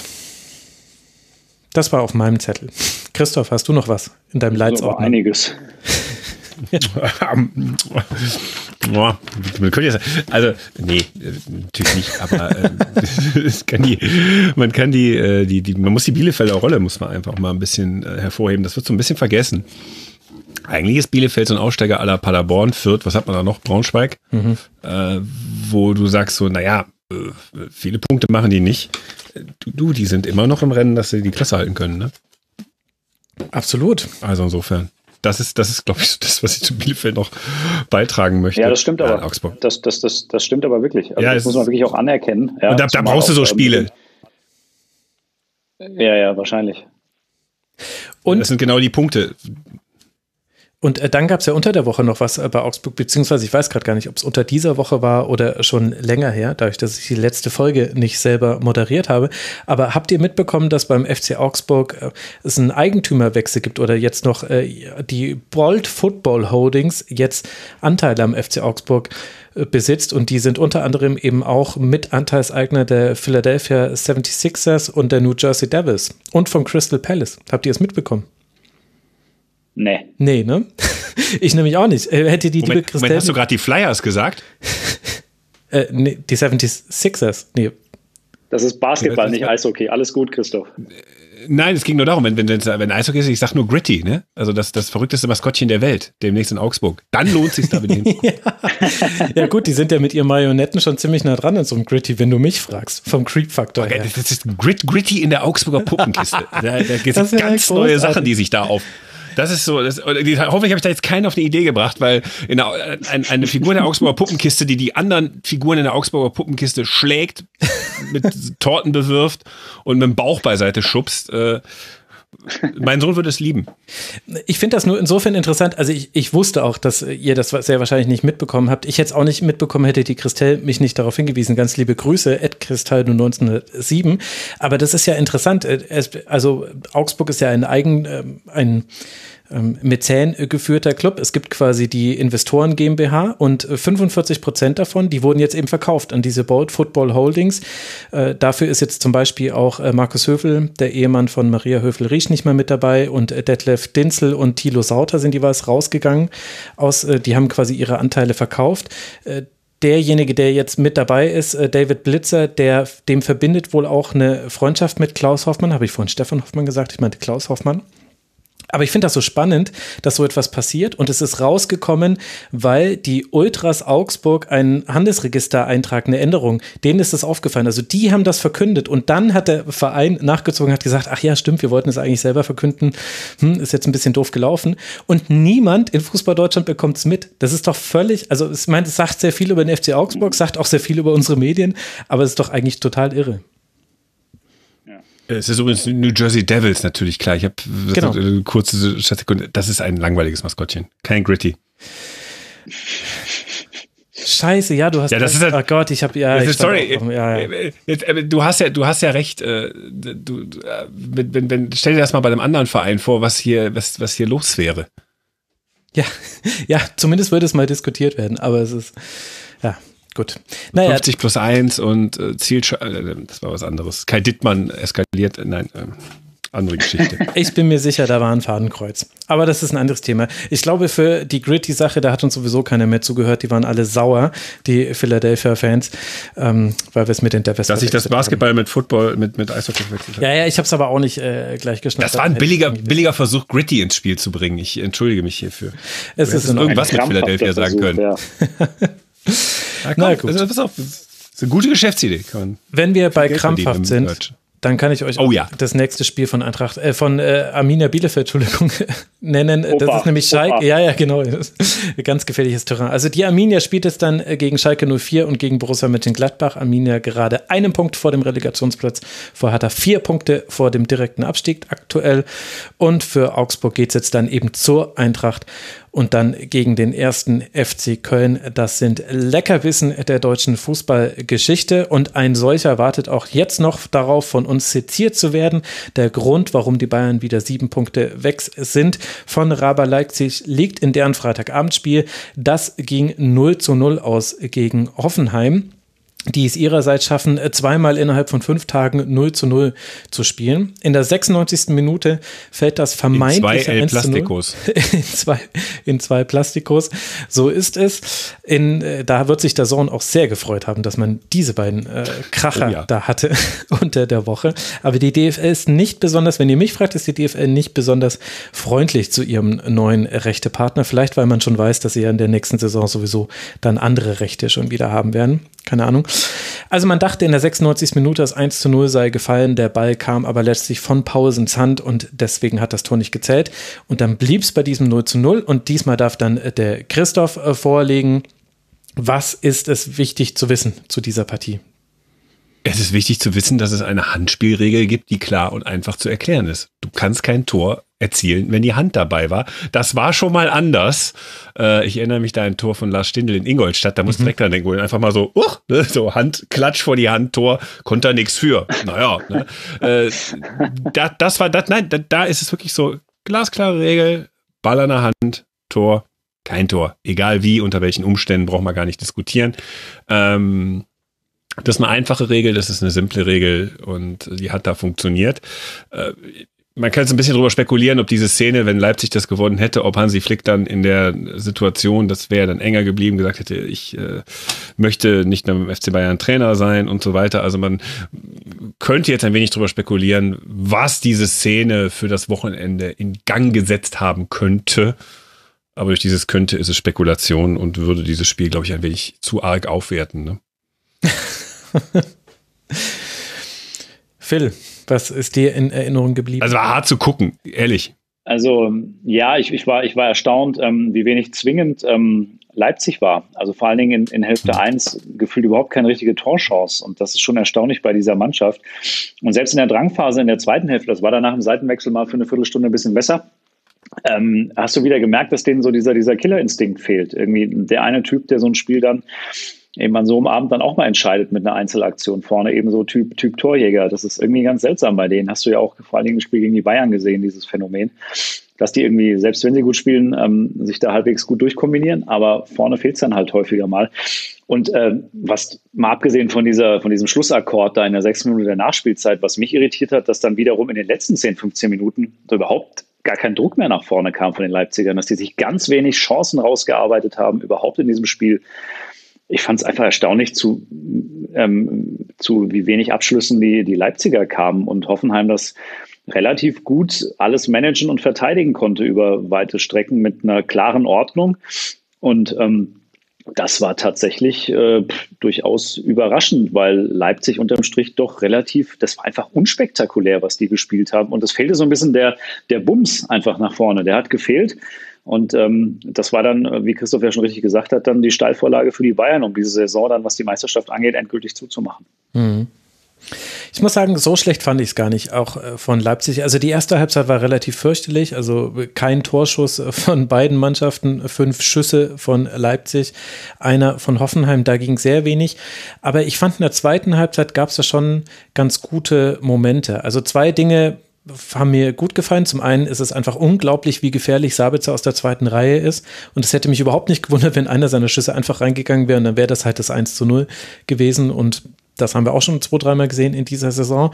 Und das hat Hoffenheim auch in zwei, drei Situationen nicht ganz, nicht gut antizipiert, weil du weißt eigentlich schon, den sollte man jetzt nicht schießen lassen aus gewissen Lagen. Und dann fand ich, dass die Hereinnahme von Kampel zur zweiten Halbzeit sehr, sehr gut funktioniert hat. Auch äh, Mykiele runterzunehmen, der hat ganz schön ungenaue Pässe im Angriffsdrittel gespielt. Und Kampel, das war, also das hat mich fast schon wahnsinnig gemacht, obwohl ich ja nicht emotional involviert war bei diesem Spiel, ganz im Gegenteil. Aber Kevin Kampel, egal wo er auf dem Feld war, er war ungedeckt. Der ist zwischen den Linien hin und her marschiert, der war immer, der war immer frei, den hat niemand übernommen. Äh, das war das, was in der ersten Halbzeit nicht geklappt hat, nämlich zwischen die Linien zu kommen und dann eben mal einen Spieler rauszuziehen, weil wenn du, klar, du bist zwischen den Sechsern und den Innenverteidigern, da muss einer der Innenverteidiger rauskommen und dann gehen sie ja immer in den Raum hinter den Innenverteidigern. Das machen sie ja tausendmal in dieser Saison. Und die Möglichkeit dafür gab es gegen Hoffenheim meiner Meinung nach ab der 60. Minute bestimmt fünf, sechs Mal, dass man, du musst einfach nur den Ball zu Kampel bringen. Und da war auch manchmal der Passweg frei. Und ich weiß nicht, was los war mit Leipzig, aber sie haben diesen Pass nicht gespielt. Man hat auch da gesehen, wie er mehr und mehr daran verzweifelt ist. Und irgendwann hat er dann auch, ähm, gegen Ende des Spiels war er dann tiefer gestanden. Ich glaube, als Pausen dann kam, war das, glaube ich, auch die Ansage, dass er dann wieder ein bisschen zurückrücken soll und sie es ein bisschen mehr über den Flügel spielen. Aber das das fand ich echt interessant, dass das sowohl Hoffenheim einfach zugelassen hat und damit davongekommen ist und dass Leipzig das nicht ausgenutzt hat. Und das ist jetzt schon das zweite Mal, dass ich das Gefühl habe, Leipzig nimmt ein Angebot vom Gegner nicht an. Das erste Mal war übrigens, ich glaube, das war das Spiel gegen die Eintracht. Hat er nicht Tuta auf rechts außen? Nee, was war? Irgendwas war, Kostic war doch rechts außen. Nee, was war denn da? Phil, hilf mir kurz. Im, im Eintracht-Spiel gegen, Leip gegen Leipzig, da war doch auch irgendwas äh, taktisch in der ersten Halbzeit Besonderes. Ja, ich überlege gerade, was das war. Warte, ich habe es mir bestimmt aufgeschrieben. Kamada spielt gegen den Ball einen Rechtsverteidiger mit Ball einen ja, Rechtsaußen. So Stimmt, genau, genau. Und so das, war das. Kamada das war so ein verkappter Rechtsaußen, genau. Ja. ja. Und, und das war auch schon, und, und das war auch schon so ein Spiel, wo ich mir gedacht habe, ey, eine richtig gute Mannschaft muss das einfach ausnutzen. Weil da eine, eine ganze Halbzeit lang hat da viel einfach nicht funktioniert, weil er ganz seltsame Entscheidungen getroffen hat. Und zwei, dreimal musste dann So für ihn retten. Und das Spiel jetzt gegen Hoffenheim fand ich war ähnlich. Da gab es in der zweiten Halbzeit echt Chancen für Leipzig, quasi sich Chancen herauszuspielen. Und das haben sie einfach nicht gemacht. Und dann ist es halt 0 zu 0. So, gut. Dann haben wir doch diesen Spieltag besprochen. Das soll jetzt auch an dieser Stelle reichen. Und wir haben nicht mal über die Super League gesprochen. Das wollen wir jetzt aber auch nicht machen. Reicht uns. Die ist doch zynisch. ja, im also Vergleich zur neuen Champions League Reform. Die neue Champions League Reform. Sagt die UEFA. Die UEFA hat die. Ja, also ich bin da voll auf Seiten der UEFA und ich hoffe einfach, dass sie jetzt dann ihre Champions League machen, für die man sich nicht mehr qualifizieren muss, sondern einfach qua Geburt. Ich bin für mehr Adel. Also wenn wir jetzt alle irgendwie dabei zugucken, wie der Ehemann der Queen äh, beerdigt wird, dann können wir wegen mir auch in der Champions League jetzt sagen Geburtsrecht und äh, dann soll halt Arsenal da einfach immer mitspielen, ganz egal, wie die in der Premier League abschneiden und finde ich gut. Finde ich. Äh, lustigerweise könnte das ja diese Super League ja der Türöffner für diese Champions League-Reform sein. Ja. Es könnte schlimmer kommen. Wer weiß. Oje, oje, oje. Verschwörungstheoretisch gesagt. ja, das glaube ich aber bei so mittelständischen Unternehmen wie UEFA und FIFA glaube ich das nicht. Das, nee. Ja, ich meine, da steckt natürlich schon ein Machtkampf zwischen Severin und äh, Infantino noch dahinter.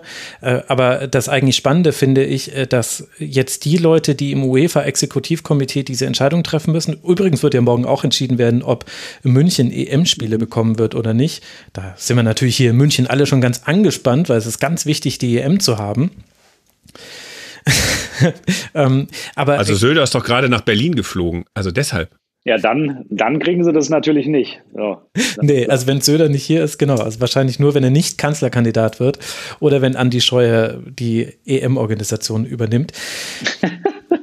Nein, aber das eigentlich Spannende ist ja, dass, äh, dass ja auch noch eine Wahl äh, der UEFA-Exekutivkomitee-Mitglieder ansteht. Das heißt, die Leute, die jetzt diese Entscheidung treffen müssen, positionieren wir uns jetzt gegen diesen Vorschlag oder nehmen wir ihn an, die müssen gleichzeitig um ihre Wahl fürchten. Und ich kenne durchaus einige Beobachter, die sagen, dass der deutsche Rainer Koch, der ja für Deutschland und für den DFB im UEFA-Exekutivkomitee sitzt und der immer noch nicht gesagt hat, wie er abstimmen wird, was ja eigentlich ein Skandal ist, wenn er sich das überlegt. Also, Entschuldigung, du bist da ja in einer Stellvertretung Stellvertreterrolle, ist ja jetzt nicht allein deine persönliche Entscheidung, dass er unter anderem deshalb sich nicht klar positioniert gegen diese UEFA Champions League Reform, weil dann seine Wiederfall gefährdet werde. Haben andere Leute mir so als Interpretation mitgegeben. So, eigentlich also wenn, selbst, wenn selbst eine integere Figur wie Rainer Koch nicht weiß, was sie tun muss, ja, dann weißt du doch, dass das ganz schwierig ist. Manchmal funktioniert Ironie doch. Ja, manchmal formuliert sie, funktioniert sie doch. Also für Leipzig geht es jetzt weiter gegen Köln. Das war ja eigentlich nur das, was ich sagen wollte. Und dann gegen Stuttgart. Das sind die nächsten beiden Spiele. Für Hoffenheim geht es jetzt weiter zu Hause gegen Gladbach und dann gegen den SC Freiburg. Und äh, das war der 29. Bundesliga-Spieltag mit Schwerpunkt auf Gladbach und äh, Frankfurt. Ich bin sehr gespannt wie wir in zwei Jahren auf dieses Segment zurückblicken werden. Ich habe so das Gefühl, beide Vereine stehen so ein bisschen an einer Weggabelung. Könnte auch sein, dass alles so weiterläuft wie bisher, nur mit anderen Personalien. Könnte aber auch sein, dass es sich in die eine oder andere Richtung verändert. Da bin ich echt gespannt. Hauptsache, wir reden nicht also nochmal über du meinst nach dem Wechsel von Hütter. Genau. Aber du meinst nach dem Wechsel von Hütter nach Dortmund. ja, genau. Wir werden es ja dann, wir werden es ja dann sehen. Vielleicht fischen sie ja auch immer irgendwann in anderen Gefilden. Übrigens habe ich äh, dann jetzt gerade noch gesehen, ich wollte nur kurz gucken, ob sich bei der ähm, UEFA Champions League jetzt schon was, noch was Neues getan hat. Flick hat jetzt noch rausgelassen, dass er sich lange mit Oliver Glasner unterhalten habe am Samstagabend und er hat gesagt, ich bin eingeweiht, was er macht und er ist eingeweiht, was ich mache. Verraten wollte der 46-Jährige jedoch nichts. Ihr müsst warten, bis wir es dann sagen. Es geht also eins zu eins so weiter wie die ganzen bisherigen Wochen gelaufen sind. Das ist ein Kindertheater. Wahnsinn, Wahnsinn. Ja, Gut, so sind sie. Aber umso mehr danke ich euch beiden, dass ihr euch die Zeit genommen habt äh, für den Rasenfunk, dass ihr mit mir diesen sehr ausführlichen Spieltag besprochen habt. Ich äh, danke sehr Phil Hofmeister, der zu meiner großen Überraschung kein einziges Wortspiel gemacht hat, wenn ich richtig mitgezählt habe. Ja, ich glaube, es liegt ein bisschen daran, dass, äh, dass ich sehr viel geredet habe an diesem Wochenende und ich jetzt hier ein bisschen verbales Auslaufen gemacht habe. Ich, ich war geistig nicht mehr, nicht mehr ganz so frisch jetzt in diesen letzten drei Stunden, aber ich habe trotzdem versucht, irgendwie auf der Höhe zu bleiben und beim, beim nächsten Mal, wenn ich wiederkommen darf, dann werde ich besser bewaffnet sein, das verspreche ich hiermit.